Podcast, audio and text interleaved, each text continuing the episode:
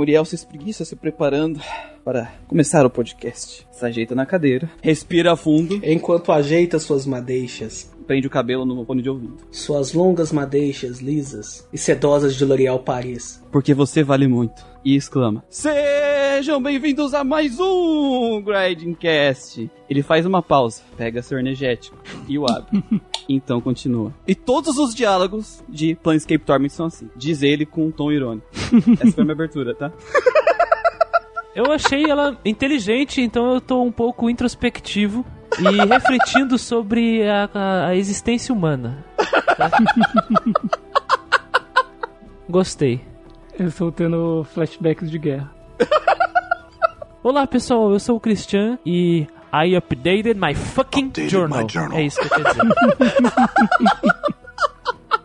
Cara, tem uma hora, umas horas que isso repete umas quatro vezes seguidas. I update my journal, I update my journal, I update my journal. Updated, updated my journal. Updated my fucking journal. Updated my fucking frigging fucking fucking fucking journal. Pelo menos não tem aquela frase irritante do, do Baldur's Gate, né? Que é you, you must get your party before venture forth. Nossa, Nossa, cara, isso é esse foda. jogo não precisa disso. Isso é tão sensacional, cara. Ele- Ele, ele ganhou sensacional, ponto só por cara. causa disso. e tu pode mandar o, o, o Morty, que é o- um guerreiro com um milhão de vida lá, sozinho, atravessar no mapa inteiro e a galera vai automático pro outro lado. Esse vai automático, cara. Melhor coisa do E mundo. pior que no Baldur's Gate 2 eles, eles colocam isso, cara. Ainda tá isso ainda. Pior que tem isso ainda no, no Kotor também, cara. mas ninguém fala, mas ninguém fala. Aliás, temos podcast Kotor. Você quer escutar sobre Knights of the Republic? Está aqui nos links. Escuta já! Fala galera, aqui é o Guido e eu gostaria de perguntar aqui aos meus colegas de podcast uma coisa: Hum. O que pode mudar a natureza de um homem? Cara, a minha mãe disse que é uma mulher. Eu ia falar que se você pensou em waifu, você acertou a resposta. Eu ia falar algo parecido, só que num tom mais pejorativo.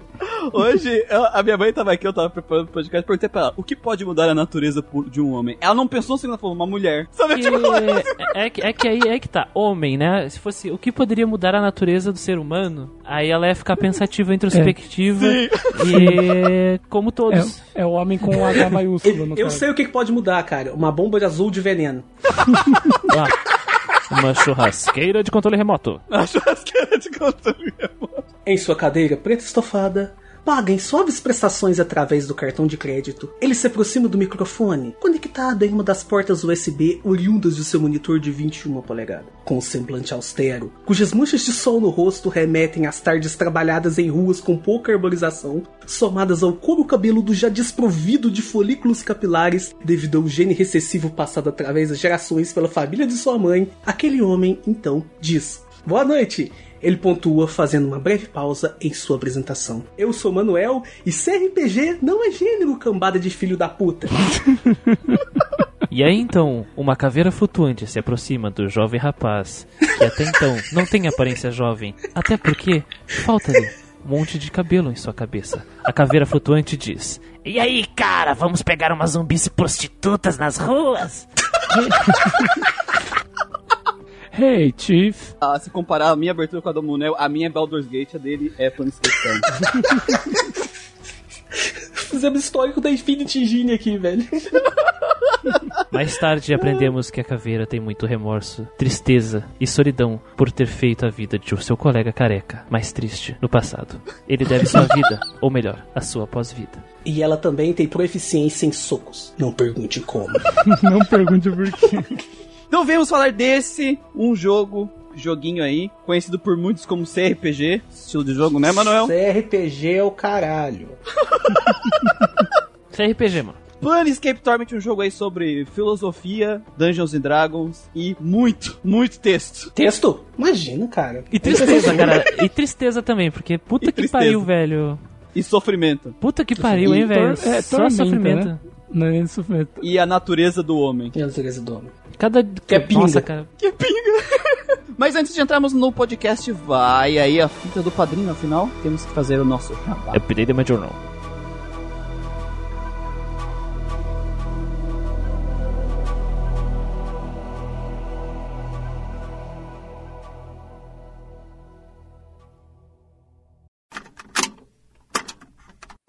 Você já se encontrou pensando? Pô, mó legal o trabalho desses caras. Ninguém fala exclusivamente de RPG eletrônico no Brasil. Não é um trabalho fácil. Pois então, é complicado mesmo. Mas nem tudo está perdido. Mesmo com um trabalho árduo, jogarmos e debatermos todos os meses sobre esse incrível e fantástico gênero dos jogos eletrônicos, iremos continuar firmes e fortes. Mas não somos egoístas. Aceitamos ajuda. E é aqui que você tem a chance de brilhar, querido ou querida ouvinte. Para isso, acesse o padrim do Grindcast em padrim.com.br barra e lá poderá contribuir para a nossa missão de fazer o RPG grande de novo. Além disso, quem contribui a partir de R$ reais pode ter acesso a alguns pequenos mimos que fazemos com exclusividade, como votar nos jogos do próximo ano. A votação dos jogos de 2021 já foi concluída, sendo que a próxima, para 2022, estará disponível no primeiro trimestre de 2021. Como ter acesso a uma live exclusiva por mês, com tema escolhido por votação dos ouvintes, ou ter acesso ao Telegram exclusivo do Grindcast e poder bater um papo diretamente com essas figuras que fazem o podcast. E algum de vocês pensam, Poxa, eu realmente queria ajudar, mas não tenho muita grana. Não se preocupe com isso. Todo tipo de contribuição realmente ajuda o projeto. Como as famosas contribuições de um real. Sério, vocês não fazem ideia de quanto ajuda mesmo que seja só um real. E se mesmo assim, pelas circunstâncias, não puder contribuir para o padrinho do Grindcast, existem outras formas de nos ajudar. Nos envie um feedback. O que achou quando falamos do seu jogo favorito? Concorda? Discorda? Quer nos xingar? Elogiar? Estamos muito interessados em saber. Para isso é bem simples. Você pode mandar um e-mail para contatogeekquest@gmail.com ou nos escrever uma mensagem em geekquest.org/contato. Nos encontre também nas redes sociais, como na nossa página do Facebook, GeekQuest, nosso grupo oficial do Facebook, RPGeiros do Grindcast. Nos encontra também no Instagram, no Twitter, no Alvanista e Pyre como Grindcast. Fazemos também lives no twitch.tv barra Grindcast. E não esqueça de entrar e tornar-se um RPGeiro do nosso grupo oficial do Discord. Link na descrição aqui do podcast. Nós todos estamos lutando para que o RPG eletrônico volte a ser grande de novo. Compartilhe o podcast com seus amigos. Venha fazer parte disso você também. Updated my journal.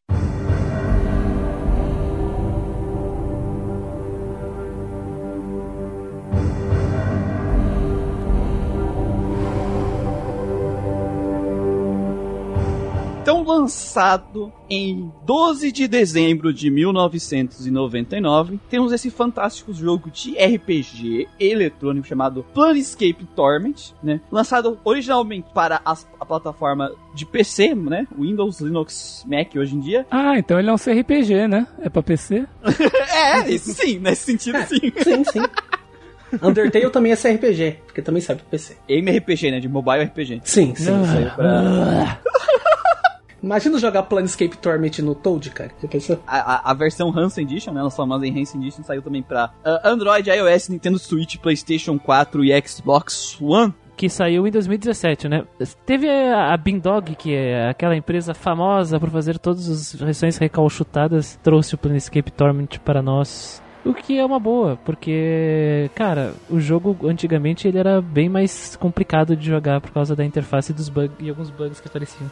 O layout dele era, era ruinzinho, né? Era- ficou bem datado. Na versão antiga, não tinha um botão de ver o que era interagível. Nossa. Tem isso, o jogo era muito bugado também. É, Ele não era compatível com sistemas modernos, ele não era compatível com Windows 10. Você tem que fazer uma gambiarra do caralho pra poder rodar ele nos É, novos. Ah, rodar com compatibilidade, né? E aí, ou seja, essa Enchanted Edition foi uma mão na, lo- uma mão na roda, cara. Isso, a Bindog trouxe também as Enhanced Edition do Baldur's Gate, Baldur's Gate 2, Ascend Dale, o Neverwinter Nights.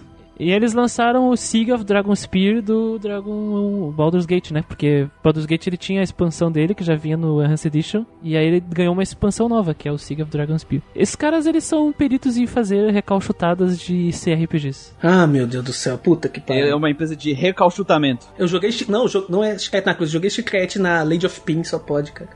Não, tu, tu re- tu re- tu rezou pra ela e foi pra um labirinto. É. O labirinto do CRPG. Puta que pariu. Ah, não. O que, que eu fiz de errado, Lady of Pin? O que, que eu fiz de errado? Projetado aí e idealizado por Chris Avellone e desenvolvido pela Black Eyes Studio. Black Island Black Studios. O Chris Avellone, que é o tiozinho do, do Fallout, Ele ajudou a fazer o Fallout. o cara que trabalhou nesses jogos. Então ele já tinha uma experiência com esse tipo de RPG, né? Com esse Já tipo tinha de- experiência com CRPG, né? Ah, meu Deus do céu, puta que pariu. Deixa eu ver aqui o trabalho dele. Ele trabalhou em designer de Icewind Dale, do Baldur's Gate Dark Alliance, né, que é a versão de console. É, o Icewind Dale 2, Baldur's Gate The Blackhound, que nunca saiu, né? Graças a É. Deus, um a menos. Fallout New Vegas, ele foi o escritor principal. Alpha Protocol, ele fez, deixa eu ver aqui. Nossa, Pillars of Eternity, ele escreveu Pillars of Eternity, que por acaso a gente vai jogar ano que vem, né? Sim. Viaje para o futuro e baixe agora o podcast de. Pillars of Eternity, Pillars of Eternity. em 2021. Al- Vamos a alguns jogos aí da época, né? Alguns jogos 99, só pra dar o contexto aí pra galera do que que saía no mundo dos RPGs em 1999. E aí a gente vai ver que a Square tava pegando fogo naquela época. Tá. Sim, É, pegando fogo e só lançou carvão, quer ver? Final Fantasy VIII Valkyrie Puta que Profile, pariu. aquele que não deve ser nomeado. Deus do céu. Persona 2, Innocent Sim, Kodelka, Septa Core, Septerra Parasite Core, Eve né? 2 e The Legend of Dragon. Tem algumas outras coisas curiosas aqui, por exemplo, o Digimon World. e Pokémon Gold Silver. Legend of Mana, mano. Olha aqui, ó, que tu gosta. O que, que eu falei dos carvão que a Square tá Olha pensando? isso. Cara, quatro jogos da quatro RPG no mesmo ano da Square, mano. É meio difícil pro, pros outros jogos, mano. Então, Christian, pra gente começar esse podcast de verdade agora, quero que você explique pra gente o que diabos é Planescape. Ah, cara, é o seguinte. O Planescape Torment, ele é um jogo de RPG feito no estilo Baldur's Gate através da Inf- Infinity Engine, né? Gene de merda. O que o Manuel não gosta. É uma bosta. Que tem vários jogos ali com visão isométrica, o famoso point and click, exploração de mapa, RTS com pau. RTS, RTS com com pause, pause. combates, combates com pause, né? E etc. Ele é mais um dos jogos baseados no mundo, nos mundos de Dungeons and Dragons, no caso, né? Uhum. O, Baldur, o Baldur's Gate ele é baseado no universo de Forgotten Realms, que a gente já conversou. Aliás, nós temos o podcast de Baldur's Gate. Se você está interessado, acesse o link aqui na descrição. Baixe já! Escute o podcast e faz um favor si mesmo e não joga essa porra desse jogo. E o, e o Planescape Torment, ele é baseado em uma outra série de cenários de Dungeons and Dragons, chamado Planescape, né? Somente Planescape. Só que tem uma diferença do Planescape de outros cenários, né? Porque D&D tem um monte de cenários temáticos. Greyhawk, que era o cenário do criador de D&D, Forgotten Realms, que é o mundo de fantasia medieval típico, Dark Sun, que é o Mad Max, Ravenloft, que é horror gótico, Planescape não é temático em relação a um tema específico. Plane- Planescape é baseado essencialmente em uma cidade chama- chamada Sigil. Essa cidade é a cidade que está no centro do multiverso de D&D. No caso, o multiverso ele foi apresentado em um livro chamado Manual dos Planos, né, Manual of the Planes, escrito pelo Jeff Grubb em 1987. E a partir daí, o pessoal que estava trabalhando, né, que era a TSR que foi comprada pela Wizards of the Coast, eles pensaram, poxa, vamos pegar os conceitos do Manual dos Planos e expandir numa coisa completamente nova, com uma identidade visual bem típica. E aí, em 94, né,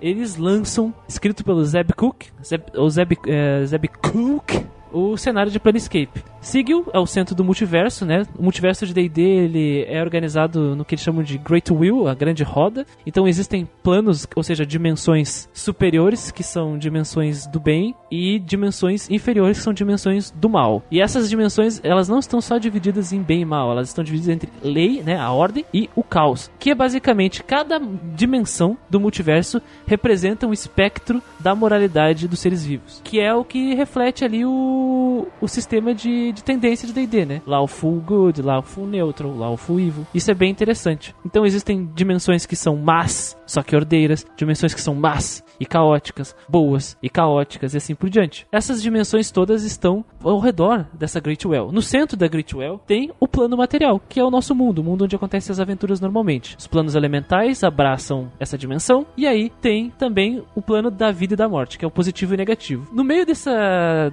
dessa metafísica toda está a cidade de Sigil, que é um, um lugar neutro do multiverso. Sigil é uma cidade que fica no topo da região chamada Outlands, que é a zona mais neutra de todas, que tem um portal para cada dimensão. E Sigil é uma cidade que é em forma de rosquinha, né? É uma rosquinha No meio do nada. e ela tem uma característica específica. Nenhum deus pode entrar em Sigil.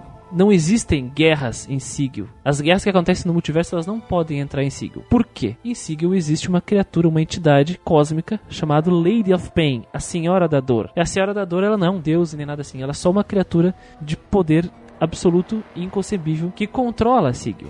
Sigil logo é um hub do multiverso. Todas as portas, todos os arcos, seja a porta de armário, seja uma passagem numa ruela, um beco, um, uma abertura de uma caixa de papelão, qualquer um deles pode ser um portal para qualquer ponto do multiverso. Basta tu ter a chave. E a chave pode ser qualquer coisa, uma palavra, um item, um- uma pessoa, um animal, qualquer coisa. Lixo. Lixo.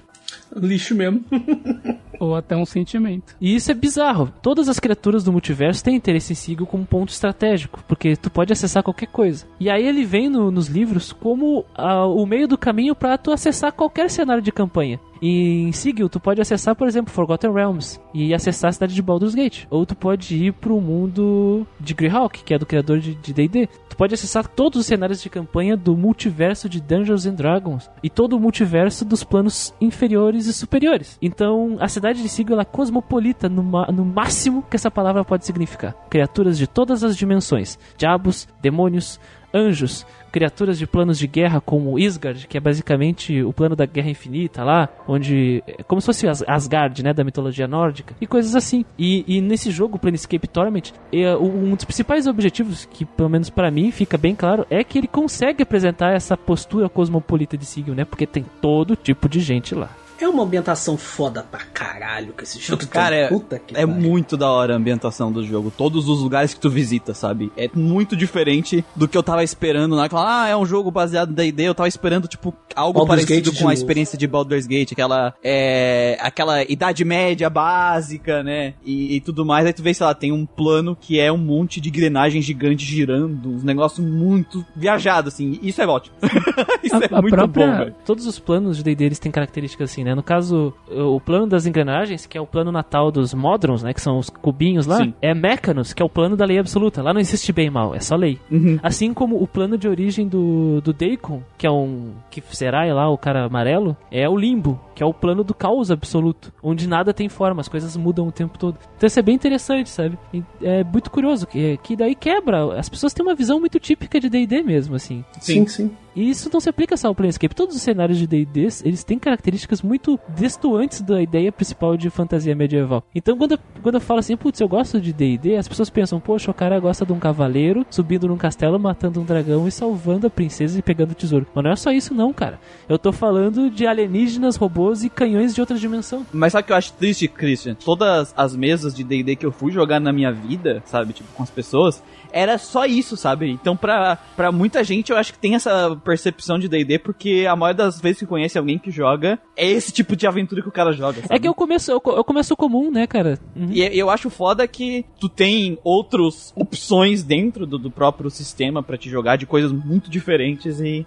muita gente se prende a isso. É, eu lembro que quando eu tava jogando na, no Alvanista, o Stone Prophet, o povo ficou espantado porque é um jogo com ambientação egípcia, sabe? E ele é baseado no, no cenário de Ravenloft também. É, Reveloft, no caso, ele é um, é um cenário onde existem vários feudos e cada feudo tem um monstro típico de histórias de monstros. No caso, Stone Prophet é uma múmia, né? É, o, o Possessão de Strade que eu joguei, ele era todo gótico, por causa que o Strade é o Conde Drácula, né, de D&D praticamente. É, a origem do E esse eu esqueci o nome da múmia. Eu sei que era uma múmia fodona lá, então era tudo Egito. Você tinha que tomar água no meio do deserto, que senão você morria desidratado. Tem Então, um, tem um, tem um feudo no, no Ravenloft que é um devorador de mente, que é, o, que é o moço lá. Então tudo é meio temático de alien, sabe? Criaturas que querem comer teu cérebro e coisas assim. É bem interessante. Eu acho que assim, muitas vezes, assim, do que eu vejo do pessoal que vai jogar D&D, quando é, são pessoas, assim, iniciantes, eles sempre vão pelo básico, sabe? Que pra não, pra não ter erro, assim, sabe? Aí se você tá atrás de uma coisa mais específica, tipo, você teria que encontrar, acho que jogadores ou e, e mestre também um pouco mais experiente e que conhece mais o sistema, né? Eu já vi, tipo, livros de D&D e nos livros base eu não lembro tanto deles explorarem tanto esses outros mundos, assim. Ah, mas cara, eu, eu conheço gente que joga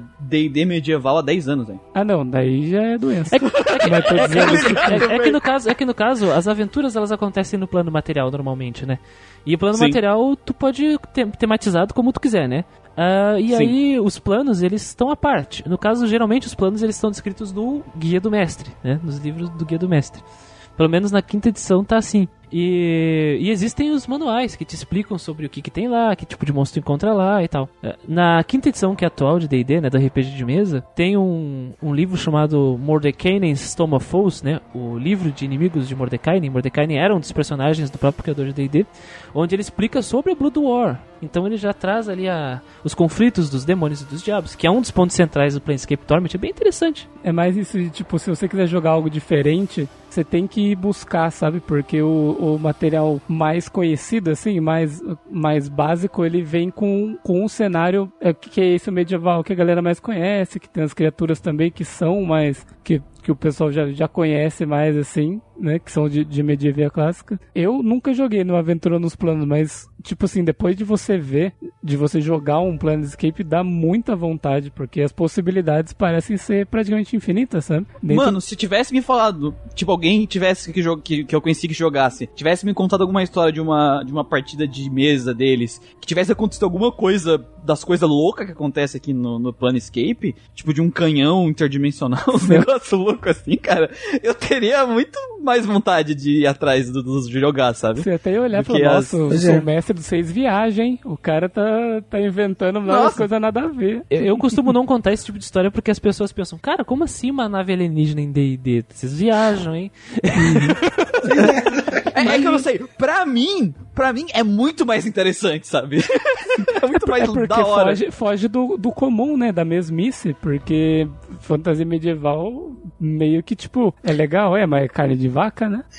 É uma coisa que a gente gosta dos RPG japoneses, né? Essas ambientações exóticas. Por exemplo, você tá lá num jogo que é fantasia medieval, de repente tem uma pirâmide high-tech no meio da coisa toda, você tem um airship steampunk. E essas coisas meio loucas, a gente gosta dessas coisas. Então é legal ver que no RPG de mesa no D&D também dá pra fazer esse tipo de coisa. E é bem interessante é, essa ideia de Sigil como um ponto central do multiverso. Na época que o cenário né, foi introduzido no- na mesa, era a época da aquisição da Wizards da TCR. TCR era a empresa que fazia D&D antes, né? Que foi fundada pelo criador e tal. E a Wizards, ela, ela comprou, e aí ele já tinha a ideia já de, de mudar as coisas. Então o Planescape ele já veio nessa transição, e tanto que eles lançaram uma, uma série de aventuras, né? Que era focada num, num vilão clássico chamado Vecna, que ela começa no cenário de Greyhawk, que é o cenário do criador de D&D. Ela vai para Ravenloft, o Vecna fica preso em Ravenloft, e ela termina em Planescape com o Vecna roubando os poderes da Lady of Pain, né? Nossa! Então, tanto que quando ele vira, vira ele vira um deus, ele, ele acaba virando um deus, ele acaba quebrando as regras do multiverso e ele se torna o deus, um deus mesmo, e as regras da segunda edição mudam para as regras da terceira edição. e, aí, que e, aí- e isso, e né? a Wizards conseguiu fazer a transição da segunda pra terceira, sabe? usando o Planescape. Caralho, que da hora. É hora tipo, vamos aproveitar e fazer uma história foda e consertar o sistema do jogo numa tacada só. Sim, sim. Aproveitar e consertar essa merda. E, o- e o pior é que, assim, a gente falando de Sigil mesmo, é muito legal você explorar a cidade e ver as diferentes criaturas que tem ali, né? Porque enquanto em Baldur's Gate a gente vê praticamente humanos. É, E kobold nas minas. Exato, E elfo. você vê, tipo, pratica- praticamente isso, o jogo inteiro, todas as cidades. Aqui tem muitas raças diferentes, muitas cri- criaturas, tipo assim, é, é, tem criaturas que falam uma outra língua que você não faz ideia, sabe? E que, beleza, consegue aprender e a partir disso você consegue falar com eles e liberar interações, sabe? Mas tem todo tipo de gente, sabe? Porque ele é meio que um, um porto ali, né? Entre co- convergências de planos, né? Então, muitas pessoas passam por Sibyl. É muito legal as interações que você tem com essas diferentes raças e criaturas. Até colecionador de garfo aparece. E como Sigil é um ponto neutro do multiverso, assim, tu tem num bar um anjo tomando uma cerveja com um demônio, sabe? Um diabo, assim, eles não É podem. isso. E eles não podem começar uma guerra ali. Porque a lei, a lei da Pain, que é essa entidade que controla a cidade, né? Ela bane os caras pra outra dimensão, sabe? Ela mata os caras. A lei da Pain é uma entidade tão forte, tão forte, que nos livros ela não tem ficha, né? Ela só tem um nome. Porque se tem uma ficha, tu pode matar e ela tu não se mata. exatamente, é, eu ia comentar isso agora. Tipo, se tem ficha, dá pra matar. É uma, é uma regra. Ela, ela, ela é uma criatura de um nível tão fora, assim, que os deuses temem ela. sa- sa- Uma, um mortal que acaba sendo exposto à sombra dela vai sentir a dor equivalente à eternidade, assim. Então ela é uma criatura muito, muito, muito fora, assim, da, da, da concepção dos mortais. E ela mantém a ordem lá. Então tu tem lá no, no jogo, no- vamos nos ater ao Planescape Torment. Aparece Sim. um Bauriauro, que é tipo um centauro, só que bode, lá do plano da- das guerras. Tu tem o Abashai, que é um, um diabo em forma de dragão lá, que ela é- são os soldados de Ah, Tiamat. e tal. Dá Claro, bastante XP. que dá bastante Dá. XP, só que eles são fortes, né? Dei porrada. Porra, mano, eu fui falar com um e ele falou: "Ó, Ok, ó, não quero saber. Se tu falar comigo de novo, eu vou tingir as pedras dessa rua com o seu sangue. Aí eu, ok? Cara, eu tinha Tchau. 23 de força, então foda-se. Esse cara está duvidando da minha masculinidade. Vou dar porra. Eu tinha 11 de força, então. eu, eu fiquei de boa, fiquei pianinho. É melhor mesmo, com os de força. Contigo e o Morte ainda é, é melhor deixar quieto. É, nesse, começo, nesse começo de jogo você vai ficando de boa. Depois, mais pra frente, você tipo peita qualquer um e foda-se. É, devia ter deixado o Morte dar um cruzado de direita nele. cara. Mas eu acho que é isso, né? Pra, pra entender esse cenário bizarro do Planescape. Sobre. é, eu acho que uma hora, querendo ou não, a gente vai entrar, mas eu acho que é bom pra avisar o pessoal que não conhece, nunca ouviu falar. O Planescape, ele é um jogo focado, assim, o principal foco dele é conversar com NPCs, conversar com as pessoas que habitam esses planos e essa cidade. E o jogo, ele decidiu, uma tomada de design, é escrever o texto dele como foi a apresentação do Manuel. É. Que Sim. basicamente significa o texto do jogo, que é com muita descrição. E, infelizmente, a gente vai até falar um pouco disso na hora que a gente tá falando da nossa experiência com a narrativa, a versão Enhanced, né, a versão Hanso, não veio com uma... Tradução em português. uma le- tradução em português, infelizmente, Isso né? Então, é bem chato, né? Isso é triste porque o, o jogo ele precisa, assim, é uma coisa que tu vai ver que o jogo ele não quer só que tu leia passivamente o texto também, ele Sim. quer que tu leia, interprete e absorva aquilo e repense, sabe? Então, Uhum. ele já é um jogo que a própria proposta dele te exige muito esforço e ainda com um texto que não é da nossa língua, né, obrigatoriamente em inglês ou, sei lá, se tu falar, eu acho que tinha umas línguas tipo tcheco ali, né? Tinha umas línguas assim. Polonês, sei lá. Polonês, é, se tu É, a preferir. menos que, tipo, você seja fluente em inglês, mas acho que no É. nosso caso, acho que todo mundo aqui é igual eu. Como Aprendeu, aprendeu inglês jogando RPG, cara. Então, a É. gente consegue entender, consegue compreender ou em- compreende tudo que, o que os caras estavam falando. Eu embasbacava um pouquinho que a Ana fala, mas. Ah, a nossa- ela tem é, sotaque, é. É porque ela É. ela é caipira, né? Ela, ela tem um sotaquezinho, então confunde um pouco.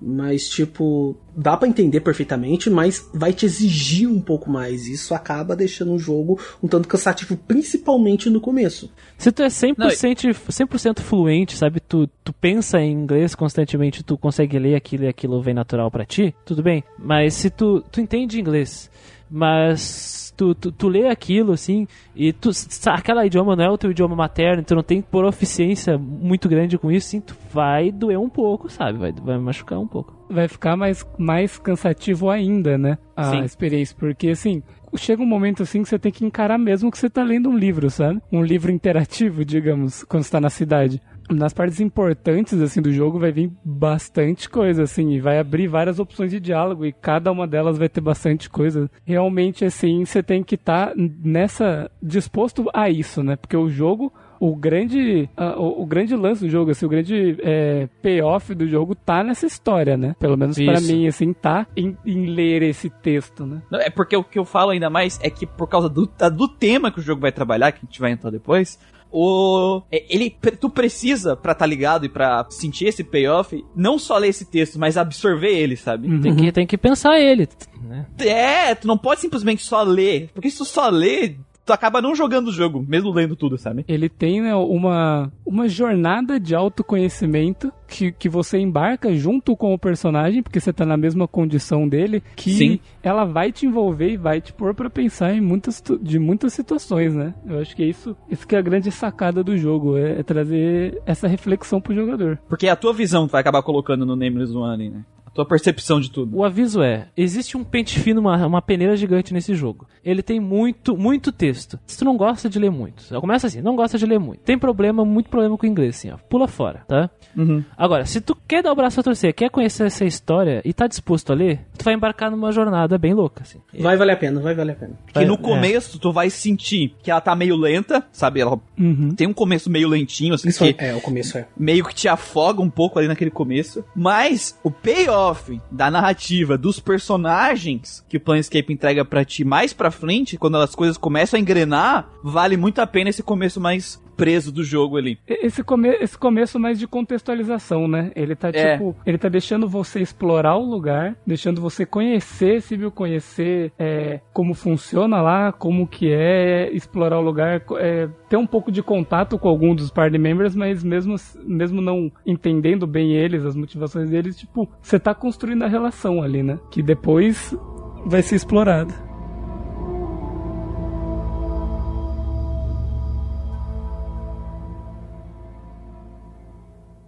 Updated my journal.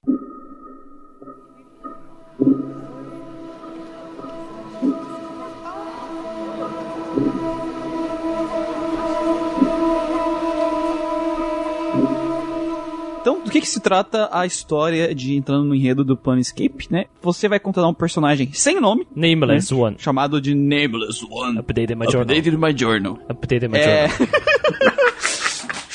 que é um cara cheio de cicatrizes e coisas... Tatuagem. Tatuagens e coisas escritas nas suas Todo costas. fudido. Fudido.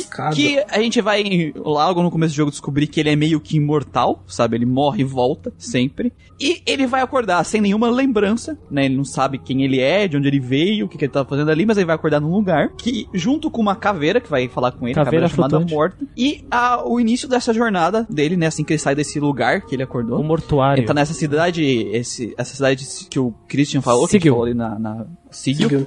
na, na introdução. E o objetivo inicial do jogo é a busca de quem ele é, né? Na verdade, esse é o jogo inteiro, É. mas é, isso é...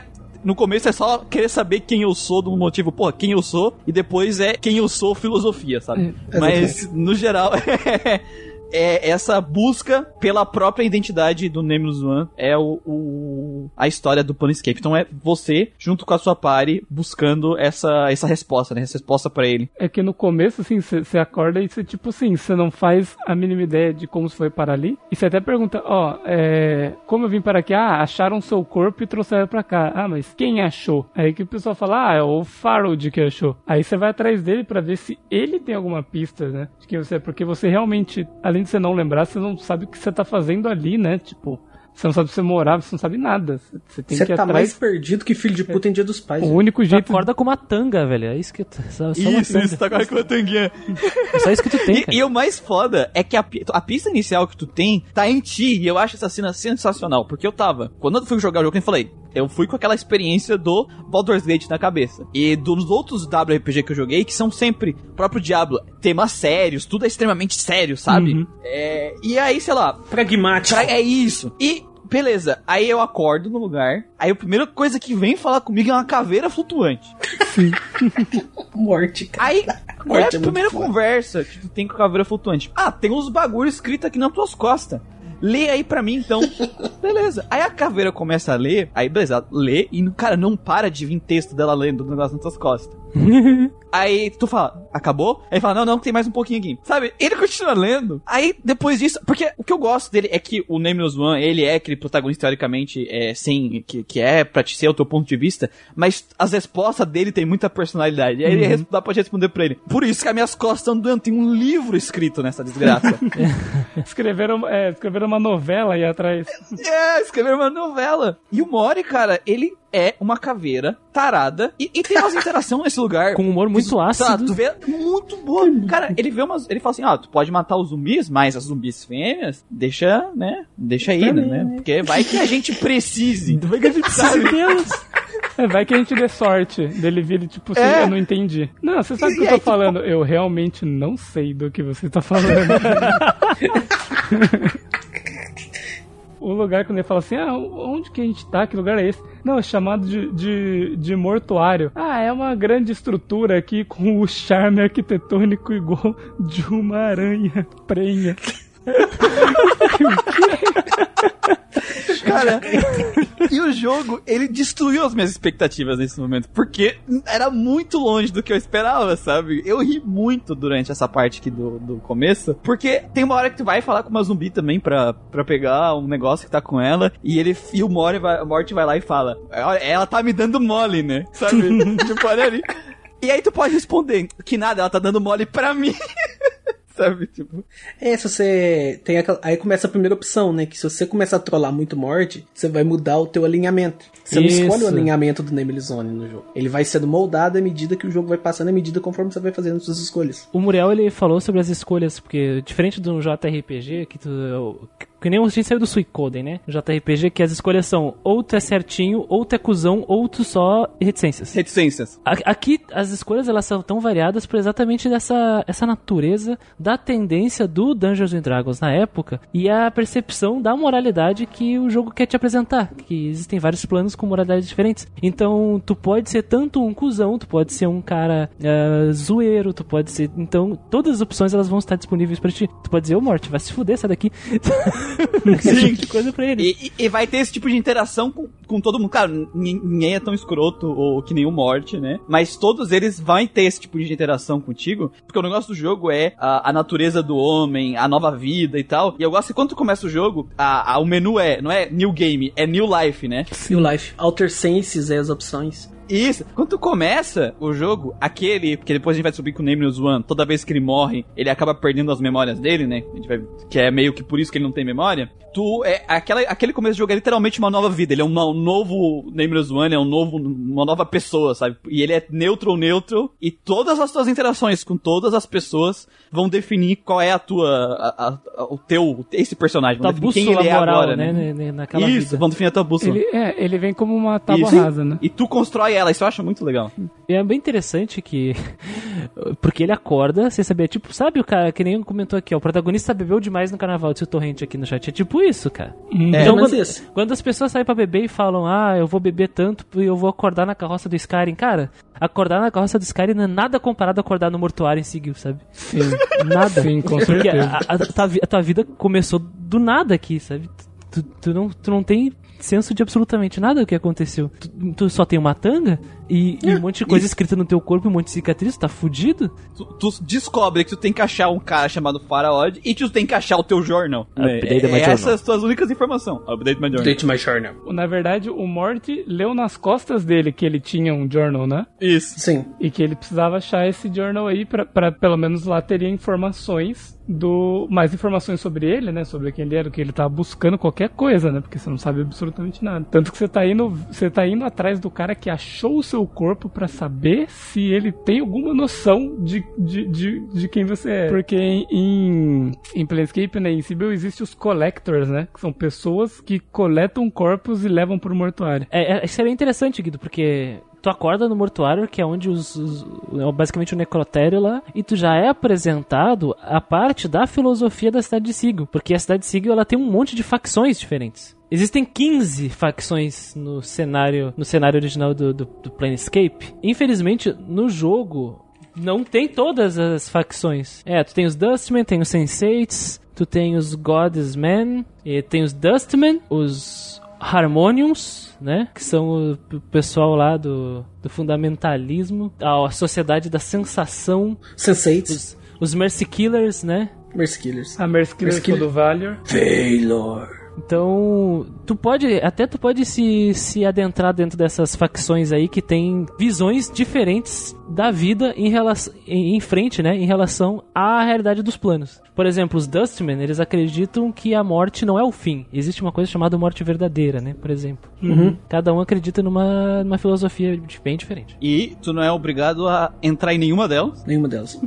E também tu não é obrigado a saber nenhuma delas se tu não quiser. Mas tu vai acabar, pelo menos, procurando um pouco sobre cada uma pra ganhar XP. E quando tu entra nelas, tu ganha coisas exclusivas delas, alguns bônus e Itens exclusivos e tudo mais. Sa- sa- sabe o que eu acho mais legal do lore desse jogo? Porque assim, o lore desse jogo, tudo que tem aqui no, no no- nos planos e tal, pra te aprender com os NPCs, até nessa primeira cidade tem muita coisa, porque tu não sabe onde diabos tá o farol, tu vai conversar com todo mundo até achar uma pista. É que assim, a gente falou do Diablo agora, né? Que tem a lore, que não é obrigatório pegar, e se tu pegar, e se tu não pegar, é, não faz diferença, e se tu pegar também, tipo, ok, sabe? Não faz diferença vai fazer também. diferença no jogo, a gente falou lá no, no podcast. o mouse já vai ter morrido nessa altura do campeonato. Isso. A- aqui no, no Planescape, além de ser interessante, de estar ligado com o tema principal do jogo, que é a, a entender a própria identidade, a natureza do homem e não sei, tudo mais, Pinga. né? É pinga, é mulher, pinga, essas coisas. Tu, o, o jogo, ele te incentiva a ir fazer tudo, conversar com todo mundo, porque te dá quantidades absurdas de XP. Quando você fala, os diálogos te dão XP. Porque o, o jogo, na verdade, o foco dele é esse, sabe? Não é que ele tipo, ah, se você se você fizer, eu vou te recompensar assim por, por ser interessante. Não é só isso, eu acho que o jogo ele tá querendo te mostrar que o importante dele é isso, sabe? Que mais importante do que você ganhar XP matando bicho vai ser você explorando realmente, tipo, conhecendo aquele mundo que vai agregar para os seus julgamentos futuros do jogo, assim, sabe? Sim, sim, mas é por isso que eu digo, é, ele, ele precisa dar XP pra fazer isso. Uhum. Se tu não ganhasse XP pra fazer isso, a gente não ia fazer. Não, sim. É uma, recompensa É, então, XP, né? É, é porque o que, que eu penso, sabe? Porque tu não realmente não é obrigado a fazer isso, porque como eu fiz, pelo menos eu não joguei o jogo inteiro com duas runs diferentes, mas eu joguei um pedaço com duas runs. E eu joguei uma run que eu botei tudo em força. Uhum. Tudo em força. Virou uma saranduba. Cara, nessa primeira cidade, eu era unstoppable, sabe? Tipo, porque é a primeira cidade do jogo, eu já tava tirando às vezes num crítico 30 e poucos de dano. Então, eu conseguia matar os lagartos lá e ganhar 7 mil XP, sabe?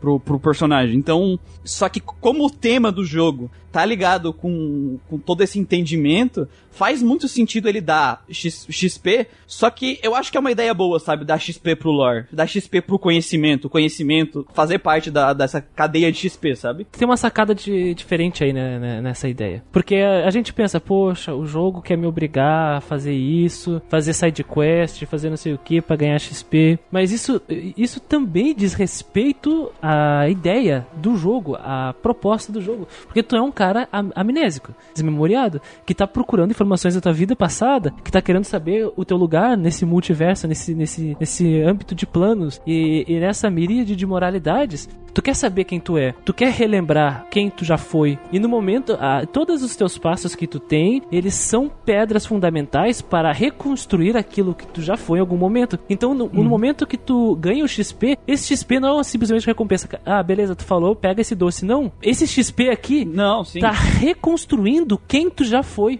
Tu já foi um cara muito forte. O fato de tu relembrar as coisas, tu vai voltar a ser um cara forte porque aquilo era a parte constituinte do teu personagem, do Nameless One, sabe? Então o jogo ele já tá te dizendo isso.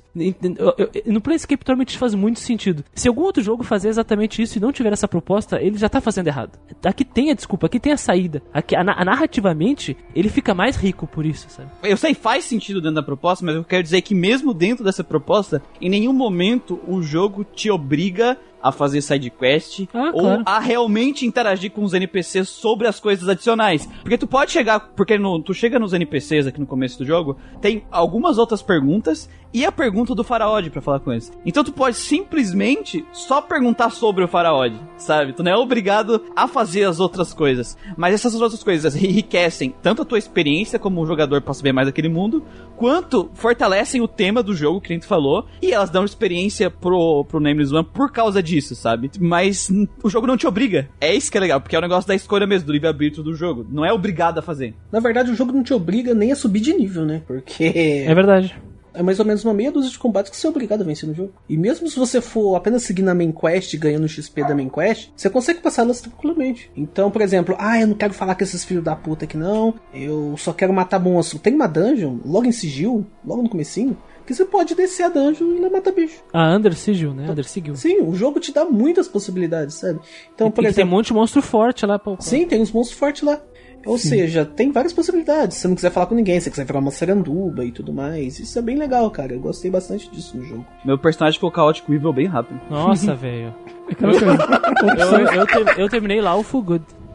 Não, eu terminei no, no- no- na, na run que eu terminei mesmo, eu terminei neutral. O meu é Neutral Good também. Neutral Good também. Orde, ordeiro e bom. Fiquei ordeiro e bom. Fiz as, eu, eu prometi as coisas, cumpria. Sabe, sabe por que, que eu fiquei neutro good, ô, ô, ô, ô, Christian? Porque assim, eu tava fazendo as coisas bonzinho. Aí virava good, eu pensei, agora que eu virei good, eu posso fazer umas malandragens, né? Porque eu já dei uma aumentada no karma. Uhum. Aí eu lá e matava os bichos da cidade que dava XP alto até voltar pro neutro. Voltou pro neutro, beleza, agora eu parei.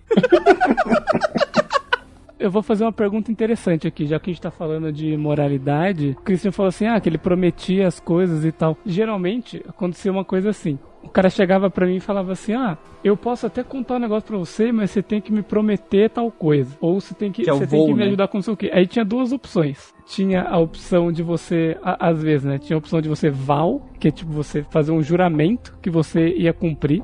E tinha a opção lie, que era exatamente a mesma frase, só que você mentindo que Mentindo. iria fazer. Eu, às vezes, quando não tinha certeza, porque às vezes o cara ele falava, ele fazia eu prometer antes dele me falar o que que era, sabe? Então, às vezes, quando eu não tinha certeza, certeza eu preferia mentir e do que jurar e não fazer. Entendeu? Porque o Val, se tu faz um voo ali, eu não O fiz voto, muito, né? eu não fiz nenhum Val, eu não fiz nenhum voto, nenhuma, nenhum juramento. É, se tu é obrigado a cumprir, se acontece alguma coisa, se tu não cumprir aquilo. Tu pode deixar a missão pela metade. Não, não, não sei. É que, eu, é que eu, não, eu não quebrei nenhum juramento. Eu preferia mentir do que fazer um juramento e quebrar, entendeu? Eu, eu, eu me recordo só de um, de um que tinha juramento que o Nameless One, ele questionava. Não, como é que eu vou fazer uma coisa se eu não sei o que, que é? Eu, eu acho que talvez depende dos teus pontos em carisma, sabedoria ou inteligência pra ele ter outras opções pra Isso perguntar. altera, altera, altera. Não, não, mas eu tinha, eu tinha bem alto, bem, bem alto. Então eu tinha bastantes opções. É, É, que, que o melhor- algumas coisas, algumas coisas tinha isso, assim, sabe? A, a run que eu terminei, eu tava com, a, com um personagem que tinha 18 de Wisdom, né? 18 de Wisdom, 16 de É, inteligência. Wisdom e, ca- Wisdom e Inteligência. No começo, Você tá né? com os dois com, é, você tá com os dois no, no máximo, em status alto, você vai sempre ter todos os diálogos. O meu mais alto era inteligência, eu fiquei com 24 ou 25 de inteligência no final. E eu fiquei com, com sabedoria 20 e, e carisma tipo 16, 17, uma coisa assim. O, o meu carisma, inteligência e conhecimento estavam acima de 20. Tava É, pelo, meu pelo são- menos 20 No final do jogo, né? no final do jogo. Porque a moral é que. é- isso é legal também, né? O teu status dos teus personagens influenciam a gameplay de todo jeito, né? Tanto a gameplay da parte de narrativa, de tu falar com as pessoas, quanto a gameplay do combate. Do combate. Né? Tem Sim. os dois tipos de status. E só que tu vai ter que escolher um dos lados, né? Tu não vai conseguir ser bom nos dois. Ou vai ser medíocre em tudo. Como não tem é como no RPG de mesa, né? É, o, Isso. o, o medíocre em tudo é sempre a pior opção, cara. Mas você sabe que eu gosto, Christian, porque quando eu tava jogando, por exemplo, quando jogou Baldur's Gate, eu não senti que fazia tanta diferença tirando o combate, sabe? Sim. Talvez fazia e eu não tava vendo, mas aqui no jogo, como eu joguei as duas, as duas runs, sabe? Eu sinto muito peso nessa escolha dos status, porque quando eu tava com o Unstoppable, né? Chamar ele de o imparável, eu não conseguia conversar com ninguém, porque ele era demente, né? Não tinha inteligência, não tinha bosta nenhuma, só tinha força. Mas não tinha nada que conseguia lutar comigo, sabe? Tipo, nada conseguia lutar comigo ali, pelo menos naquele começo da cidade. Cara, eu usava morte de isca porque o meu AC sempre é baixo, né? Uhum. O Morte é uma boa isca Mas- no começo do jogo. É, Ah, ele, e ele aí é um que eu batia com tudo. do caralho, na verdade. Sim. Só que enquanto eu tava com o personagem que a foco dele era inteligência, carisma e wisdom, um mundo de, de formas diferentes de fazer as coisas se abriam, sabe? Sim, sim.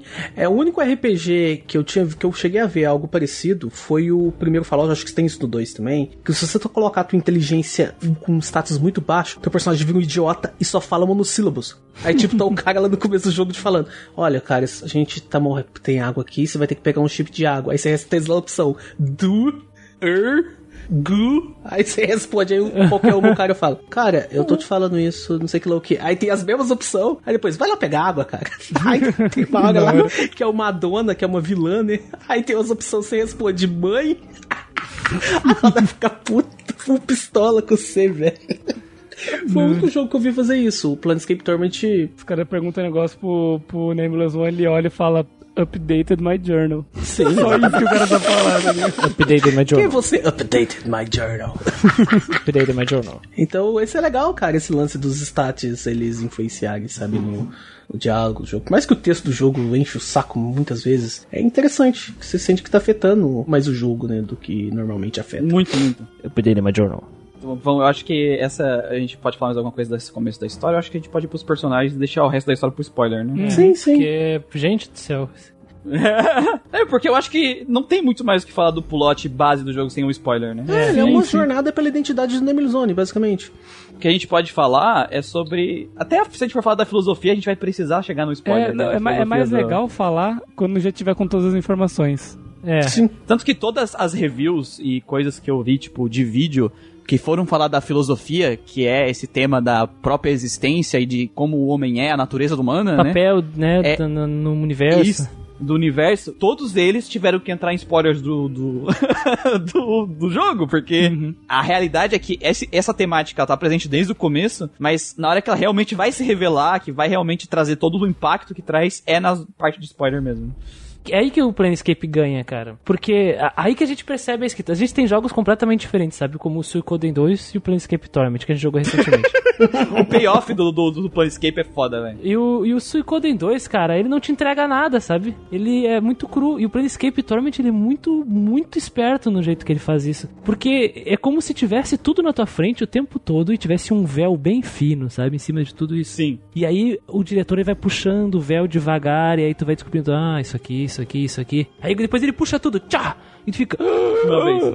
nossa, então era isso, aquilo significava aquilo, e sabe? O, que- o que eu acho bem massa, assim, do, do Planescape é como você começa, né, com uma tábua rasa, só que o seu personagem, ele não é o que nem a maioria dos outros jogos, um personagem que você cria e que a partir daí ele começa a existir naquele mundo, né? Isso, é. A partir daí que, que geralmente nos outros jogos que você começa a fazer sua história. E quando você joga esse jogo, você pode até começar assim pra você, só que para as outras pessoas de Sibyl, você já existe, você já fez coisas, já tem consequência dos seus atos. Sim. E você vai descobrir isso, né? Ao mesmo tempo que você vai descobrir o que aconteceu, você tá criando sua própria pessoa, sua própria persona. Então, Tu chegou nesse mundo e os teus outros eus do passado já fizeram merda pra caralho. sim, Sim. exatamente. E tu vai ter que lidar com as merdas dele de várias formas. Tanto é, na situação que tu vê que tu colocou pessoas no passado, emocionalmente destruiu pessoas no passado, Nossa. se autodestruiu no passado. Sim. Porque tu viveu muito. Teu personagem viveu muito e muita coisa, sabe? Tu vai ver muita coisa. Muita merda. Eu fiquei, tipo, puto comigo mesmo, sendo que não fui eu que fiz. Sim, sim. Mas fui eu que fiz, sabe? Então é legal que tu tá na mesma. per- O jogador tá na mesma percepção daquele personagem, sabe? Que é o negócio do roleplay. Ele não sa- se lembra disso, mas a gente fez isso, né? Foi a gente que fez, querendo ou não. Então tem essa, todo esse jogo, Tipo assim, assim, que eu acho é- era, era a gente, né? Tipo, a gente pode falar, ah, eu não lembro, mas ele tem que assumir. Ele tem que assumir e aprender pra não repetir esse erro de novo no, no passado. Porque se ele ignorar e falar, não, não fui eu, e, e não não aprender com essas coisas, ele não. Ele tá passível de errar de novo, passível de cometer outros tipos de erro. E, e é, muito, é muito inteligente, porque ao mesmo tempo que já existiam as consequências todas do- das versões passadas do protagonista, ele ainda é de fato aquele personagem que nasceu no mortuário. Ele começou ali. Isso. Até porque o jogador começou ali. Então, por isso, por isso que existe uma relação tão forte que pode se estabelecer a nível emocional e, e de empatia com esse personagem. Porque nós nascemos junto com ele nesse mundo e estamos explorando esse mundo, sabe? Então, isso é muito, muito inteligente, assim. No início tu fica tipo, ah, que merda, isso aqui tá muito lento. Mas quando tu se dá conta disso, cara, tu percebe a potência do que o, do que, que o, o roteirista e o diretor estavam querendo fazer com aquela parte do jogo, sabe? Porque essa parte te faz pensar mesmo. Puta que pariu, eu tô na mesma condição do Nameless One aqui. Sim. E aí que entra essa questão da, da moralidade que tu pode escolher o caminho. Porque é com base na tua percepção daquele mundo que, novo que tu chegou agora junto com ele, tu acaba moldando qual será a vida atual desse personagem, cara. Isso é, isso é vitória total e restrita pra mim, assim, em relação à narrativa. Sim, com certeza. Esse é, o, esse é a parte boa do Planescape, sabe? Essa, toda essa. Que a gente falou lá, por exemplo, do. do acho que foi no Lunar, que o payoff não é tão bom quanto o setup, né? E aí o Planescape ele é meio que uma pegadinha no começo. Aquele setup que parece ruim, depois que tem o payoff, tu vê que o setup era foda pra caralho. Isso, o, o- o setup, o setup lento. A gente vai falar disso na parte do gameplay. Isso, setup. Eu, eu só gostaria de fazer um link aqui com o Knights of the Old Republic, né? O Kotor. Que ele, ele, ele, ele tem uma pegada parecida com o do, do, Planescape Sim. aqui. E que, que tu tem um personagem que não lembra direito quem ele é, ele tem memórias do passado que são meio turvas. E quando tu descobre. Porque tu, tu tem um, set, um setup bem mais rápido que esse aqui, mas, mas, mas a, as informações elas, elas são bem mais esparsas que aqui no Planescape, né? Sobre o que acontece. Mas quando acontece lá, ele te dá um soco também. Então ó, é, é incrível. A gente percebe que os westerns eles têm uma, uma maestria, eles têm uma uma habilidade muito maior em fazer isso do que os JRPGs, né, cara? Porque lá também tem isso, né? Quando tem a revelação do- da virada do pulote, tu vê também que todas as informações pra te saber disso já estavam lá desde o começo, né? E o jogo te deu várias indicações que tu não viu também sobre, tu não viu isso vindo. A Kaline perguntou: Nossa, o que, que é payoff setup? Setup é a organização de todas as informações e tudo que tu precisa na narrativa. O payoff é o pagamento de tudo aquilo que ele Pagamento. apresentou. Né? É quando ele te entrega. Ele te entrega. Tá aqui, ó. Tudo que tu, Tá aqui tu esperou, tudo que tu aqui, acompanhou, caralho. tudo que foi. Tá aqui, ó. E aí tu, putz, e aí, tu, rece- aí o, o, o leitor, o consumidor, ele recebe, o consumidor, o leitor, o jogador, enfim, ele recebe a recompensa por ter acompanhado a jornada, né? Esse é o payoff. Isso, o, set- o setup é tipo o mapa do tesouro e o payoff é o tesouro. E às vezes você vai ver o tesouro, o tesouro é só. Tá vazio. As moedinhas de um Tá centavo, Não tem nada. Foi trollado. Sai os morceguinhos voando lá de dentro. Ou tu pega vários retalhos e tu junta no mapa e tu descobre que na verdade é um mapa pra lugar nenhum. É diferente.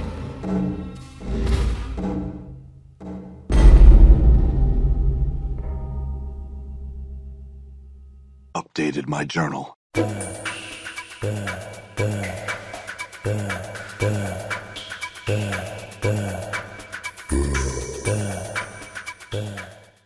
Planescape, ele vai ter aí pra tua, pra tua party, vão ser um, dois, três, quatro, cinco, seis, sete, ou sete possíveis party members, tirando o Names One, né, que daí é o oitavo. Companions que eles chamam, né? Companions. Os membros da, da equipe. Você vai poder escolher entre várias figuras bizarras, né? Vamos começar pelo primeiro obrigatório que entra, que é o, o, o Morte, que eu acho que ninguém tirou ele da party. É uma caveirinha flutuante. Não, quem tirou, Caveirinha quem tirou morte da party tem desvio de caráter, cara. Pelo amor de Deus.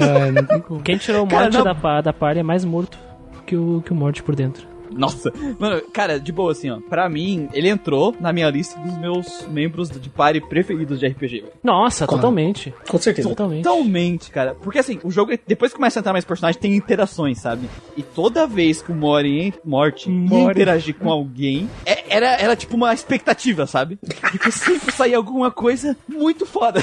sempre saía um negócio legal, sabe? Nossa, cara. Pô, morte é demais. Eu, como eu tinha recém saído da, da experiência do Suicoden 2, assim, quando eu comecei a jogar, eu pensei, caralho, esse personagem aqui tem mais personalidade que 90 personagens do Suicoden 2 juntos, cara. É, agora, agora é a nossa nova contagem, Manuel, de, cara, de, de carisma de personagens. É quantos personagens ele vale de 108 de É, Super? 52 são quantos, ô, Christian? Uns Sempre- 250? Tem 108. Tem Todos 108 e o, o Mori vale 90. Talvez Morte mais é que 90, cara. A maior, mais, cara, esse Suicoden 2 tem o quê? Uns dois personagens que prestam? O Edson chuta no saco? Não, tem uns 5, 6 que prestam. Ah, é, uns 5, 6. Ah, é, é. Então o. Morte vale quase todos, é, basicamente. Quase Não, cara, o todos. Morte 90 é... tá bom, 90 é bastante. O Morte é show demais, cara. 102 Puta que pariu. personagens ele vale. Velho, ele é uma caveira com olhos que tem proeficiência em socos, velho. Ele é um fighter. Ele é um guerreiro que ah, ele não equipa nada, mas ele equipa dentadura. Dentes, cara. que dente. Eu imagino que é aqueles caras que, tipo, pô, eu não presto pra nada, eu sou só uma cabeça. O que, que eu vou fazer? Vou entrar na frente dos outros e apanhar. Pra isso que eu sirvo. E morder, morder, velho, ele morde. Morder, cara. E aí é legal que tem aquele rato que é invulnerável a ataque físico, os outros personagens, ah, minhas armas não funcionam nele, ah, minhas, minhas skills são inúteis contra esse personagem. E é algo do tipo, é tipo, mordida não tá adiantando aqui, gente. Sabe? Tipo, Minha mordida não está funcionando nessa coisa. O, tá falando do, do, lica- do Ratizomem lá, o licantropo rato? é, o Hatsuzome. Ratizomem. Hatsuzome. E, Cara, quando eu cheguei na cidade, eu entrei, eu e ele entrando na cidade, ele fala uma coisa que ele repete de vez em quando, mas eu rio toda hora que ele repete, porque ele, tipo, chefe, estão olhando pra gente. Haja naturalmente. Aí ele dá uma pausa, assim, ele olha pra mim, eu pe- pelo menos eu penso isso, né? Ele olha pra mim, que é praticamente um undead, né? Todo morto-vivo. Ele que é uma caveira flutuante, e ele fala, é, é andar, é, casualmente. Haja casualmente. É, Casualmente, velho. casualmente, não é naturalmente, é casualmente. Né, Isso me faz lembrar o. O Han Solo com o Chewbacca ali. E os caras tão voando e dele, porra, eles vão descobrir a gente, mano. Relaxa, é só você voar casualmente. Tá ligado? porra. Como que voa casualmente, caralho? É legal que tem umas, umas interações aleatórias que nem no Baldur's Gate, que eles se conversam entre si, assim, às vezes. Tem uma que eu, que eu até salvei, que... Que o, Mor o Morte, ele é o alívio cômico, né? É bom Ele é deixar alívio claro, ele é o alívio cômico e ele também é o cara das referências obscuras, assim. Então, a Falcon Grace, que é um personagem que a gente vai conversar, ela começa assim, Morte, estou curiosa, o que aconteceu com o seu corpo? E ele, hã? Eu? Eu sou a cabeça de Vecna. Vecna é o Lich que, que é o vilão fudido, tá ligado? E, Tô ligado, tô e, ligado. e- e- e é interessante que essa, quando ele fala só a cabeça de Vecna, é uma brincadeira que provavelmente só os, os mais deep de D&D pegam. Porque o Vecna, ele é um Lich que ele perdeu a mão. E aí tem um artefato que é a mão de Vecna, que tu pode colocar no teu personagem e ganha altas magias. E aí, e só que na época, no- nas comunidades de D&D, saiu uma- um rumor que, eles iam, que ia ter um, que tem um artefato que chama cabeça de Vecna. que pra colocar, tu tem que cortar a cabeça do personagem e colocar no lugar. Porque isso surgiu numa mesa que o mestre colocou essa, esse item aí, e aí o pessoal se matou, cortou a cabeça dos aliados, tudo pra colocar e não, não existia esse item, sabe? E aí virou um meme da comunidade desde os anos 90, sabe? E aí isso tá no jogo, cara. Então, não, eu sou a cabeça do Vecna. E é, é bem interessante, é o cara da- das, das referências, o cara das piadinhas, Não, piadonas. o, o Morte, cara, o Morte eu acho que ele tem interação com quase todo mundo. Acho que só com o Vader que ele tem muito pouca, quase nenhuma. Quase ninguém tem interação com o Vader, isso é verdade. É. Cara, a interação dele é muito boa, cara. As Kaana, com a Falcon Grace, É, eu nossa. ia falar, ele com a Ana é engraçado. Tá de boa, se de repente ela já vira, ela já vira brava com ele. O que, que você tá olhando? Você tá chegando muito perto de mim. não, não, eu tava só, tava só passando por aqui, é passando perto da minha bunda. Não umas coisas assim, passando perto do meu rabo. Tem uma fala legal dele que ele se enrola na palavra e fala ah, Marta, morte, ah, ah, deixa pra lá, é tudo sobre semântica. Sabe umas coisas assim? Então, tem, tem uma, que a Ana morre de medo, né? Da, da Lady of Pin, dessas coisas de, de, de sigil. Aí ele, ela- ele tá falando, nossa, quase que a gente pega a Lady of Pin, né? O que, que você tá falando, Morte? Não fala o nome dela, não. Qual é o problema da gente falar da Lady of Pin? O que, que você tem contra a Lady of Pin? Ah, você viu a Lady of Pin? Lady of Pin é bonita, né? Ele trola muito ela, velho.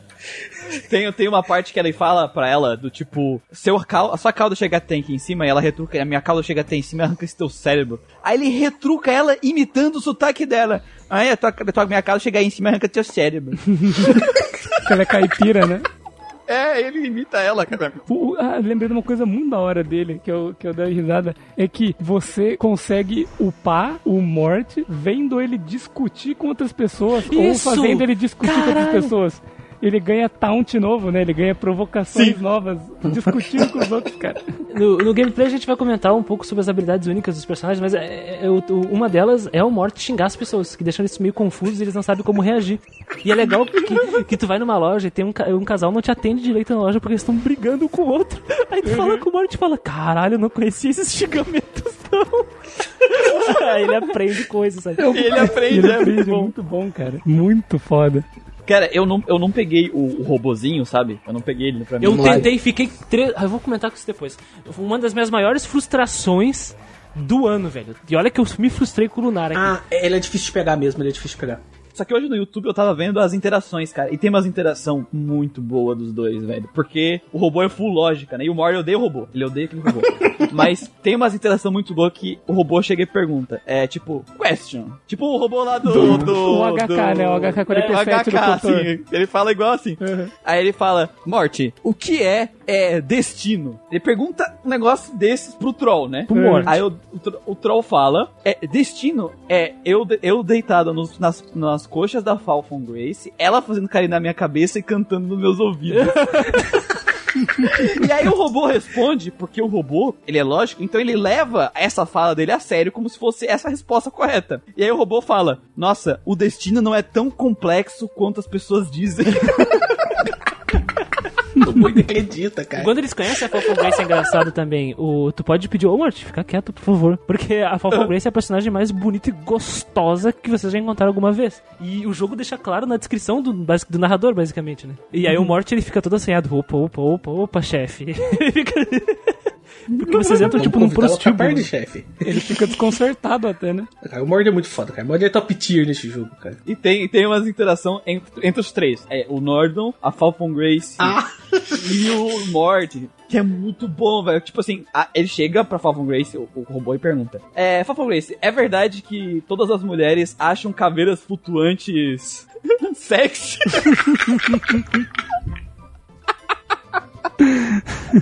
Quem falou isso pra você? Aí o Mort chega, ninguém falou isso pra ele.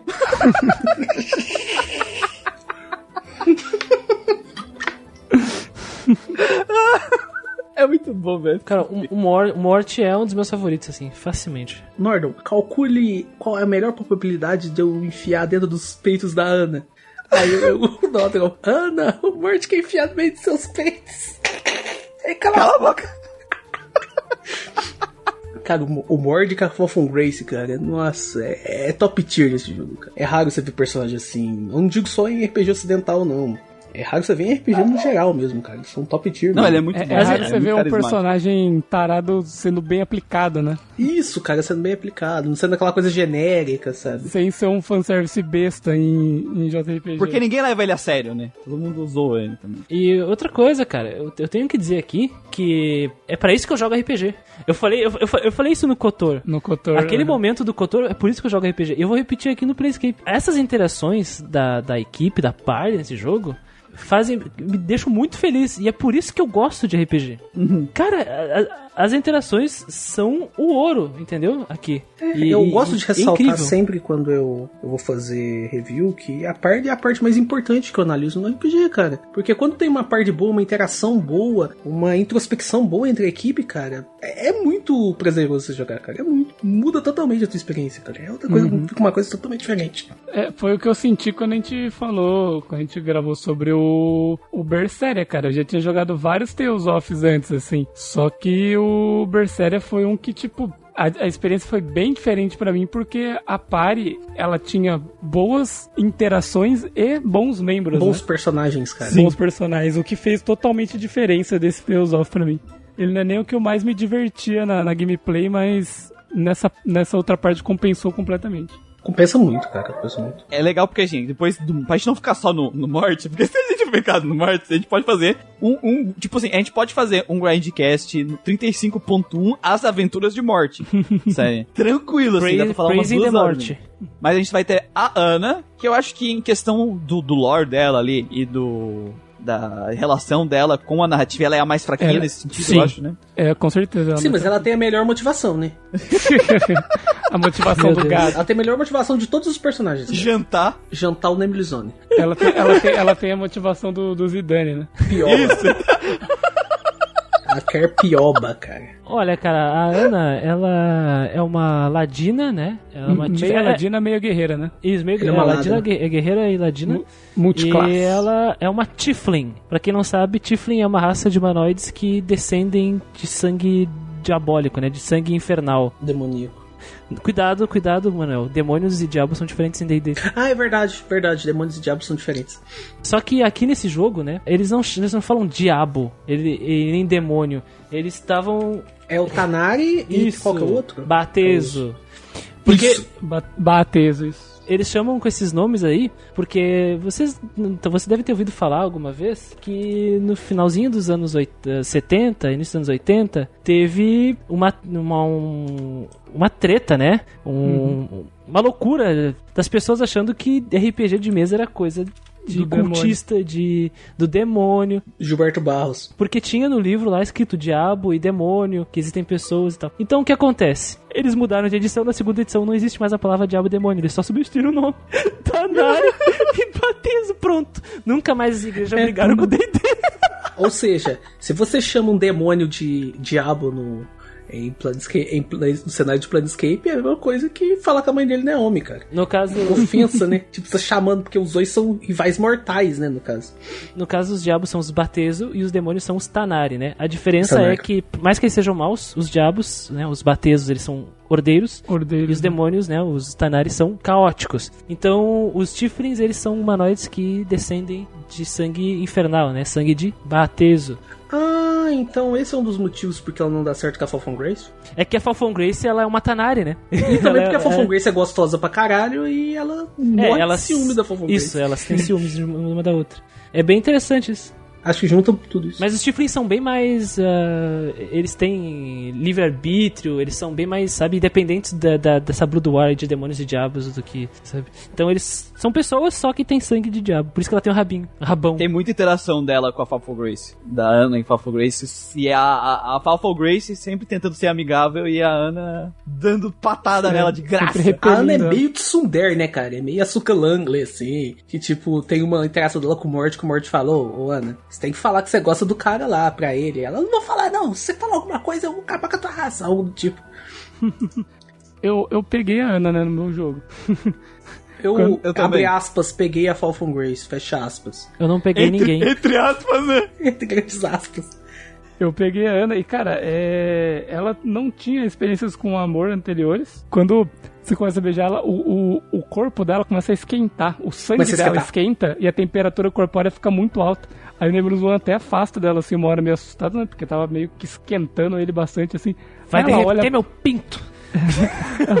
ela olha pra ele assim, que foi? Vai dizer que eu não sou boa nisso também? É isso? Não sei o que, arranjando treta já. Falei, caralho, só porque ele parou de beijar ela, sabe? Ô, É, namorada a roupa tóxica. dela é meio. é toda rasgada desse jeito, toda. que ela anda quase um biquíni, justamente Toda- por causa disso. Toda A velvete. temperatura do corpo dela é maior. Nam- namorada tóxica, cara. Ana é namorada tóxica. É aqui, ó. Achei É o diálogo. mesmo. Achei o diálogo dela com a Fofon Grace aqui, a Ana. Eu já tive o suficiente de você e ela. Vai, anda com ela. Se você gosta da companhia dela, eu não tenho mais nada a ver com você. Aí a, a Grace, Ana, é, ciúmes é uma faca de dois gumes, sabe? Ciúmes? Eu não tenho ciúmes. Eu nem sei o que significa ciúmes. Eu apenas não confio em você. Ninguém de nós confia em você. É só ela que tem treta com a Fofon Grace, velho. Gostei da dublagem do Manuel, vou contratar.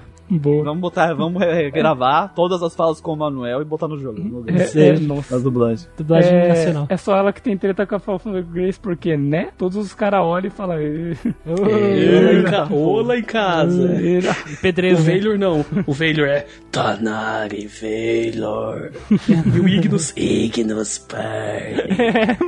Tem que não é um Pokémon, né, cara? E é isso. O Ignus é.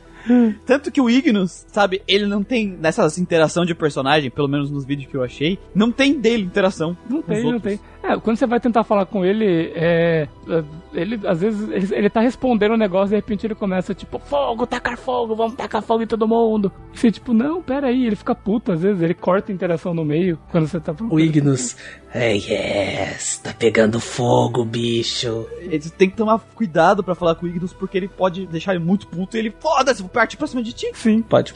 A gente já pode emendar pro Ignus já de uma vez, a gente tá falando dele, né? O Ignis Sim, é o cara que tá pegando fogo. Tá pegando fogo, bicho. Não, é, é um dos botecos. Você vai no boteco Sim. de, de sigil, aí o boteco chama o negócio do homem queimado, não sei. Você chega lá, tá ele lá, ele é o mascote do boteco. Tem um Ele tá cara lá parado entrada. lá pegando fogo. E sabe o que é legal? Se tu estiver andando na rua, se tu prestar atenção no áudio, tu vai escutar umas pessoas gritando: Venha ver o homem pegando Sim. fogo. Não sei o quê.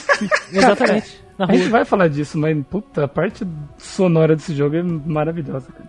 A parte, é, cara, a parte sonora dele é muito boa. A parte gráfica dele também é boa, por, por mais que a engine seja uma bosta. Aí você chega lá, tá o cara lá na entrada do boteco pegando fogo e tá a mulher dele. E ela explica pra você o que aconteceu. E aí é, é, é- é facultativo, porque a Ana e o Mort, que a gente falou, eles entram automaticamente na parte, você querendo ou não, digo acordo da história. Esses outros personagens que a gente vai falar agora, eles são facultativos, você recruta se você quiser. E o Ignus tem que fazer uma quest, conseguir um item. Quando você chega mais ou menos na metade de sigil, um pouco mais avançado no jogo, aí que você consegue conseguir um- uma água lá, você volta lá, joga nele e ele entra pra tua parte. E ele abraça, ele abraça a mulher dele e a mulher dele morre, né? Queimada. Por causa do Ignis, não é que tu tem que fazer uma quest pra pegar ele. Tu já tá no meio do caminho do jogo e ele te dá esse item já, naturalmente, o, o jogo, sabe? Bem interessante que ele te apresenta as coisas e ele não te entrega na mão, mas ele não te deixa totalmente no escuro também. Por exemplo, tu ganha o decantador da água infinita, que é um item que gera água infinita, e tu encontra um personagem. Um, persona- um personagem que tava com sede numa dungeon. E aí ele Sim. fala sobre esse item. Tu pega esse item e tu dá água pra ele. E aí tu já sabe que esse item gera água infinita.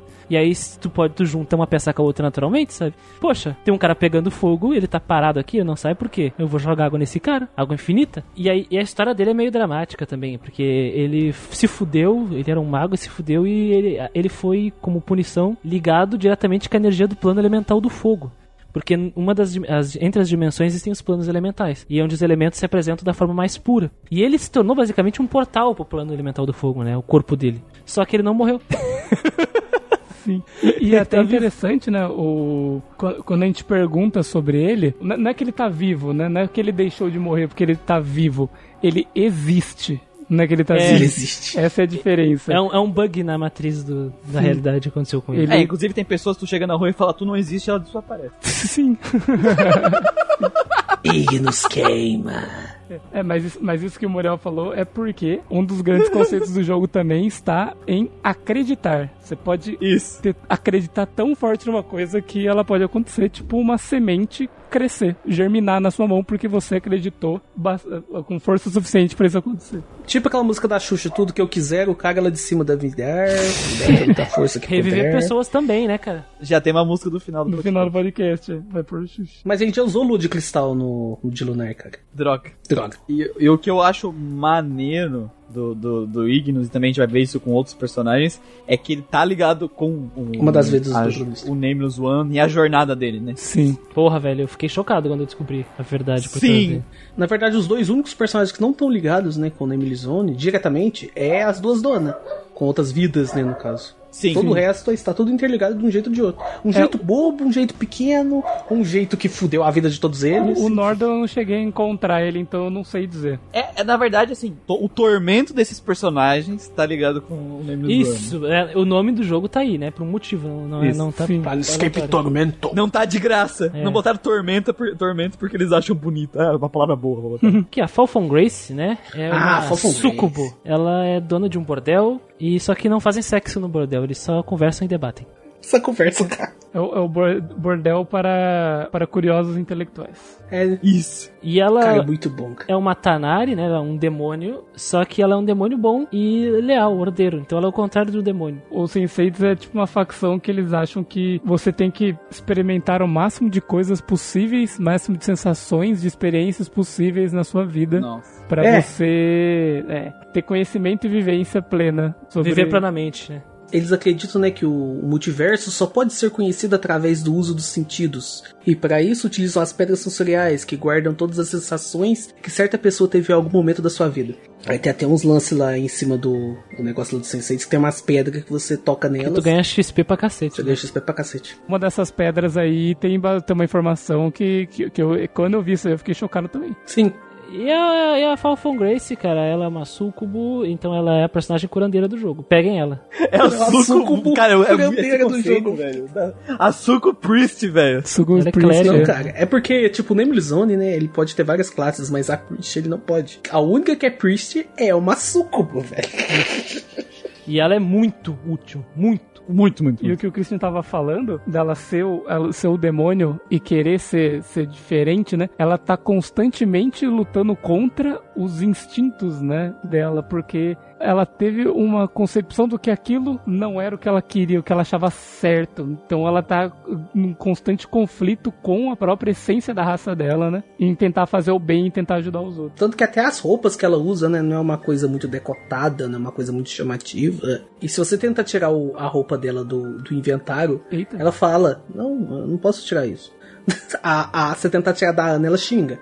Aí ela fala, não, é, é, eu não posso ficar sem roupa, é, eu, eu só tiro a roupa em alguns casos. Não, na verdade eu nunca tiro a roupa. Cara, se você tirar minha A, roupa, a Ana eu vou se ficar veste pe- mais sucubos que a, que a sucubo. Se eu tirar minha roupa, eu vou ficar pelada, velho. Eu tentei tirar o, o diário que vem junto com ela, ela não gostou também. Ah, ela não deixa. Aí você fala assim, você perguntar pra ela, posso ler seu diário? Ela, não. Ah, mas por favor, ela, ah, uma moça tem, uma mulher tem que ter seus segredos. É muito bom, cara. O diálogo com a Falcon Grace, assim, dos personagens, é um dos melhores do jogo, cara. Porque é muita coisa que os dois Eu, personagens eu, go- eu gostei de quando ela entrou na party que você pode perguntar dos outros personagens pra ela. Ela fala, pergunta do Morte, aí você conversa com o Morte, você ganha XP com o Morte. Porque você É que ela- é- que negócio ele não dele. é o que ele tinha falado que ele era, né? É, ele era. Ele, ele dizia que era um mimir. Mas não era, não. Ela fala que ele tem cheiro de alguma coisa, né? Ele, ele tem Não cheiro de como é bator. Bator De é o bator. inferno, Isso. né? Ele tem cheiro de inferno. Isso. Não, cara, essa conversa com a Falcon Grace é muito foda, cara. É muito foda. E, a Ana e a Falcon Grace, né, como é costume nesses jogos, elas são os interesses amorosos do Nemlizone. A Ana é uma coisa mais carnal e a Falcon Grace é uma coisa mais platônica. O que muda na do- no caso da Falcon Grace, porque você não pode beijar ela. Senão você morre. se você beijar ela, você morre. É. É, se o Nemlizone, se você tiver colo- colocado um pouco de inteligência nele, você vai estar conversando com a Falcon Grace, ele vai, vai ter a opção de beijar ela e você morre. Simples assim. Co- conversando com a Falcon Grace é tipo, ah, batata. Porque você é burro. Isso é zoado, porque a sucubus da, da, da, da quinta edição, é, é- o beijo mortal é uma habilidade que ela pode ativar, então elas podem beijar à vontade. Então a. Ah, mas essa daí não é a quinta edição. É, exatamente, isso é baseada na 2, ADD 2. Então a sucubu nerfada aí.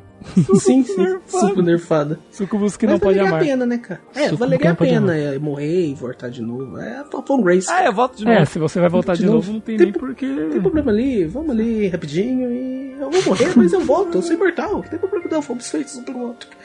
O que muda da Falcon Grace não tem uma coisa. Podia beijar ela no, no mortuário, né? Já acorda ali. Não tem uma coisa carnal entre as dois, entre os dois. Igual tem com a Ana, por exemplo.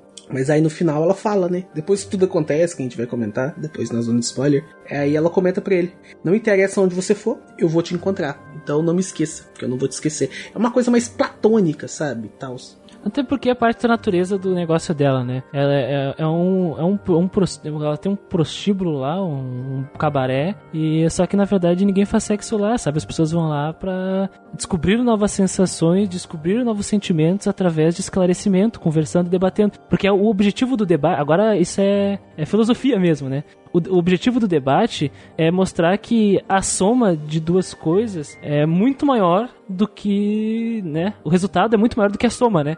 Duas pessoas conversando sempre chegam a um lugar, um terceiro lugar completamente diferente, assim. Um debate de É uma verdade. le- multiplicação. Uhum. É, um debate. E é muito legal a maneira como é que você recruta ela, né? Você chega lá, ela tá lá na entrada, aí você tá conversando com ela, né? O papo rola, o papo vai, o papo vem. E aí você fala, ô, você não quer entrar na minha equipe, não? E aí ela fala, ah, Porque é, eu iria, conversa com todas essas pessoas, com todo mundo aqui do bordel, com todas as minhas meninas, por assim dizer. Estudantes dela, ela chama. É, todas as, todas as, não lembro quantas meninas que eram. Dez. Eu vou- É 10. Ela fala 10. 10, né? É, conversa com todas as 10 meninas aqui. Aí você vai lá, conversa, só tem 9. Tu faz Cada as uma tem uma quest, delas, mas é caso. facultativo. Aí você chega lá, você conversou com todas as 10, aí tem a opção lá. E o décimo era o Nemilizone. Porque conforme ele foi conversando com elas, ele também entrou nessa pegada do sense sabe, do bordel. Sim, cada uma ele- tem uma, ela- uma história diferente também, né? E aí ele ace- ela aceita entrar na party, cara. E aí quando ela entra na party, a Ana, puta que pariu, a Ana tem um, um ADP, um ataque de pelanca.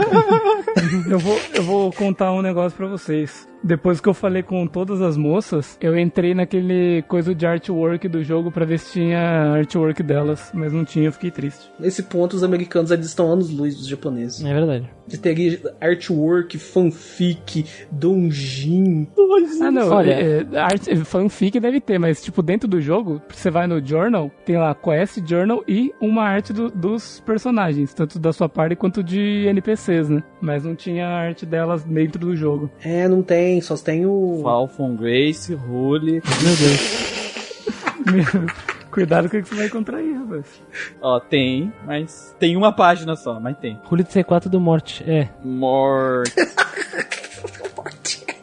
É, Vai encontrar só o Tem, puro o pior os que cara- tem, velho. Os caras pesquisando pior ao vivaço. é que tem, velho. Cara, mas, mas no geral, velho, a, a Fofão Grace é uma personagem muito bem bolada, cara. Assim, junto com o Mord, pra mim, é os top tier desse jogo, velho. É uns personagens muito peculiar, velho. Muito útil também. Ela, ela desempenha muito bem o papel dela, eu gosto. Sim. É um dos melhores personagens. Eu fiquei com ela até o final, assim, não, não tem por que tirar ela também. Não tem por que tirar ela da party. É, eu vou dizer assim, fiquei um pouquinho, um pouquinho, um pouquinho decepcionado com o quanto ela curava nas magias mais fracas, até nas medianas, mas depois que eu consegui bastante magias por dia com ela, ficou meio de boa. E item também, eu tinha item pra caralho. Ela, ela é a única que pode invocar o Call Lightning, que é, putz, forte demais.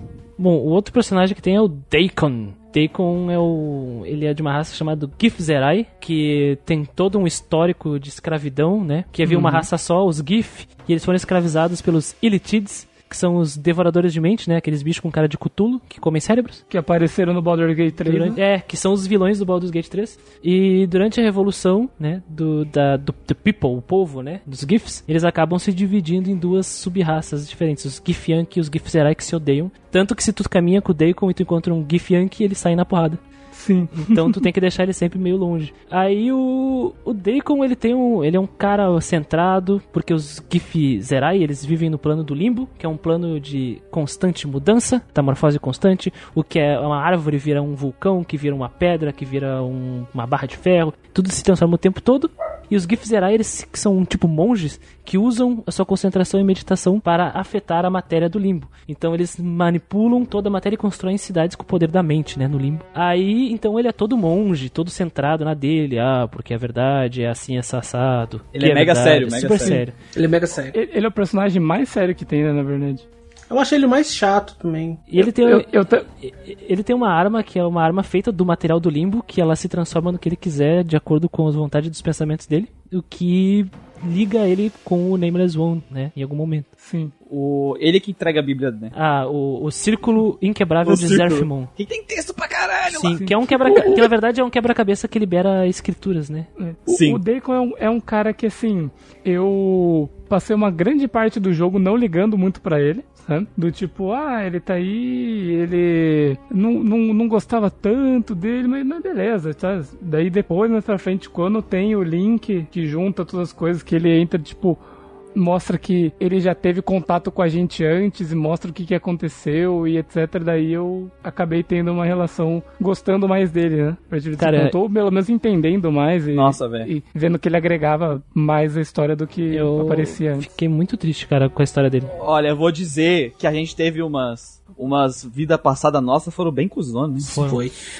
Porque é, com relação a carisma, personalidade, ele é o mais fraquinho da party, cara. Se for pra pensar. Mas ele tem um background interessante, né? Prova que até os personagens mais fraquinhos de Planescape Torment dá porrada em nos personagens de alguém de jogo. Isso. Sim, sim. Por isso que ele é chato pra caralho. Mas mesmo ele sendo fraquinho, Manuel, eu acho que ele tem uma personalidade de uns eh, 30 Suicoden, sabe? Não, é uns 30 Suicoden.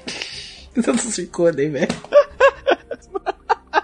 Porque é, é a fé dele que faz ele viver assim. Condiz completamente de como ele age, como ele se comunica e, e as escolhas dele. Então, isso torna ele um personagem interessante por si só. Ainda mais quando tu aprende sobre o ciclo inquebrável de Zerfimon, né? Que é o que eles a, a raça dele acredita. E tu fica um pouco chocado, sabe? Com o que aconteceu com ele. Eu, eu, eu, eu pelo menos, eu fiquei. Foi o primeiro momento que eu fiquei triste assim no jogo. Eu fiquei, eu fiquei em choque quando eu vi o que aconteceu, tipo, falei, caralho. E tipo, foi a primeira vez que eu vi algo realmente escroto que a gente tinha feito no jogo, sabe? Eu lembro que eu tirei ele da parte assim que entrou no slot a mais, acho que eu peguei o, o Nodron. Aí eu chutei ele, tchau. Só Não, não, eu fiquei com ele até o final. Ele é um guerreiro, até o final. Guerreiro e mago, multiclasse. É, eu fiquei com ele porque eu tava jogando de mago.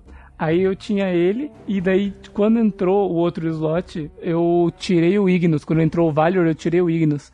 Porque eu já tava jogando de mago, já tinha o guerreiro mago, e eu falei, ah, vou tirar o Ignis e colocar um guerreiro pra ir na frente com morte agora. É. Ah, não, eu tirei, lembrei, agora que o Gustavo falou, eu tirei ele porque o, o meu nome Elizone já era guerreiro. Aí eu tava com ele guerreiro, a Ana é meio guerreira, o Morte. Aí eu falei, ah, não, já tem guerreiro demais. Então e eu entrou o chutei ele. né?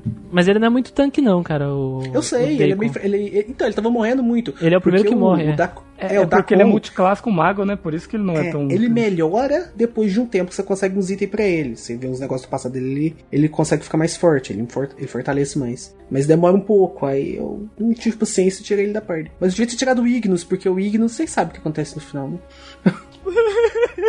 Burn!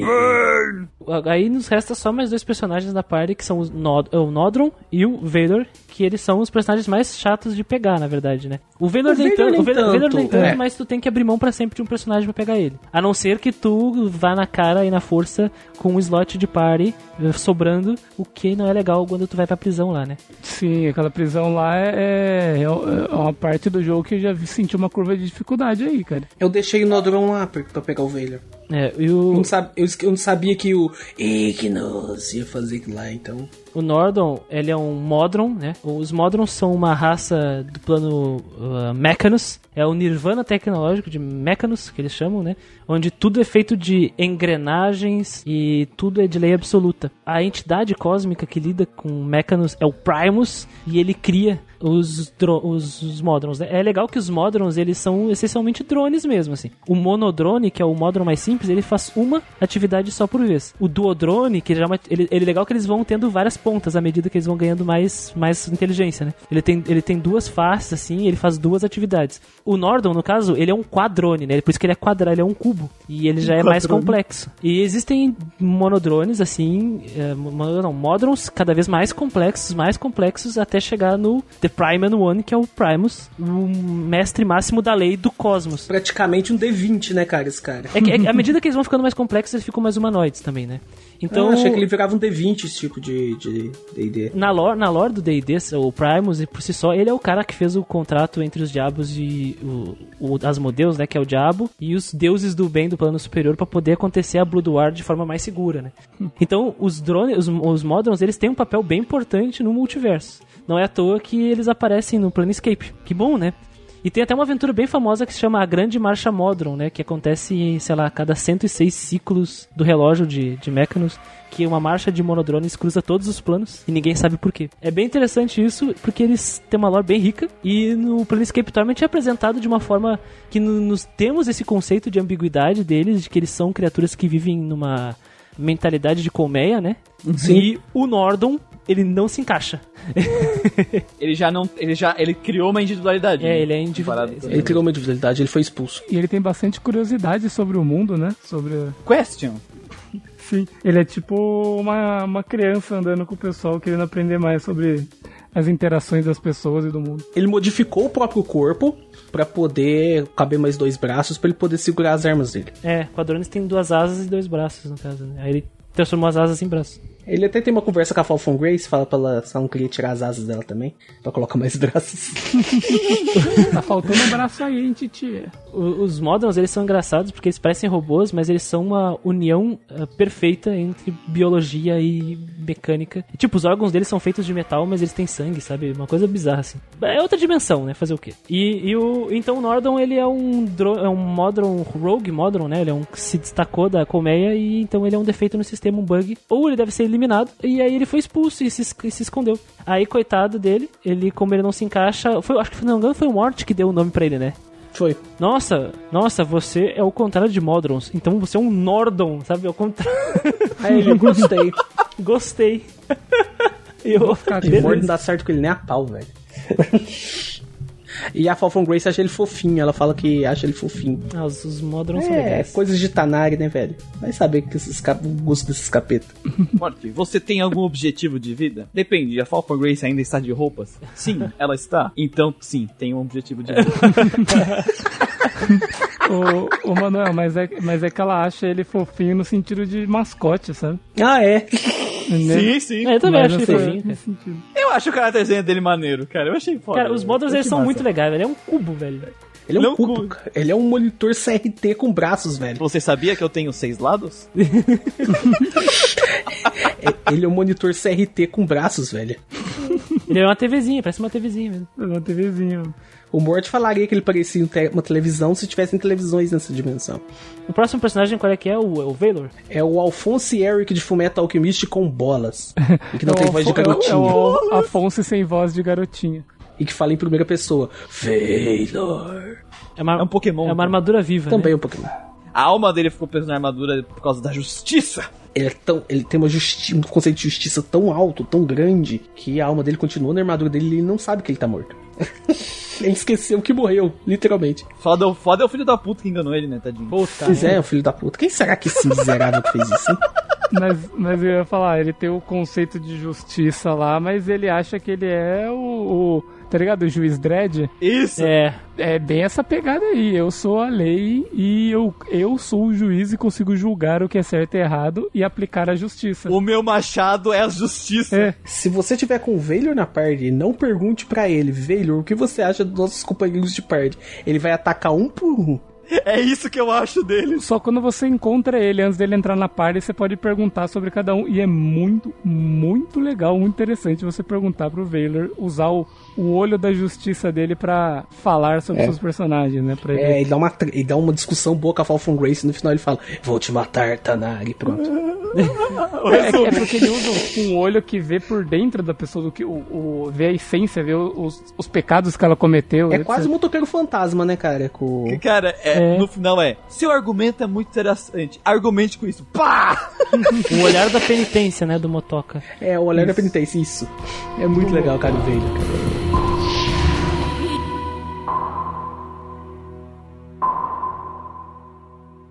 updated my journal.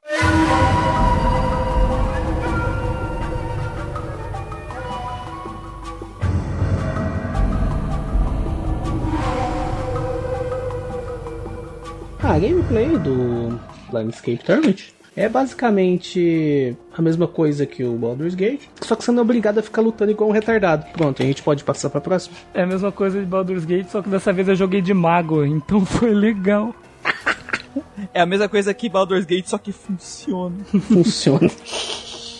A gente tem a exploração, né? O negócio de- andar e explorar, que é basicamente igual ao Baldur's Gate, aquela visão isométrica, andar e tal. Bem simples, sabe? Esses jogos click and É point. típico da, da Infinite Engine, né? É isso. Aí a gente tem a gameplay, que é, eu acho que teve coisas da gameplay que eu curti mais que em Baldur's Gate. É aquele negócio, é RTS com pause. Pausa, escolhe os personagens, a ação deles. Uhum. E assiste eles se bater ali. E na hora que tu vê que tá acontecendo alguma coisa, que tu precisa usar uma skill especial, alguma coisa, tu pausa e escolhe outra ação, né? Só que teve coisas que eu achei mais nessa questão do combate, que primeiro, tu não começa level 1, Uhum. Sim, você começa com level 3. então isso já que significa que tu não vai começar com 4 de vida.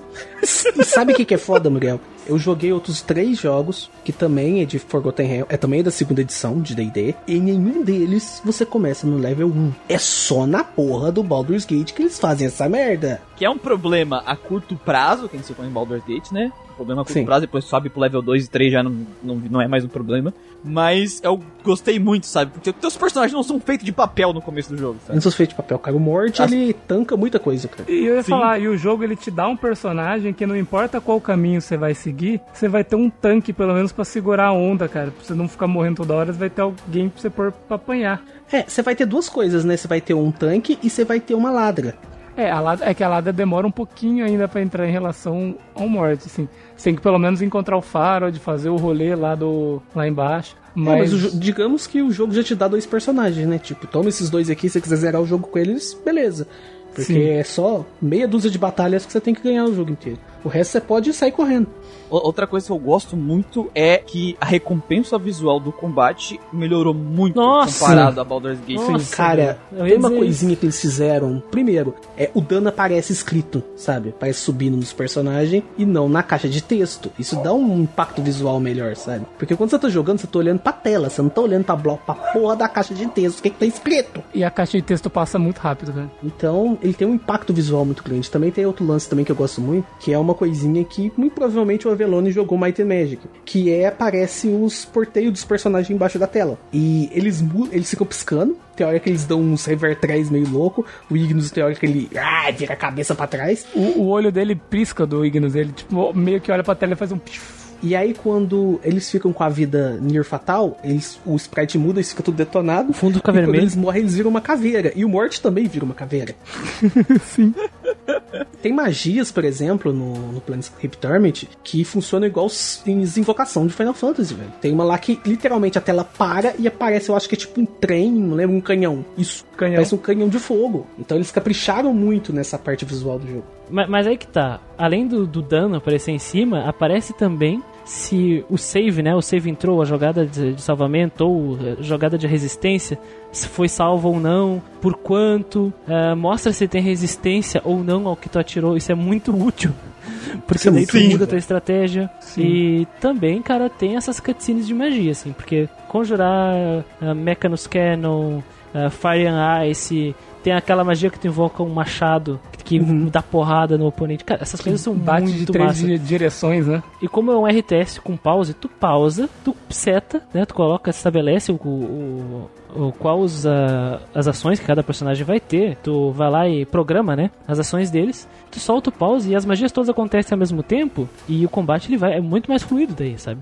Tem magias específicas que pausam tudo e tem magias que não param o jogo. Então, às vezes dá pra você usar três magias ao mesmo tempo que não param o jogo e, e, tipo, continuam tudo ao mesmo tempo. E tem aquelas que, tipo, você usa ela, vai pausar. Então, as pessoas usam as que não pausam, elas atingem primeiro e de repente daí tudo para pra vir a magia grande, né? Uma coisa que acontecia no Baldur's Gate, no Baldur's Gate, que era, ah, nossa, que legal combinar efeitos, mas era tão anti ah, intuitivo e aqui não. Sim. Aqui é muito mais intuitivo. Então essa é uma recompensa tanto visual quanto de gameplay, a possibilidade de combinação de efeitos sejam mágicos ou a- as habilidades especiais de cada personagem. Porque cada personagem tem habilidades especiais. Então o Morte ele pode invocar, por exemplo, um enxame de caveirinhas que atropela o oponente.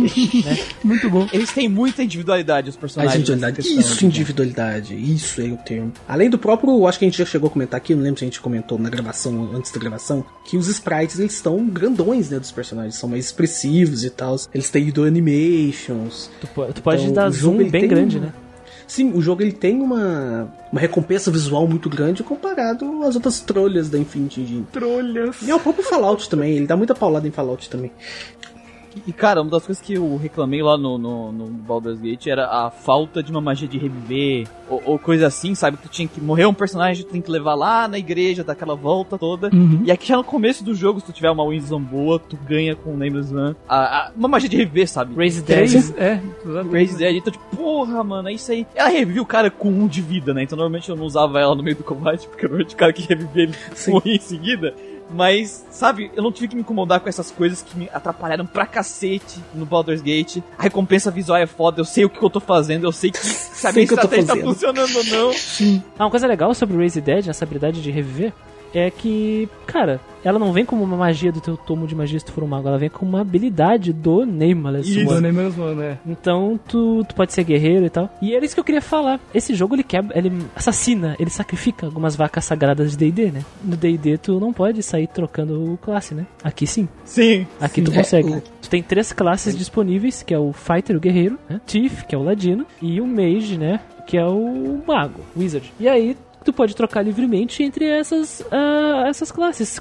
Tu pode falar com o NPC, ou tu pode falar com os próprios personagens da tua party, e tu consegue trocar de classe. Isso é muito bom. E tu pode agregar também habilidades completamente novas de classe, falando com personagens NPCs dessa classe que estão espalhados pelo jogo. Ou seja, tem uma customização lascada no Nameless Zone e o que eu acho interessante é que essa customização é uma individualidade dele, que é só ele que pode fazer isso. Sim. E, e você pode adaptar conforme pessoas entram na sua party. Tipo, às vezes você, tipo, entrou o Ignis fala, pô, não preciso mais jogar de mago, posso colocar ele como meu mago principal e trocar pra fighter porque eu tô precisando de alguém na frente, junto com o Mort. Você pode ir adaptando né, ao longo do jogo as necessidades. O que eu acho legal disso, né, que a gente falou de assassinar vacas sagradas, né? Porque é um negócio que a gente falou no Baldur's Gate de adaptação que faltou um pouco, sabe? Vamos pegar algumas coisas que às vezes é assim na mesa, mas na hora que a gente adapta pra um, pra um meio eletrônico, talvez não fique eletrônico. tão interessante, né? até às vezes atrapalha um pouco a experiência. Vamos pegar e adaptar isso pra criar uma experiência melhor pro jogador, e eu sinto muito isso aqui no, no no Planescape, E, né? e outra coisa. Muriel, ah, nós sabemos que é facilitado assim por causa que é um jogo eletrônico. Mas dentro da, mas dentro da narrativa, ele também se respeita. Sim, sim, Porque essa mudança de classe toda acontece devido à natureza do personagem ser daquele jeito. Eu ia falar isso agora. Você viveu várias vidas. Você pode ter sido um fighter em uma, um mage na outra, um div na outra, e você tem essas coisas enraizadas dentro de você, mesmo que você não lembre. Sim, isso, isso é uma das coisas fodas do, do Planescape, porque eu acho que até o Manel comentou isso nesse a, a gameplay, as interações com os personagens, os NPCs, todos eles respeitam a temática do jogo e estão interligados com ela. Exatamente. E eu acho que a outra parte do, do, do jogo, é da gameplay, da exploração também, é a parte de tu conversar com as pessoas, né? Porque uma coisa que tu vai fazer nesse jogo é falar com, com Pra todo mundo. caralho, você vai falar pra porra, É, velho. aí eu acho, eu acho que ela é boa e ruim ao mesmo tempo. Eu acho que é aqui que Sim. tá a parte Sim, ruim. é a faca de dois legumes do jogo. É, tá aqui, É uma né? faca de dois legumes. É, faca dos dois legumes. Porque assim, no começo do jogo, tu não sabe o que tem que fazer, sabe? Depois que tu sai do, do, do, do bagulho lá, do, da, do monastério, tem Mor- que procurar o faraó. de- mortuário. Tu tem uma Mortuário. cidade. Mortuário. É, Monastério mortuário, não. desculpa. mortuário. Sai do mortuário e, cara, assim, tu tem. Nessa cidadezinha aqui, tu- eu acho que se tu quiser fazer todas as side quests possíveis ali, cara, eu acho que tu pode gastar uns 20 horas ali naquela cidade, se tu, quiser, velho. Tem muita coisa nessa cidade e tu fica perdido, assim, tu não sabe exatamente o que realmente é importante pra te progredir no jogo, cara. Se não tiver com detonado. Mas é um problema. É aí que tá, cara. Que, o, que nem a gente comentou do texto lá no início. Esse jogo tem um, um grande, um grande ponto positivo e um grande ponto negativo no texto dele. Se tu não gosta de ler, cai fora. Sabe? É. Se tu acha que ah, é muito trabalhoso, eu só quero ficar esperando o meu turno pra ficar batendo nos outros, ou eu quero apertar botão sem parar, um botão sem parar pra sair dando golpe em hack and slash, pula, pula fora. Quer ficar clicando?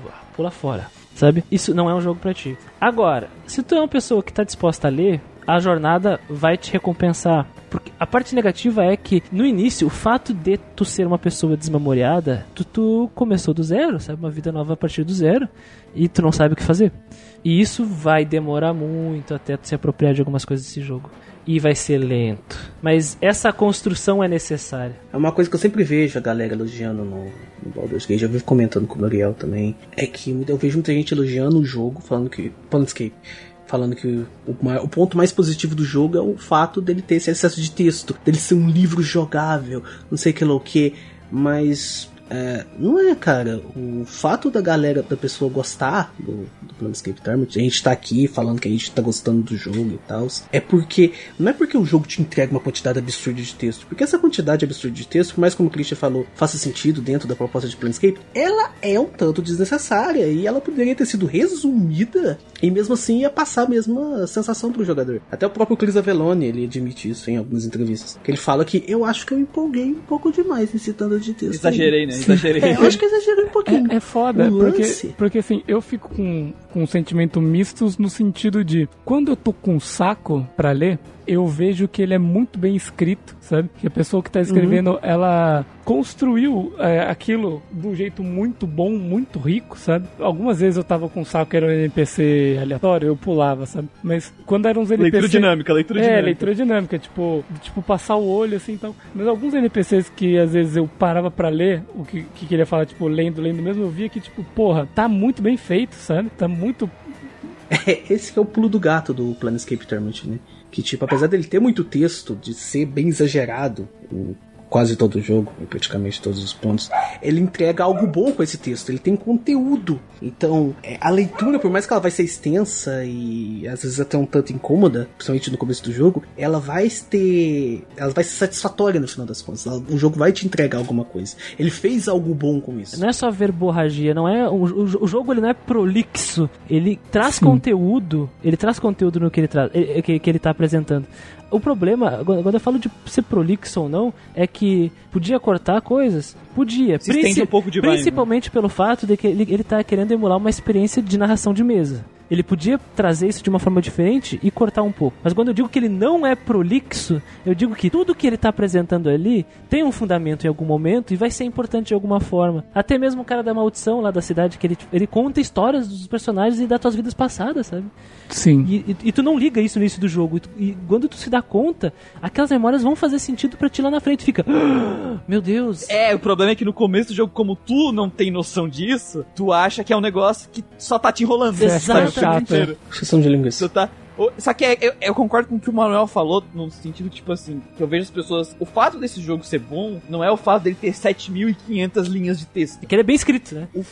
É, exatamente. O fato é que a história nessa, que está nessas 7.500 linhas de texto é boa, os personagens que estão lá são boas, e as interações, o lore, são bons, sabe? E tudo isso compensa no final, porque não adianta ter 5, 7 mil linhas, 7.500, 20 mil, 100 mil linhas de texto e o teu texto é um cocô gigante. Não faz diferença, sabe? É o negócio do. A quantidade de palavras não define a qualidade do livro, né? E sim o conteúdo dele, o conteúdo que tá impresso no livro. Então, eu acho que a gente tem que elogiar ah, o, a game, essa gameplay de conversa e tudo mais pela execução, pela qualidade do conteúdo que é Planescape.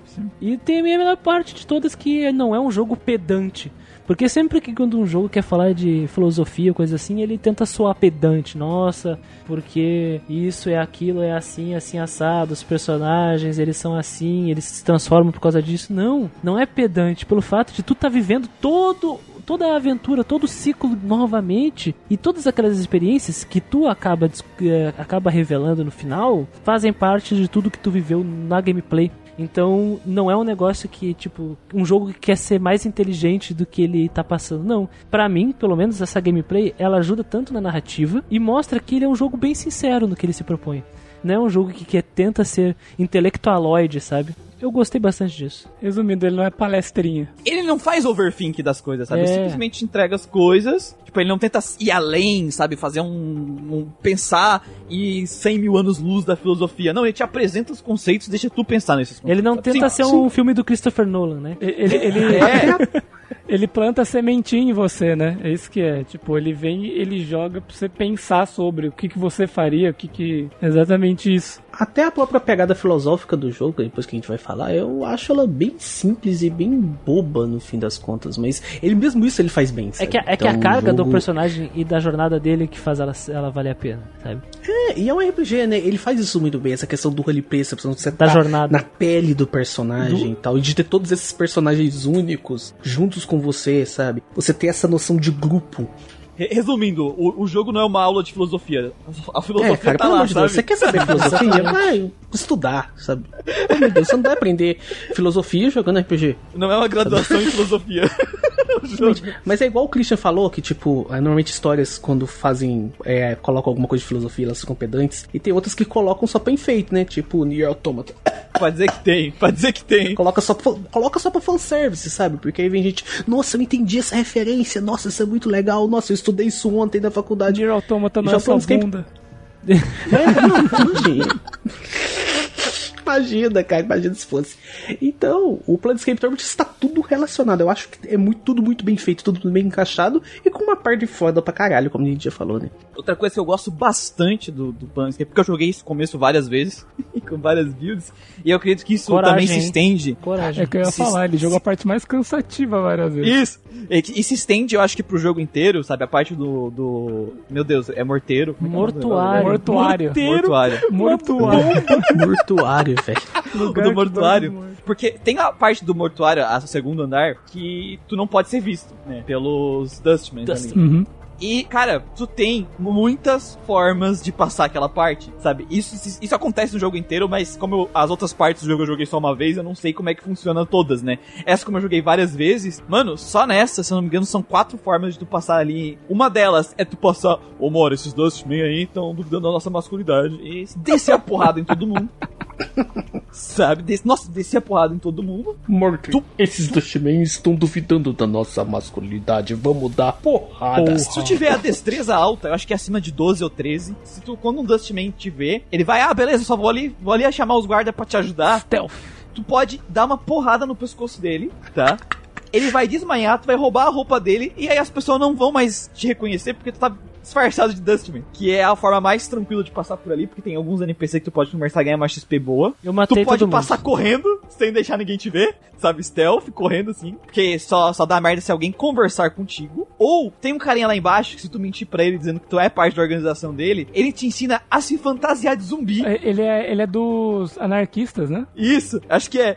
E ele te ensina a se fantasiar de zumbi, e tu fica zumbizão, e te, te costura e tal. Fingir Tu não pode correr nem nada, mas tu fica uh, andando que nem um zumbi. Os caras não ligam pra ti, porque ah, é um zumbi aí trabalhando, sabe? Então, eu acho muito legal esse, esse conceito do, do. Porque, tipo assim, é um conceito que não tá. da- das escolhas que não tá só envolvida em fazer, ah, umas escolhas no diálogo que não tem sentido, sabe? Elas estão interligadas com a tua gameplay, com a forma de tu interagir com aquele mundo, sabe? Isso é muito legal. Eu acho que é isso que é, a- é uma agência bem feita, sabe? Dentro do jogo. Aproveitando que o Muriel falou, ah, é só mais um zumbi trabalhando lá. Só explicar pra galera que no mortuário, os, os Dustmen lá, eles coletam corpos, né? E guardam ali no mortuário e alguns eles é, trazem de volta a vida para trabalharem pra eles. São os mortos-vivos que ficam lá dentro. Eles são tipo, eles têm um contrato de tipo, o cara no final vende o corpo pros Dustmen e vira escravo, só que ele é um zumbi, então ele nem sente. Porque no final não foi só, ah, tuas opções é passar conversando, é passar batendo ou passar stealth, sabe? Que era o que eu pensava que no máximo ia ter isso de variação. Não, uma é roubar a roupa do cara, a outra é se fantasiar de um zumbi, sabe? É muito legal isso. Eu gosto muito quando tem essas, essas opções malucas, sabe, no jogo. E é muito maneiro. Realmente, e isso se estende o, o resto do jogo inteiro, né? Tipo, várias partes tem, dependendo do jeito que você quiser, você pode passar de, de algum obstáculo. Inclusive tem várias formas da conversa de tu passar, sabe? Tem várias formas de tu enganar o A cara. parte do farode também tem isso, né? Tipo, você pode sair matando todo mundo, você pode fingir, conversar, ir lá, passar de boa. Eu matei todo mundo. Porque você... Eu também matei todo mundo. Você pode, é, Na parte do portão lá, né? Você pode matar os guardas do portão, você pode dar- pagar dinheiro pra eles. Subornar eles. a parte do, do que você tá falando lá, a parte do Farrod lá, eu lembrei daquela parte que você encontra aquele civilizaçãozinha lá que não deixa você sair, que é a do, do Rei Silencioso. Sei. Isso. Você pode ou falar que você vai contar pra todo mundo quem que é o quem que é o Rei Silencioso e eles querem te matar e você bater em todo mundo. Você pode fazer um pacto com eles e sair numa boa. Você pode você virar o Rei Silencioso e ter um game over ali, né? não, não ter um game over de perder, né? Mas você zera o jogo, sei lá, no Com meia hora. é, no primeiro primeiro quinto do jogo você não vê porra nenhuma. Speedrunner de Planescape Torment. Exatamente. E tu pode fazer uma side quest pra deixar eles. Tipo, tem um Dustman lá e eles não gostam do Dustman lá, e aí tu pode fazer todo um negócio que revela quem é o Dustman de verdade. Inclusive, tem, tem várias formas de fazer isso, sabe? Uma delas tu enfrenta o cara, e outra o, o, o, o lugar lá, o mestre dos magos do lugar vai lá e derrota o cara também. Então, até a subforma de passar pelo lugar, às vezes tem subformas de fazer ela. Eu fiz isso, aí eu saí amigavelmente, depois eu fui lá e fiz acordo com o rato lá, que era uma consciência coletiva. Fui lá e matei todo mundo, vi quem que era o líder deles e voltei pro rato. Eu fui bem filho da puta, puta que Boss pariu. final do jogo também, cara. Tu pode conversar com ele e acabar o jogo, só conversando. Sim, sim. E grinding, eu acho que é aquilo, né? Faça todas as side quests, fale com todo mundo e aí tu vai subir nível pra caralho. Se bem que no final do jogo tu vai ganhar uma XP branda ali no- na, na parte do final, que eles vão te dar uma quantidade. Depende, depende. Legal de não, é, XP. não é tão fácil de conseguir. É, eu não achei difícil, sei lá, foi. N- não. Não é, não é tão fácil? Não, porque você é, você só vai conseguir se você fizer a opção de diálogo correta Ah, não, sim, sim. pra abrir a esfera. E ganha muito XP. Esse é um dos pontos negativos do jogo. Pra mim. O quê? É que é o seguinte, eu, eu, eu adoro tudo isso, tudo isso que eu falei que eu gosto, mas tem um problema que é o seguinte, né, vamos falando de gameplay aqui e exploração, né? Tu chega num personagem que é muito importante, que é um dos pontos da, da, da série, assim, do jogo. E aí tu conversa, e é diálogo pra caralho, né? E aí tu conversa, conversa, conversa, conversa, conversa pra porra com ele, e tu falou um negócio errado pra ele. Cagou tudo. Ou tu morre, ou começa uma batalha, ele te mata, ou tu, ou tu não tá preparado pra aquilo lá. Então, assim, ó, aí tu, beleza. O jogo tem um autosave que ele te salva, ele sempre salva automaticamente quando tu vai mudar de, de, de mapa ou coisas assim. Então tu volta, né? Só que daí tu tem que passar por todo o diálogo de novo. E tu tem que fazer as escolhas certas de novo. Essa, pra mim, isso é chato, porque eu eu queria evitar um combate ali e com um boss e aí eu não consegui. Aí eu fiz isso duas, três vezes, eu fiquei chateado. O- o- e é chato porque esse último boss, é, essa é mais chato ainda do que em relação aos outros, porque você chega e é tipo assim, você chega, aí depois você vai andar até ele, daí tem uma cutscene e depois você vai chegar perto dele, ele vai começar a falar com você, aí ele vai andar e ir até um ponto, você vai andar do lado dele, chegar até lá, aí desenrolar mais conversa, sabe? Não é uma coisa rápida, né? De, de só chegar e conversar, não, tem todo eu também fiz esse final. Eu quis fazer dos três jeitos diferentes e enfrentar eles de outro jeito diferente também em batalha. Então eu tive que passar umas cinco vezes mais ou menos por ele e é bem chato você repetir mesmo. A minha experiência não foi necessariamente com o boss final, aconteceu com a bruxa isso, sabe? Sabe a Ravel? bruxa? A Ravel, sabe?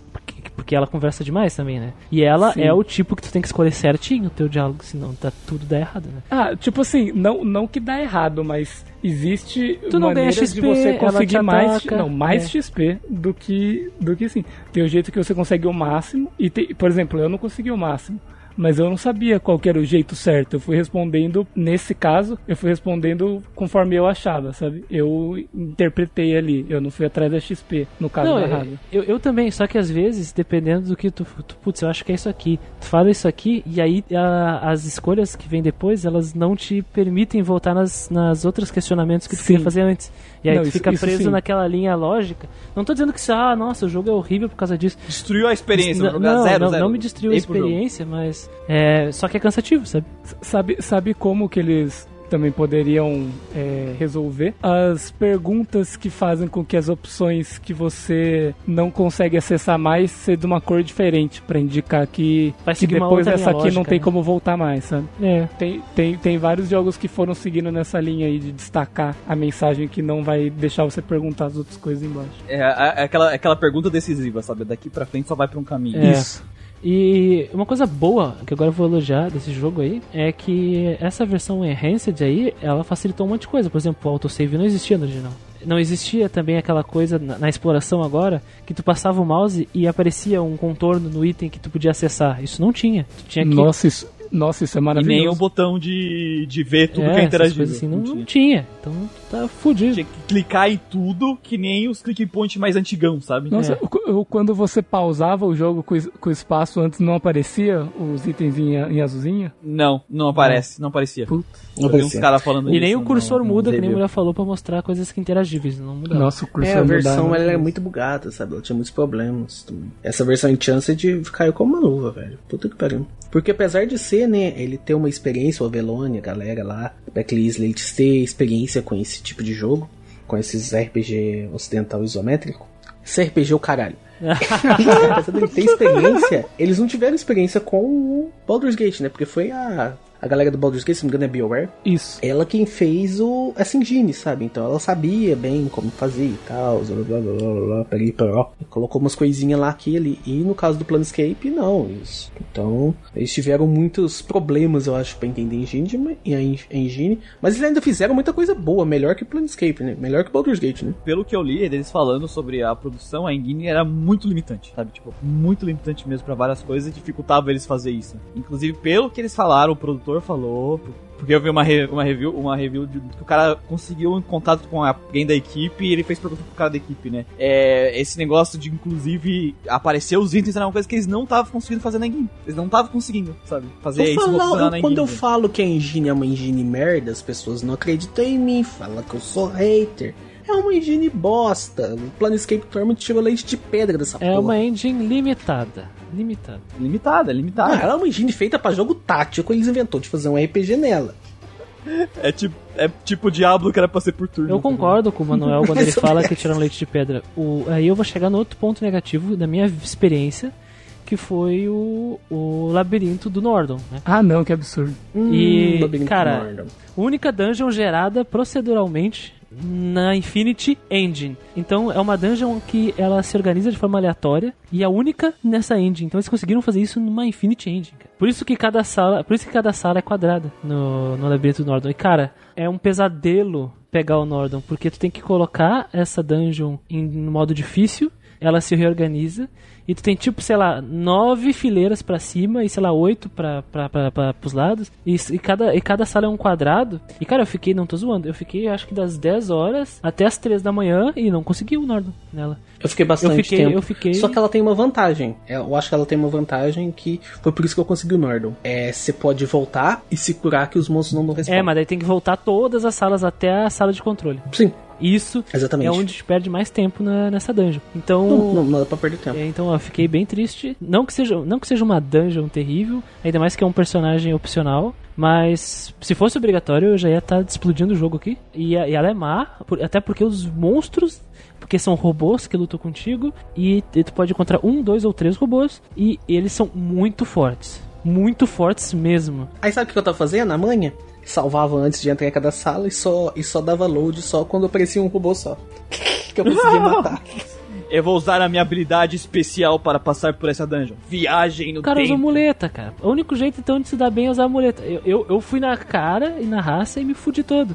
Nossa, cara, você se Eu fudeu, me fudi todo. E, e aí, além disso, tem um boss nessa, nessa dungeon, que é um mago. É de lá que tu pega o canhão de Mechanos. E aí, cara, e, e sabe o que é pior? E tu- tipo, com três robôs no nível difícil, eles- é o suficiente. Três robôs você é não o dá. suficiente pra te destruir. E esse mago, É esse difícil. mago dessa dungeon, ele tem tipo oito robôs do lado dele e ele. Você tem que ir pra cima dele. Ele é frágil, ele não aguenta muito porrada. Você tem que ir pra cima dele. Só que os robôs te grupam, que, que acontece que nem a Kaline, né, do nosso grupo lá do Discord, fala, acontece, acontece a roda punk e morre teus personagens tudo. e a primeira coisa, e a primeira coisa que ele faz é te dar um tiro com o canhão de Mechanos. Aí ele me deu um tiro com o canhão do Mechanos, eu fui todo mundo pra cima, vamos descer o cacete nele. Aí, mas não durou muito tempo não. Até a Falcon Grace caiu na porrada. Até que eu Grace, cara. E eu não achei o Nordon. Aí, cara, depois de ficar, sei lá, acho que das 10 até as 3 da manhã, foram 11, 12, 1, 2, umas quase 5 horas jogando nesse labirinto aí. Eu tava, eu tava até no. Discord conversando com o pessoal. E foi, foi infernal, assim. Aí eu falei assim, ah, sabe o que é? Foda-se isso aqui, sabe? Era o personagem que eu mais queria pegar, o Nordon, porque eu gosto muito É dos. Modrons. Mas eu falei, cara, não tenho tempo pra isso, eu vou... Sem tempo, irmão. Vou seguir o jogo aqui. Segui e fiquei de boa. Mas se fosse obrigatório, cara, eu ia estar aqui, ó, puto! Se fosse obrigatório, ia ser esterilizado mesmo. Assim, dungeons não obrigatórias fudidas é ok, sabe? Ok, ok, ok. Porque Aí tem um monte de Modron lá, e tu conversando com os Modrons, tu pode deixar eles meio confusos sobre a identidade deles, né? Oh, peraí, você falou eu. Achei que vocês falavam vocês. Vocês não são só. Eu tô falando da tua identidade. Então um só, né? Não, não, não. Nós somos, nós somos todos um só. Não somos um só, não. Ó, eu vi isso aí, hein, seu Modron? Ah, tá. Não, não, nós somos todos um só. aí, aí ele fala assim, por que, que vocês estão... Eu pergunto, né? Por que vocês estão construindo essa dungeon? Aí o Modron fala, ah, é um experimento social. Porque a gente não entende. Por que, que pessoas são atraídas por dungeons? Elas são tão perigosas, são tão mortais. Então a gente tá construindo um pra ver se aparecem pessoas aí pra gente estudar isso.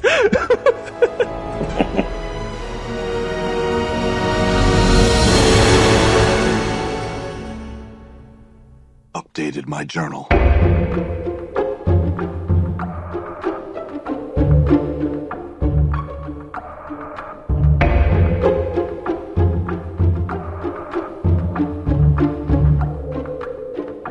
Entrando na parte artística, a gente falou um pouco já em algumas questões, mas eu acho que a frase tirar lei de pedra é pouco ainda, porque eu acho que eles fizeram combustível com pedra. Os, os caras conseguiram fazer combustível pra atirar com um canhão interdimensional com pedra. Sim, cara, nossa. Pelo amor de Deus. Porque, nossa, Baldur's Gate é feio pra caralho, velho. É feio igual mate- bater mãe sexta-feira da paixão por causa de um pedaço de carne. Um jogo feio, desgraçado de feio. Foi bom a gente ter jogado a Baldur's Gate antes do Planescape, né? Foi, foi bom, foi bom. Cara, eu joguei os dois Baldur's Gate, cara. Eu gostei ainda mais do Planescape, cara. Eu, me, eu grindei, eu grindei o ódio pra jogar Planescape. Porque é aquilo, nos personagens do, do, do Baldur's Gate, era aqueles bonequinhos genéricos da classe, né? Tipo, é a classe tal, então é aquele bonequinho genérico, e todo mundo é os bonequinhos genéricos andando de um lado pro outro. E eles ainda mudam de. Eles ainda mudam equipamento, né? Pra piorar ainda. É, Aí tá lá o bonequinho genérico com um chifrão gigantesco de satanás lá. E eles né? são pequenininhos. Isso, eles são pequenininhos, eles não tem, tipo assim, o carinha tal é o bonequinho genérico tal, e se tiver a mesma classe que ele, vai ser o mesmo bonequinho genérico que ele. É aquilo muito do, do jogo tático, né? O jogo tático é sempre os bonequinhos genéricos. Não tem muito isso. De desse detalhamento que tem nos RPG Aí, tradicionais. aí o Diablo 2 que a gente jogou, ele até tem uns personagens maiores, mais reconhecíveis, ele, é, cara. ele é mais caprichadinho. É mais caprichadinho, mas o Planescape, cara, ele dá um banho de personalidade no character design dos personagens, no- nos, nos sprites 3D pré-renderizado que eles colocam aqui. Mano, assim, quando eu saí da primeira, da primeira, na primeira cidade que eu vi a Ana, cara, eu reconheci ela como uma personagem que não era cidadão padrão daquele mundo, sabe? S- Sabe que uma coisa, quando eu vi a Ana, sabe o que eu lembrei? De quando você encontra o Shadow no boteco em Final Fantasy VI. Você entra no boteco, você vê aquele cara preto, você já pensa, cara, ô, vai entrar na parte daquele filho da puta ali. A primeira coisa que você vai fazer é você vai falar com ele pra, tipo, rezando pra que ele, entre- pra que ele tenha portrait pra entrar na sua parte. Eu, eu gosto muito de começar. O cenário é bom, eu acho muito da hora o cenário que eles construíram no também, sabe? As dungeons que eles fizeram. Cara, ele, ele é muito bonito pra esse game, sabe? Cara, Sim. tu pega, pega o próprio mapa que é isométrico. Tu pode dar um, tirar o zoom e ficar ali, tu vê tudo de cima, e tu pode dar um puta zoom e tu vê os detalhes das construções, sabe? Isso é um jogo de 99 na Infinity Engine. detalhe, detalhe, né? Tipo, é, é aquele negócio, joga Baldur's Gate que tu vai entender, sabe? Tipo, o, o Sim. grande problema. Não precisa jogar só um, não. Joga o dois também. O dois veio depois do A, Planescape. Ka- a Kaline fala que não gosta da aparência do jogo porque é tudo sépia e tudo marrom. Não é tudo marrom e tudo sépia. Não, Não é Quando tudo tu vai pro subterrâneo, por exemplo, tudo fica colorido, fica azul, fica amarelo, fica, sabe, de outras branco, de outras coisas. Tu entra nas vai dungeons, pros planos, vai mudando. Pros outros planos, né? é, sim. Você vai pro inferno lá, tá tudo pegando fogo, bicho. num sarcófago do- da dungeon, era todo cheio de ladrilhos coloridos, sabe? Isso, isso. Sabe? Então é um jogo bem diverso, assim. O problema é que tu anda só no subúrbio ali. do- no início do jogo, tu anda muito no subúrbio de, É. de, de É- Sigil é e é fudido.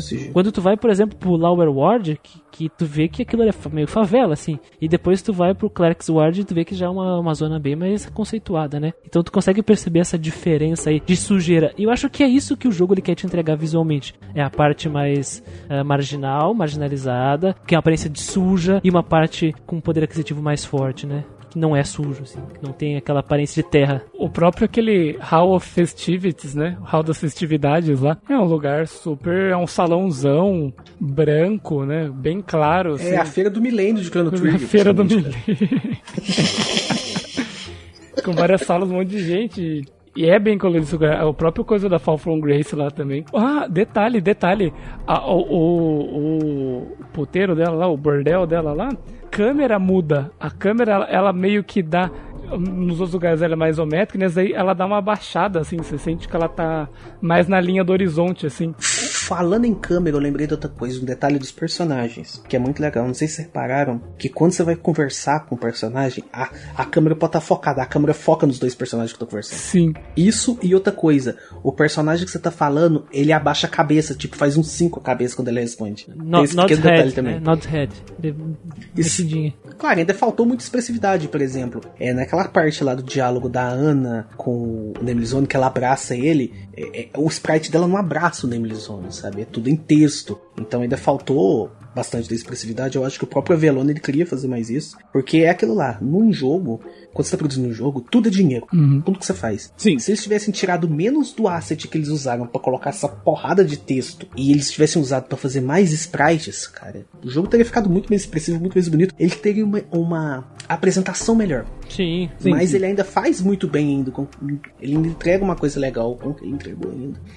Principalmente comparado com os outros jogos dessa mesma engine. É, game. É, Infinity merda. Ou mesmo os dois Fallout também a gente pode colocar no mesmo balaio, que sofre do mesmo problema. Então já era algo que já vinha vindo de, dessa leva de jogos, né? Até os Diablo mesmo. Diablo 2 ele é melhorado, mas ele é um pouco mais expressivo, mas ele ainda não é tão bonito assim igual o O Planescape. que eu ia dizer é que foda é que a gente não tem como saber a, a limitação. Se, se é esse problema, esses problemas que a gente tá comentando, é limitação de orçamento ou é essa limitação da própria engine que eles, tão que eles estavam usando, né? Porque é uma engine muito limitada ainda em 99, pra pensar, né, cara? Talvez não dava pra fazer isso, né? Igual você comentou. Mas eu acho que daria sim, eu acho que daria sim. E e uma outra coisa legal desse jogo é que ele tem algumas, não são muitas, mas tem algumas CGIs e nenhuma delas é um camelo momento. CGs. É, gastaram dinheiro pra não, pra, pra não ser.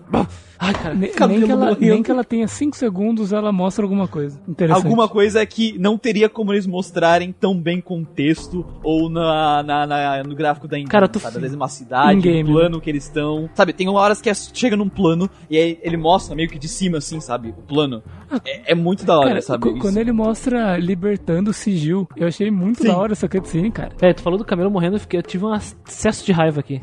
Os caras pegaram o orçamento pra mostrar um camelo morrendo no Diablo 2. Cara, é rapidão, assim, cresceu uns pelos no braço do Christian. Assim. Macaco, virando macaco aqui. Cabelo morrendo. Tem poucos filmezinhos, mas nenhum filmezinho é desperdiçado. Exatamente, fica, Todos os filmezinhos são fica importantes. feliz com isso. Usaram o orçamento direito nesse jogo, entendeu? É isso que eu quero dizer. Outra coisa que eles fizeram bem também, que eu acho legal, é mais é pra parte do final, infelizmente, que é quando tá o, o vilão final, né? Vilão entre aspas, né? O final boss, vou colocar como final boss. Quando ele tá conversando com cada membro da party, fica um fundo escuro, Ah, sim. ele foca os dois sprites grandão e foca eles E conversando. full, e full voice, dublagem. ficou muito legal. Dublagem 100%. É, é. Isso. Isso, e ainda full Com uma dublado voz ainda. bem da hora, inclusive. Porra, sim, velho. E o próprio, o próprio Avelone falou que ele gostou muito, né, dessas cenas, ele queria ter feito mais. Aproveitando que a gente tá na parte artística, e creio que a gente falou bastante do visual, assim como o Baldur's Gate, a gente elogiou bastante a parte sonora. Eu ainda acho que Planescape foi além do Baldur's Gate, sim. E a parte do, do som tá primorosa nesse jogo, cara. Cara, a única coisa que eu lembro de parte sonora do Baldur's Gate era o Misk falando pro, pro Gui ir nos for the jogos. eyes. Não, tem outra coisa que você lembra. Go for the Tem outras duas coisas. Primeira da party, com certeza. You must get your party before venturing forth. E outra coisa, top of my to-do list. Top to my to-do. Nossa, O, o Updated My Journal é o top, to, top my to-do list desse jogo, né, cara? É, sim, com certeza. Cara, quando, tipo, é, é muito legal tu andando na cidade e ouvir as pessoas gritando na rua e isso chamar a tua atenção, sabe? Sim. Que nem eu falei lá, a primeira vez que eu ouvi falar do Ignis era alguém gritando na rua, venha ver o homem pegando fogo, sabe? No fundo da, da, da rua, assim, gritando. Isso é muito bom, cara. As, as Nossa. meninas do. do, do- as, as prostitutas lá falando assim: ah, você não quer se divertir? Bonitão. Isso! tu sente a cidade viva, tipo, tá tocando a música e tu tá andando e aí tu ouve esses murmúrios na rua, sabe? Uns gritos. Eu vi que eles a- colocaram isso no Baldur's Gate 2 também, tem bastante disso. Mas o Planescape ele é mais antigo, né? A- Até a, a, a Ana, ela, ela, ela fala, ah, eu acho que os Dusts deixaram um corpo escapar, sabe? Quando tu tá passando por ela, quando ela não faz parte da party, sabe? Sim. tudo que a gente elogiou lá, a gente vê aqui e melhorar, né? Os efeitos da magia. Quando você entra nos locais, assim, sabe? Você entra no, num bar, é aquele som da galera conversando, batendo cerveja. É, você entra num lugar religioso, assim, você vê, tipo, tem um silêncio, assim, às vezes tem uns sussurros, algumas coisas. Tem uma coisa só, uma coisa apenas da parte sonora que me incomodou. Que seria? Que seria, foi, nossa, é um, é um detalhezinho, sabe? Update My Journey. Não, não, não, não foi isso não. É que foi uma partezinha, só que acho que faltou um pouco. Não sei se foi faltou atenção, se faltou tempo, mas é daquela parte que, ele, que a gente vai naquele pilar das caveiras, sabe? Hum, sei. E quando você chega lá tem aquele pilar de caveira que estão todas falando ao mesmo tempo, Uhum. é, faz parte, né, do, do, do que já tinha sido descrito anteriormente do- desse lugar. É, elas ficam todas falando ao mesmo tempo, sussurrando, murmurando coisas. Só que assim, quando você tá lá e tá interagindo com elas, é, o tempo todo essa conversa paralela das caveiras fica acontecendo, sabe? E só que Ah, é incômodo. só, sim, é. incômodo, só que em vários momentos da conversa, do texto aparecia. Então ficou um silêncio e todas as caveiras se viraram pra você ao mesmo tempo. Ou coisas assim, sabe? Todas as, as caveiras fala- ficaram quietas enquanto o Farod começava a falar com a gente. Só que no som ambiente elas não ficavam quietas, elas continuavam, sabe? Ah, sim, lembrei. Lembrei dessa Isso parte. foi uma coisa que, tipo, eu, anot... eu até guardei isso e anotei porque foi a única coisa que me incomodou da parte sonora. De resto, eu tava achando tudo muito massa, sabe? E, e essas vozes, assim, depois de um tempinho que você tá lá lendo o texto, assim, ela, ela cansa, sabe? É, é- é o mesmo motivo é, de, de- quando eu ter visto aquela, a gameplay daquele Hellblade Sacrifice, 10 minutos de gameplay eu não aguentava mais ficar de fone, cara.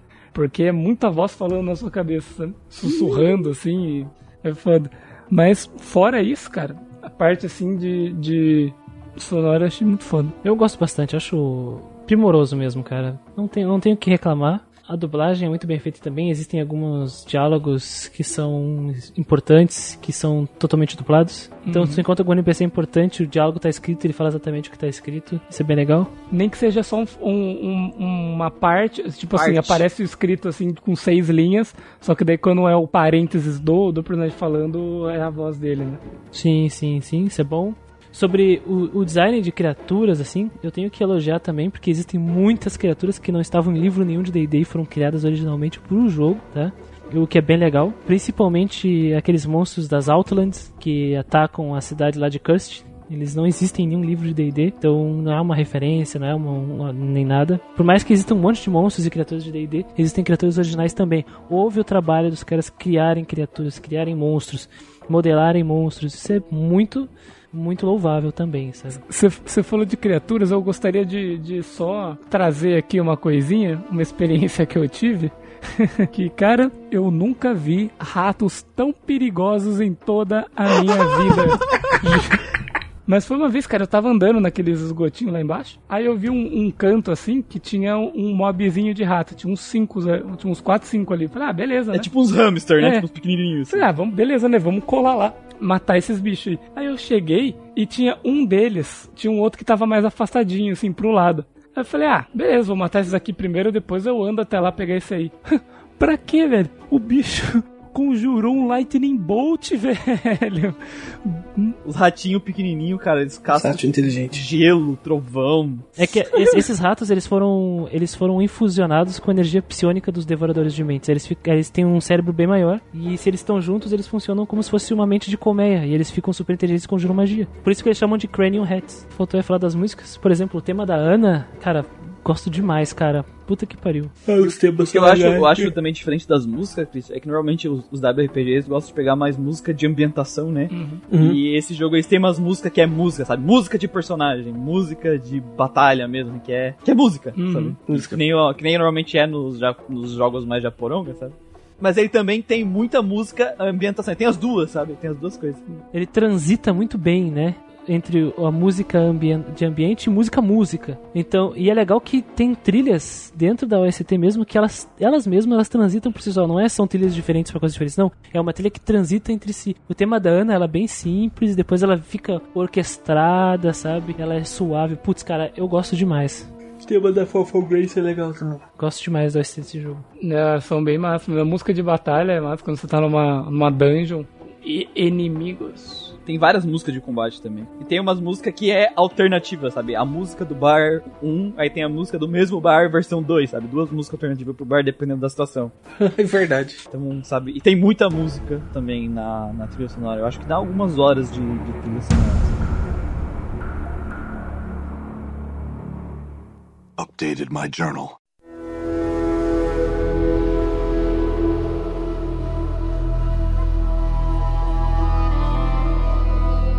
Chegamos na parte das notas, Sr. Christian. Caso a pessoa está escutando pela primeira vez este podcast maravilhoso sobre RPGs, como funciona o nosso sistema de notas resumidamente, Sr. Christian? O nosso sistema de notas aqui no GuardianCast ele é bem simples. Nós trabalhamos com conceitos, então as notas são qualitativas e não quantitativas. Não usamos números, usamos letras. Cada letra, Usamos filosofia. cada letra significa uma coisa, sendo que a nota mais baixa é E, e aí nós vamos para D, C, B e A, que é a nossa maior nota. Mas também podemos dar uma estrelinha, que é o S, né? Aqui no Guardiancast nós avaliamos três coisas: enredo seus personagens, jogabilidade seus elementos e também ah, a parte artística. Então nós damos notas para cada uma e aí pegamos uma média que vai ser a nota final do joguinho. É isso, né? Exatamente. Então, aqui comigo estou com a nossa Gacha Matini. Vamos ver quem vai ser o primeiro a avaliar o joguinho.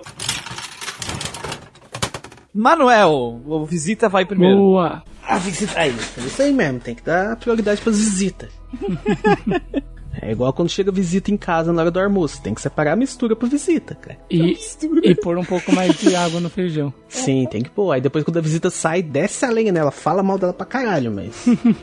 Quando tá a aí, trata bem. Bem, eu, que nem eu tava comentando com o Christian aqui, o- né, quando eu tava falando do revisionismo histórico das notas do, do Birdcat na, na live do Medabots. Eu acho que no começo, quando eu tava no, no podcast, né, que agora eu sou visita, eu acho que eu não entendi muito bem esse conceito de nota do Muriel. Uns tempos desses pra trás eu tava conversando com ele, eu entendi um pouco mais. Depois que eu comecei a fazer o, a persona lá do Alvarista pra falar de anime, eu acho que eu entendi um pouco mais esse conceito de experiências e tal, de mostrar as coisas e tudo Finalmente mais. entendeu minha filosofia. Sim, finalmente entendi. Mas ela não é muito clara não, Muriel, mas... É uma bosta, mas eu entendi. tá? Ela não é muito clara não, mas... Ou seja, É, eu entendi. updated my journal. Updated my journal. Então aí a gente chega na parte do, do Planescape Tournament. Eu vou falar pouca coisa. Basicamente, o que eu tenho pra falar do jogo, a gente já falou aqui no, no decorrer do podcast. Que o enredo dos seus personagens é, é sempre eu falo, né? Como eu comentei aqui, que o- a parte mais importante que eu vejo do RPG é a party. Que são os personagens jogáveis. E aqui a party é muito boa, cara. Você tem o Mort, você tem Falcon Grace, mesmo os mais fraquinhos que eu falei na questão de personalidade, na questão até de character design, como o Dacon e o, Mo e o é, eles são personagens bem únicos, sabe? Eles são personagens bem interessantes também. E no caso do enredo, o enredo ele gira muito. O enredo num RPG, pra mim, ele tem que girar em torno dos personagens, eles têm que ser favorável a eles. E o enredo aqui ele é perfeito, sabe? Porque, nesse sentido, porque ele, ele tá ali dentro da dinâmica, dentro do objetivo do Nemely Zone, que é aquela questão da identidade, que eu particularmente acho essa filosofia meio bosta, mas mesmo essa filosofia bosta, o jogo ele faz muito bem, sabe? Então na questão de enredo e de e de personagens não tem como dar na outra nota do jogo senão um A.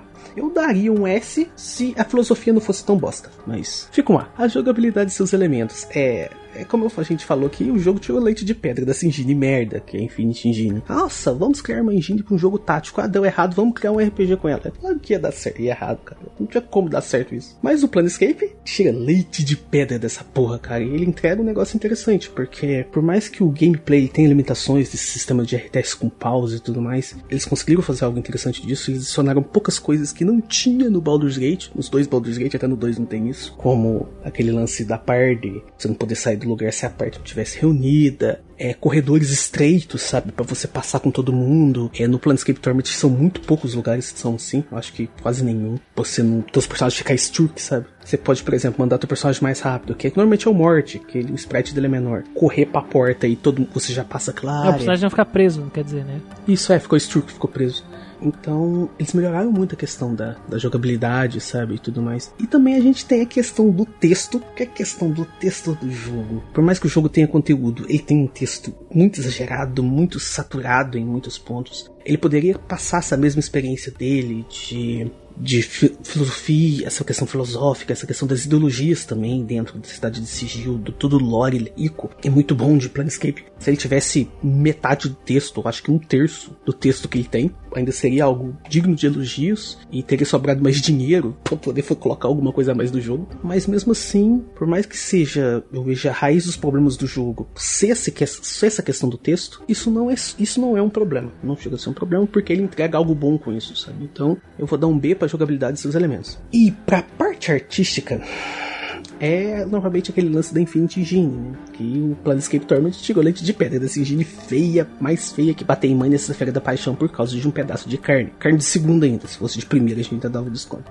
Então, por mais que a engine seja muito feia, o jogo consegue fazer algo muito bonito com isso. Os sprites muito grandes, a dublagem muito boa, a trilha sonora interessante, os cenários muito variados, mostrando toda aquela dinâmica, né? Dos planos existenciais do Planescape. Também tem cutscenes, né? Tem, por exemplo, tem uma cutscene quando a Lady of Pin aparece e tudo mais. Uma cutscene quando a, do final do jogo, né? Mostrando o destino do Nemlizone, por assim dizer. Então ele caprichou bastante também nessa parte artística, sabe? E por ele ter superado isso, sabe? Essa limitação da engine, eu vou dar um A pra parte artística dele. Aí no final, eu deixo o Planescape Torment com um A, sabe? Uh! Que ele é um bom jogo, por mais que ele tenha suas limitações ainda mais vindo em conta do, do que foi feito antes e o que foi feito depois mesmo com o Infinity Engine. E vale muito a pena dar uma chance para esse jogo. Então temos a primeira nota da noite aí, uma nota A. Manuel dando A, cara. Significante de um excelente jogo que consegue executar de, de forma primorosa os seus conceitos aí. Olha só, Manuel dando A é raridade aqui. Não sei como é que foi o revisionamento histórico, mas da, da live lá. então vamos para o próximo nossa gatinha Gustavo. Uou! O enredo do jogo, para mim, ele, ele, foi um pouco penoso no começo, até eu começar a me encontrar ali, que é realmente, na verdade, a sensação que o jogo ele quer passar para você. Então, desde o começo, desse enredo, exploração, você já tá dentro da proposta do jogo e aos poucos, conforme vai avançando na minha história, você começa a se envolver muito, sabe? Principalmente na parte que você sai de Sibius, começa, eu comecei a me envolver muito, muito, muito com o enredo, sabe? Passou de ser alguma coisa que tava travando para mim. E, e, o jogo realmente tem uma, uma mudança na fluidez nesse ponto, sabe? E eu embarquei nessa viagem junto com o meu personagem, essa viagem de autoconhecimento dele, essa viagem aí que faz com que ele aceite coisas que foi ele que fez, mesmo que não lembre, e a partir disso resolver como resolver esses problemas e quem ele vai ser a partir dali, qual a imagem que ele vai deixar para as pessoas que ele afetou, sabe? Isso eu achei um, uma sacada muito boa. Criou um, um uma tridimensionalidade para esse personagem muito grande, porque ele já existia nesse lugar e ele teve que lidar com com muitas coisas que ele fez, sabe? Que a gente descobre junto com o seu personagem. E dessa parte de, de enredo, eu achei, assim, sensacional, cara. Eu não consigo lembrar, tipo, de algum outro jogo que tenha feito algo parecido, assim. Não tô conseguindo lembrar no momento. Achei algo bem único, sabe? E indo pros personagens também, eles conseguiram manter bastante dessa coisa única, dessa coisa particular, assim, e conseguiu dar bastante individualidade para cada um, seja no visual, seja na personalidade de cada um e seja na gameplay, porque na gameplay cada um tem sua personalidade impressa ali, sabe? Suas coisas únicas e bem aplicadas. Para enredo e seus personagens, eu vou dar um S. Ele me fez realmente embarcar forte nessa, nessa, nessa viagem. Para mim, toda a questão que eles queriam que a gente pensasse sobre funcionou muito bem para mim. Bom, jogabilidade e seus elementos. Jogando esse jogo comparando com o Baldur's Gate, posso dizer que eu, eu me diverti bem mais. Não foi só porque eu escolhi mago, eu acredito, porque eu testei um pouco das outras das outras classes também, mas no caso, o lance de, de jogar de mago que foi comigo aqui, eu achei mais fácil, mais simples do que o, do, o do Baldur's Gate também, que você tinha uma gama de, de, de magias, não diria mais limitadas, mas elas pareciam mais mais lógicas para mim, assim, não sei. E foi realmente bem uma, uma coisa bem diferente, assim, bem legal. O sistema de grind em evolução é aquela coisa de você explorar bem as side quests e os diálogos, que faz parte do, do conceito do jogo. Isso é bacana e tem como você grindar também o, o jogo, apesar de ser um, um WPG, ele disponibiliza grinding com criaturas, o que é uma coisa um pouco diferente para esse tipo de jogo principalmente, mas vai ter áreas do jogo que você vai poder grindar se você quiser, se você achar necessário. Eu não acho necessário, com a XP que você ganha ao longo do caminho dá para você zerar tranquilamente. É, e sobre a navegação, tem algumas coisas que me incomodam. Às vezes eu entro num lugar e eu não sei por onde eu entrei, tenho dificuldade para sair, achar o lugar que eu tenho que clicar para sair. É, às vezes a câmera tá ruim, você entra num lugar e a, e a câmera para você sair é muito ruim, é um pixel muito específico que você não sabe qual que é, você tem que ficar passando o mouse. Tive um pouquinho de problemas nesse ponto com a exploração e navegação do jogo, mas nada que incomode tanto assim. Mas talvez se eles colocassem algum indicativo de entradas e saídas, eu acho que seria bem melhor a navegação do jogo. Pra essa parte de jogabilidade de elementos eu vou dar um B. E indo então para os elementos gráficos, bom, design de cenários, de inimigos, eu achei muito bom, principalmente tipo assim, da parte de cenário primeiro. Esse conceito de planos eu acho muito interessante. Dá pra você trabalhar com ambientações diferentes. Dá pra você trabalhar com bastante visual que, que dá uma, uma renovada no jogo, ele não fica na mesmice, assim, como é, o que a gente tava vendo ali, que tava reclamando de, ah, não gostei tanto da paleta, mas é daquela parte. É, você indo para outras partes, você consegue explorar muito mais dessa, do visual do jogo. E essa mistura de, de realidades, de tempos, assim, é uma coisa que eu acho muito massa dos cenários. Isso também se aplica aos inimigos, que como o Christian falou, tem inimigos que foram criados especificamente para esse jogo. É, tem uns que já existem, mas que foram bem aplicados dentro desse jogo, assim, conversam com o, o universo, com a ambientação, isso é muito massa. Os personagens do jogo também, os personagens que são os NPCs principais que a gente tem que conversar para trazer as informações que a gente precisa do jogo, eles também são bem interessantes, tem um visual legal. Na parte da- das músicas e efeitos sonoros a gente conversou também, que foi algo primoroso assim pro jogo, que contribuiu bastante também, que tá bem ambientado e como já foi dito aqui, entre os jogos da da Engine Infinity, ele é o que mais se destaca, né? O que mais conseguiu aproveitar da, da engine, então eles merecem sim um A. E vou de nota final, então fica um S, B e A, só que o peso, né, fica no enredo dos seus personagens aí, um peso maior pelo menos pra mim. É, é se, bem, se, bem, se bem que a gameplay ela, é- ela é bem importante para as coisas de como você vai resolver as coisas dentro do jogo, né? É, se ela tiver um, um peso 2 também ficaria uma nota A, certo? O que, o que pra mim é uma nota justa pra, pra Planescape Torment também. Certo, então fechamos com o segundo A da noite, dois As. Vamos para o próximo na nossa Gacha Machine. Christian, Eu gosto de D&D, mas nem por isso eu poderia amar ou não Planescape Torment. Eu quero deixar isso de lado aqui, para deixar claro, né? Público-alvo! Né? Mas eu O cara é um vendido. tenho que deixar claro também que o fato de eu conhecer já o cenário de Planescape me deixou muito mais feliz com tudo que apareceu pra mim. Então isso é um fato. E aí eu concordo que eu sou o público-alvo desse jogo. Ele admitiu! É pra glorificar de pé, senhor! O que, o, que, o, que não se apli- o que não se aplica a Baldur's Gate, porque eu não sou um consumidor de Forgotten Realms. Essencialmente, quando eu conheci esse jogo foi há muito tempo atrás, até porque se criou uma mística em torno dele sobre como ocorre a narrativa e o desenvolvimento de personagens, e eu sempre evitei procurar coisas sobre ele porque eu não queria spoiler. Então eu pensei, beleza, eu vou, vou ter uma experiência curiosa com esse jogo aqui, porque por mais que ele tenha essa, essa mística, a gameplay não parece me atrair. E eu fui jogando, sofri, sofri, sofri muito no início, até porque tem essa questão do texto, eu adoro ler. Só que daí no momento do jogo eu me dei conta que, cara, eu não devia tratá-lo necessariamente como um RPG, mas sim como se fosse uma visual novel point and click com RPG, sabe? Drop porn. Não, sem drop porn aqui. sem drop sem drop porn. Hack and Slash. Hack and Slash mobile. Mobile. Né? Uh... Soulsvania. Aí, Retro. retrô.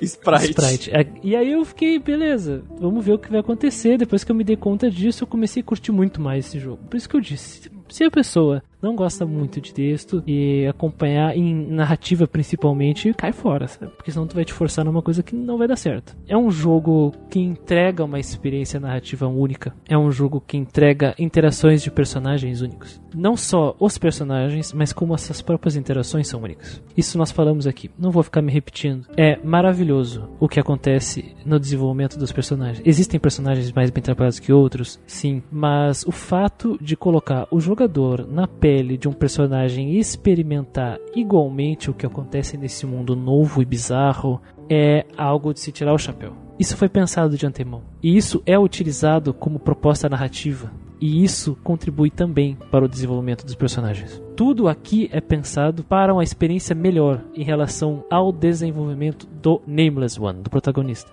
E isso é inestimável. Não encontramos jogos assim. Então eu dou S para enredo e personagens. Até porque para mim o enredo é a parte mais importante do jogo. Então peso 3, né? Acho que o sistema de combate ele é simples, gosto da possibilidade de combinação é um avanço e tanto em comparação a qualquer coisa da Infinite Engine que foi feito, pelo menos que eu conheço até agora. O grinding ele é basicamente side quest, uma coisa que é um meme basicamente que a gente fala, né? Grinding em WRPG é side quest, né? porque é verdade. E aqui se provou verdade também. A evolução dos personagens ela se trata de uma forma muito inteligente em relação a esse grinding, porque se tu quiser tu não precisa evoluir e existe uma navegação livre entre as três classes disponíveis. Gosto disso isso. A navegação também ela é simples. Quando eu digo simples, eu não digo ruim, tá? Ela cumpre bem o seu papel, ela fez um bom trabalho. Por isso que eu dou um B, é o que significa B. E elementos gráficos cenários inimigos, personagens, eles são tão únicos, eles são tão cuidadosos em apresentar aquilo que já existe no multiverso de Dungeons and Dragons e até mesmo coisas novas. Quando eu vi um Bauriauro pela primeira vez, que é aquele centauro bode, que caralho, eu quero isso aqui na minha party, mas não tinha como colocar, eu fiquei triste.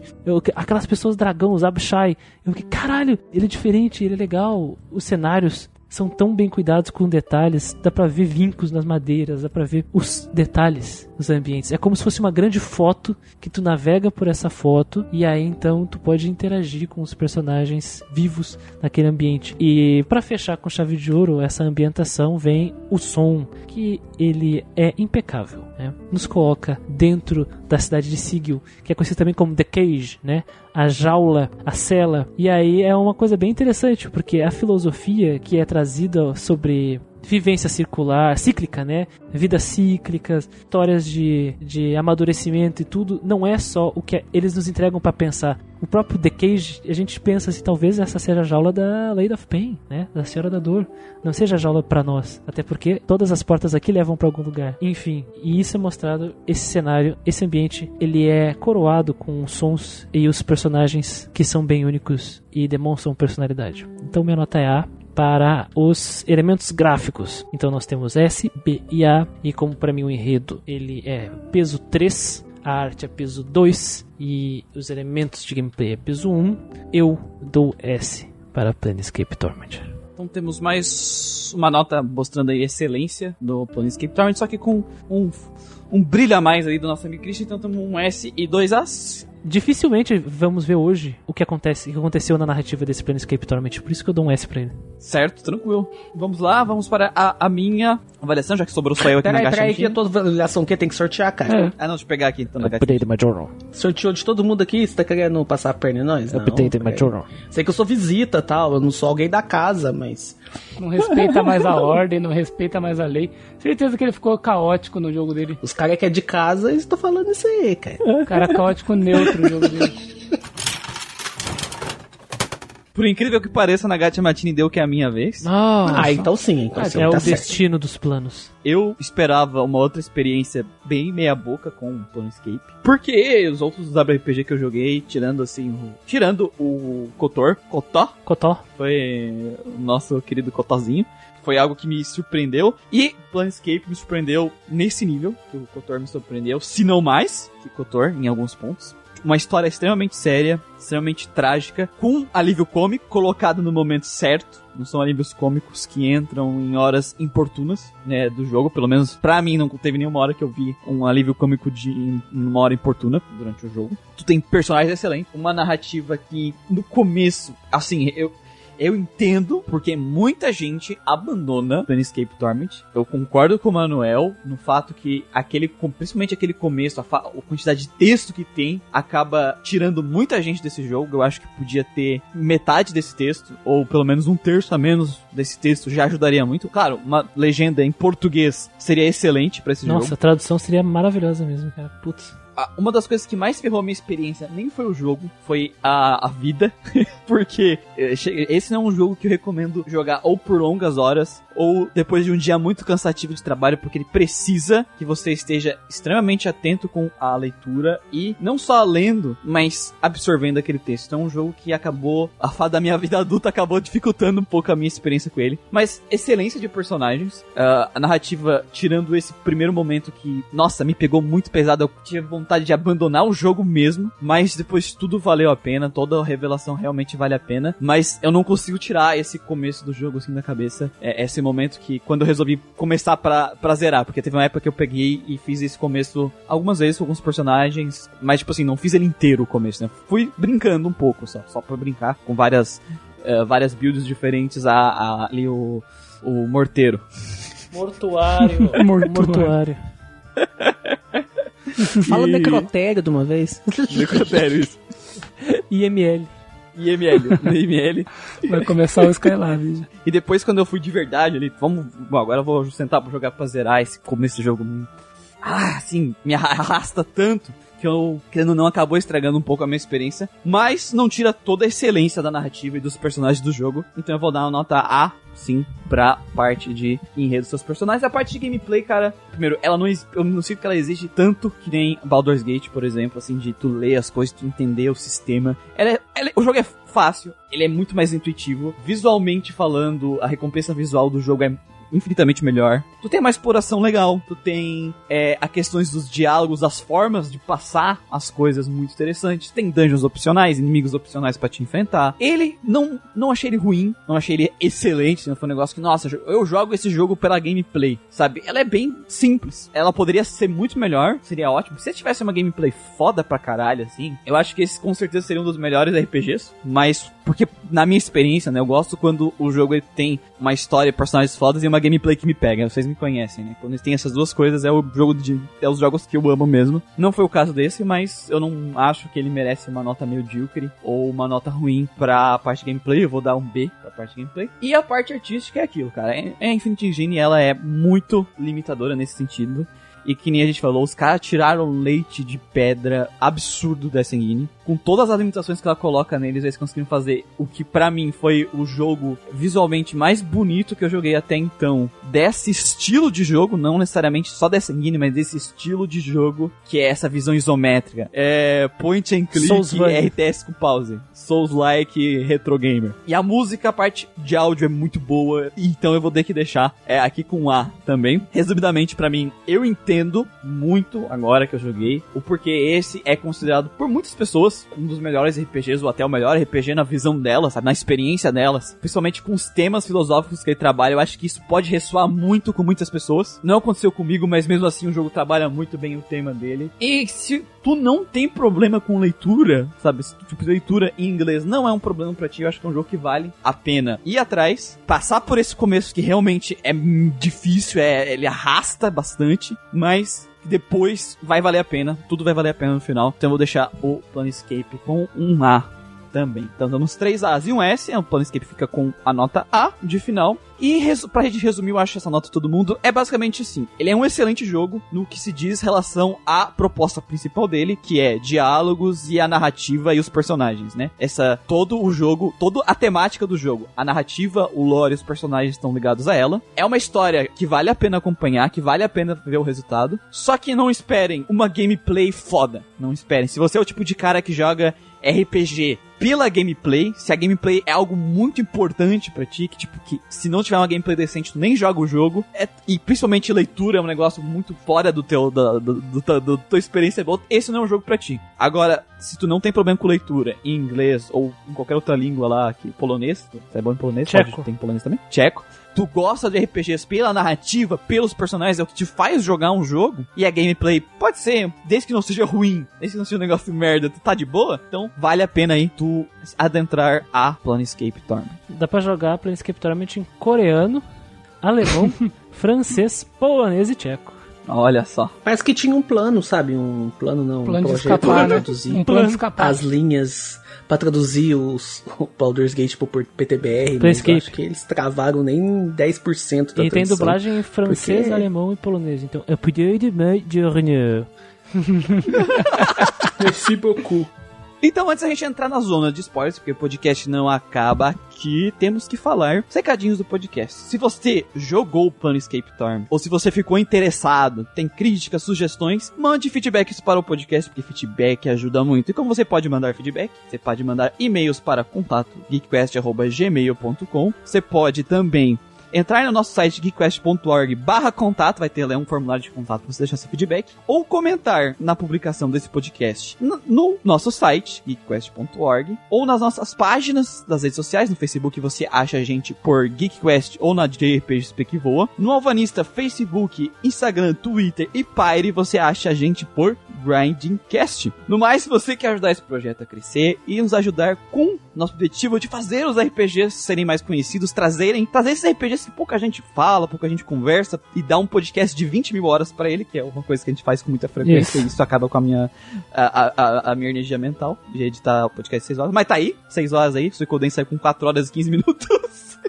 Só de xingamento. Só xingando o jogo. Você pode fazer o quê? Você pode ser um padrinho do Grandcast. E eu repito sempre, todo o final do podcast, que não subestime a doação de um real do padrinho. Um real faria esse projeto decolar. Assim, todos os nossos ouvintes conseguissem ajudar com um real por mês, esse projeto já estaria estourando, certo? É, Cristo? você quer- vocês querem o podcast do joguinho de vocês? É muito mais fácil que esse podcast exista se cada um de vocês doa um real. Então eu tô apontando a arma pra vocês aqui, dou um real aí, entendeu? Vocês querem o podcast de Legend of Dragon? É isso que vocês querem? Vocês querem aí o Chrono que não deve ser nomeado? Vocês querem Legenda of Mana? É isso mesmo? Ó, então é isso aí, morou? Valeu, senão vai tomar pipoco. Isso aí. Pagando bem que não tem, pagando bem que não tem. No mais, se você não consegue doar por vários motivos, a gente tá no meio de uma pandemia, o pessoal tá sem emprego, tá todo mundo quebrado e acabado, o dólar tá a 100 mil reais, né? O euro custa. Um, um euro é um avião, né? No, no Brasil. Custa um rim. Custa um rim. Você pode fazer o quê? Você pode chegar nas redes sociais e compartilhar esse podcast. Você pode mandar pros seus amigos que gostam do jogo. Isso já ajuda pra cacete, gente. Espalhar o podcast, espalhar a palavra, passar pra frente é uma coisa que ajuda tanto quanto ajudar financeiramente o projeto. É porque talvez você não possa ajudar, mas o seu amiguinho Olha aqui, Nossa. meu amiguinho, ele tá falando mal de Planescape Torment. Como assim? Toma, esse- toma esse podcast, toma esse podcast. Escuta aí, vamos xingar eles no Twitter. Também serve, propaganda negativa também é Se propaganda. vocês ficaram putaços aí, pistolaços com, com nossos podcasts, ah, não gostei do podcast de Chrono Trigger, vocês falaram mal do meu jogo. Não gostei do, do podcast do Coden 2, vocês falaram, falaram mal do meu jogo. Manda e-mail xingando a gente, sabe? Manda, joga nosso podcast no grupo dos amantes desse jogo, assim. A gente quer ver as pessoas ouvindo e dando opiniões sobre o joguinho que elas gostam. Porque o nosso objetivo é isso aí, debate, né? E se, se for xingamento, só envia por e-mail, não esquece, pra ficar bem claro que vamos ler o xingamento de vocês no Questlog e vamos ver se Questlog. vocês têm razão ou não. Provavelmente não. Mas falando de Questlog, né? ah, as pessoas estão perguntando, ah, cadê o Questlog? Porque faz tempo que a gente não tem. É que é o seguinte, deu muita merda esse ano. Deu merda! né? E deu merda, deu ruim. E os podcasts estão atrasados. Então a gente entregou o Suicoden é, no começo de dezembro. né? A gente tá gravando esse, é, esse podcast no meio de dezembro. Esse podcast era pra ser o podcast de novembro e o Suicoden era pra ser o podcast de outubro.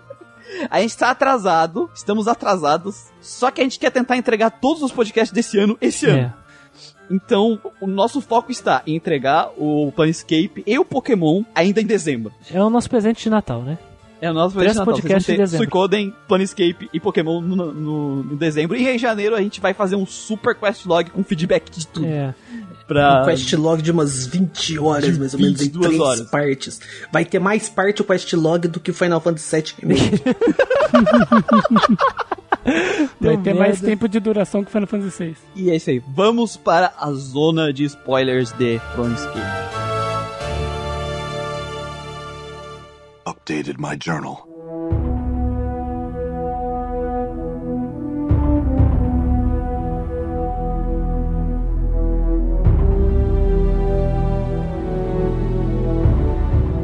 Eu vou falar o nome do Nemilizone. O nome do Nemilizone, na verdade, é... É Jorge. É Jorge. James. A gente pode fazer a zona de spoiler agora contando o, caminho que a gente faz até chegar ao, até o boss mesmo. É uma zona, mas a zona organizada? Pra fazer Uma sentido? zona organizada? Fazer sentido. É tipo, é um puteiro, só que é o puteiro da Fall from Grace. É, né? isso, é exatamente isso que eu tinha pensado. É a zona da Falcon Grace. Porque a moral do, do Planescape é que é, é- é essa busca de entender, né, o, o Nameless One, o Nameless One e a gente junto com ele, né, entender, afinal, o que é ser uma pessoa, né, o que é ser alguém, o que, que te define como alguém, Uhum. sabe? Pelo menos foi essa a minha percepção quando eu... Não é, é. A, Eu a entendi. mensagem. A filosofia no, no geral do jogo, ele- ela trata disso, né? Em resumo, né? Isso. É a questão da identidade. E Isso Porque- fica bem claro na maneira como o protagonista, né? Porque o protagonista, ele não tem nome. Olha o nome desse filho da puta, sabe? É o jogo que o Drácula sonhou, né, cara? Que daí tu aprende o What's a Man em suas diversas escolhas. respondido É, aqui, né? Exatamente. Aqui é o jogo, é o jogo errado, mas o jogo certo pro Drácula também ao mesmo tempo. Porque a, a- a gente vai passar pelo, pelo jogo e a gente vai ver que, tipo assim, tivemos muitas vidas. É, outras vidas. O Nameless One, na verdade, foi várias pessoas, né? Ele foi várias versões É, dele. cada vez que ele voltava, ele voltava sem memória e aí a partir daí ele tocava uma vida nova, né? Vida nova. É. Ele virava uma pessoa nova. E ele foi cuzão pelo menos uma vez com cada party member. Cusão. Inclusive com a namorada dele lá, que ele achou Dayanara. claro, a- Nossa, essa daí, puta que pariu, cara. Nossa, Não, mano. essa, essa ele foi, Foi muito, muito, cuzão, velho. que Nossa, ele foi cuzão pra caralho. A moral é que ele usou ela, né? Ele usou ela pra chegar no objetivo dele e pra ela ser, tipo, a. olhos- a- ele colocou. A escrava. Escrava Sim. eterna Ele, dele. ele sabe? meio que. A gente- Ele, ele seduziu ela pra depois fazer ela se apaixonar por ele, ficar perdidamente apaixonado, para que ele pudesse usar ela como uma ferramenta. Que ele colo- colocou o espírito aprisionado dela dentro da fortaleza pra que ela ficasse de olho lá, fosse os olhos dele lá dentro e ajudasse todo mundo que precisasse. Você ver, cara.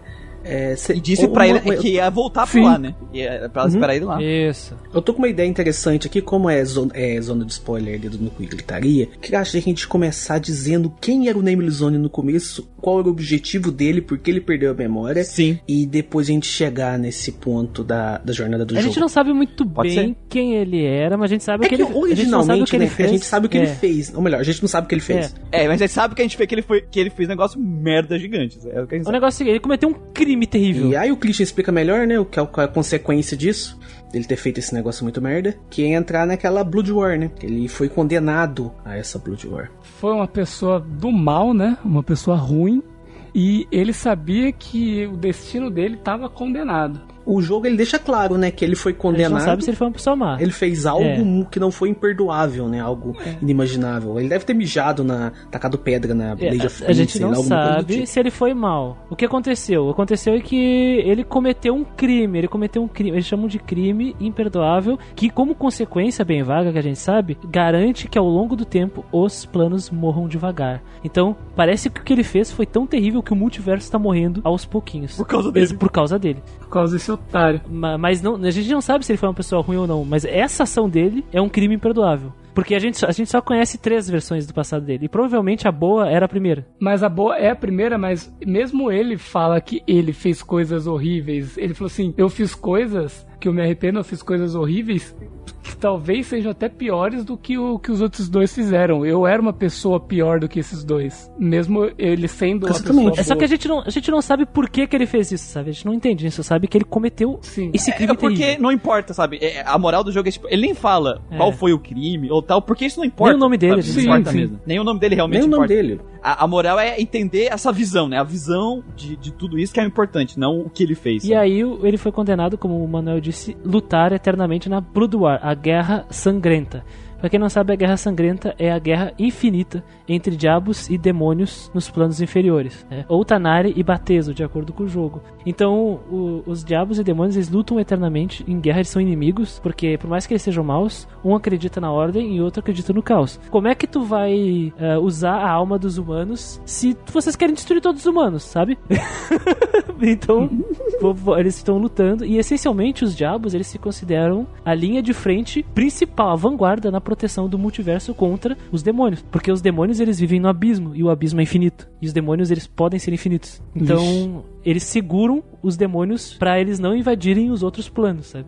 Caralho. E ele foi condenado a lutar eterna, Sim, nessa guerra eternamente. eterna, né? Nessa porra, a, gente diz- a gente aprende sobre a Boudoir quando- numa aula que os caras fazem lá no. no- acho que é no Fest Hall. Sim, sim, Daí- no Fast e, Hall, é. e, e aí o, o Nebula fica tipo, nossa, isso é muito familiar. E a gente aprende sobre a Boudoir lá, no caso, né? Que a gente até pergunta pro cara como é que ele fez pra fugir de lá, como é que ele fez pra evitar de ir pra lá, né? Isso. E aí ele ficou. Gente, tô fudido, quero pular fora. É tipo o cara que, cara. Que, que fez 18 anos, é obrigado a servir no exército, ele quer ser, ir embora, sair correndo e desertar. Não me fala disso, cara. Eu servi, fiquei dois dias. Dois dias! Foi um inferno.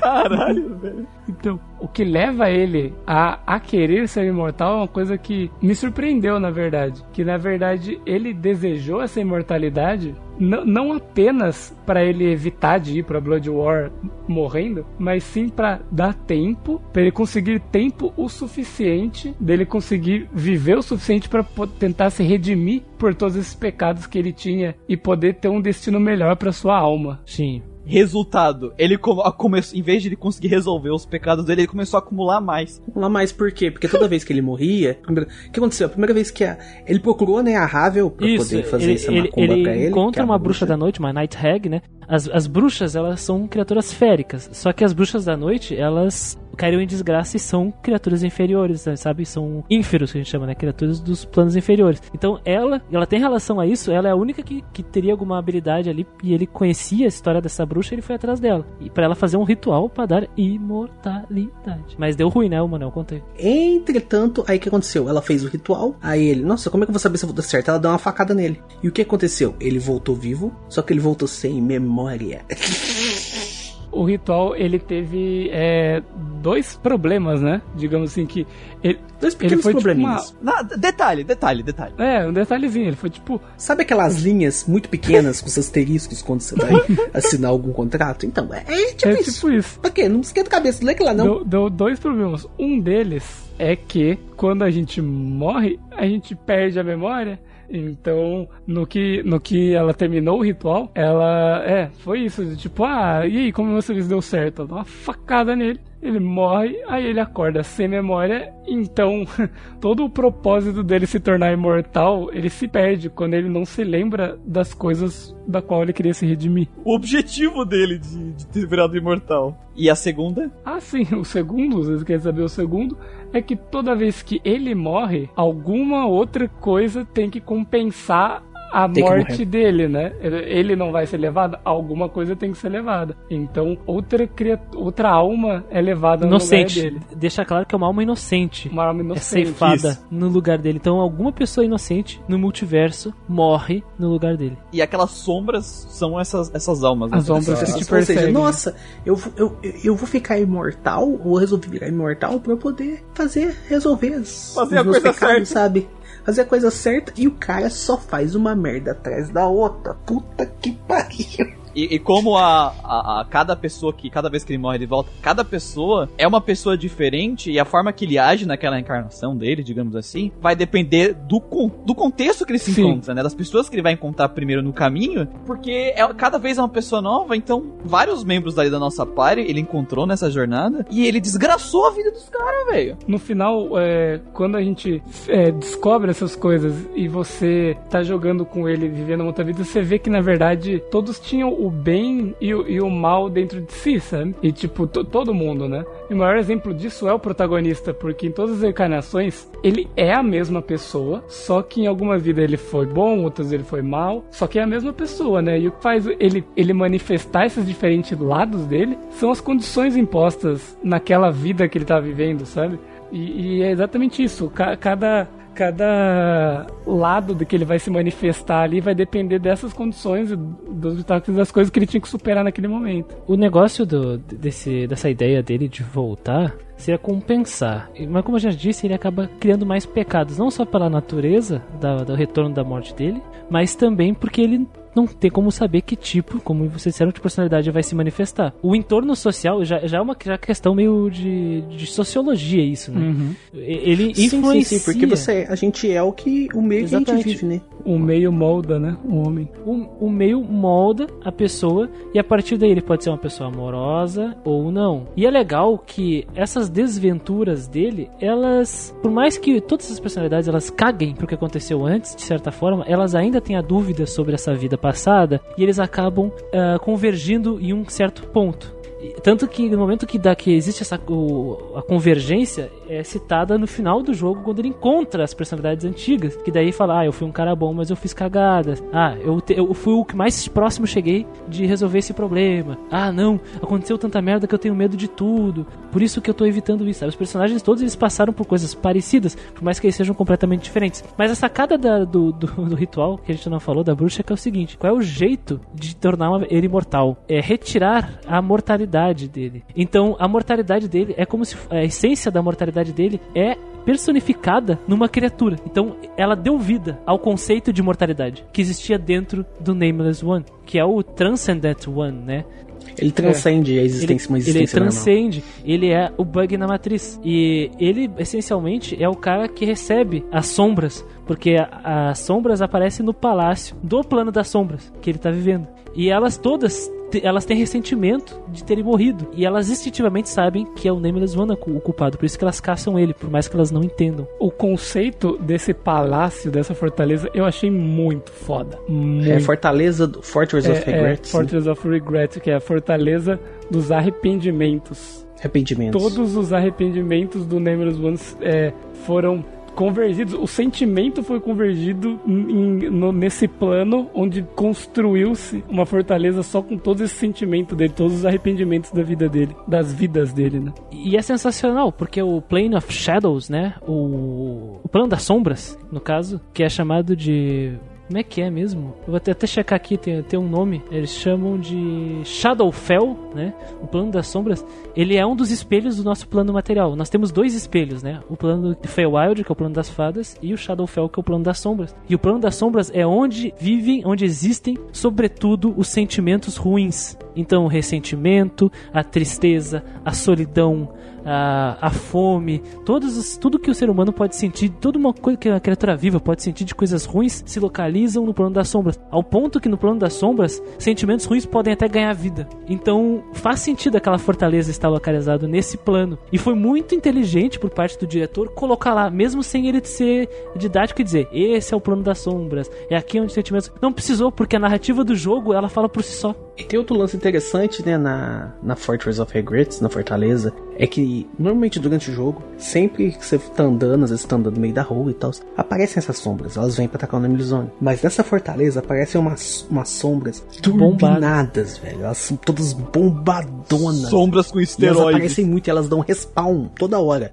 Ou seja, quanta merda esse filho da puta fez e quantas vezes esse desgraçado reviveu. Mano, eu corri dessa sombra, hein, mano. Eu não. Não, não tem tanquei, como não, lutar, velho. Eu, Eu encarei todas elas. É porque eu não sabia, eu não sabia se eu ia ter espaço pra descansar. Eu não queria gastar magia, porque eu era mago.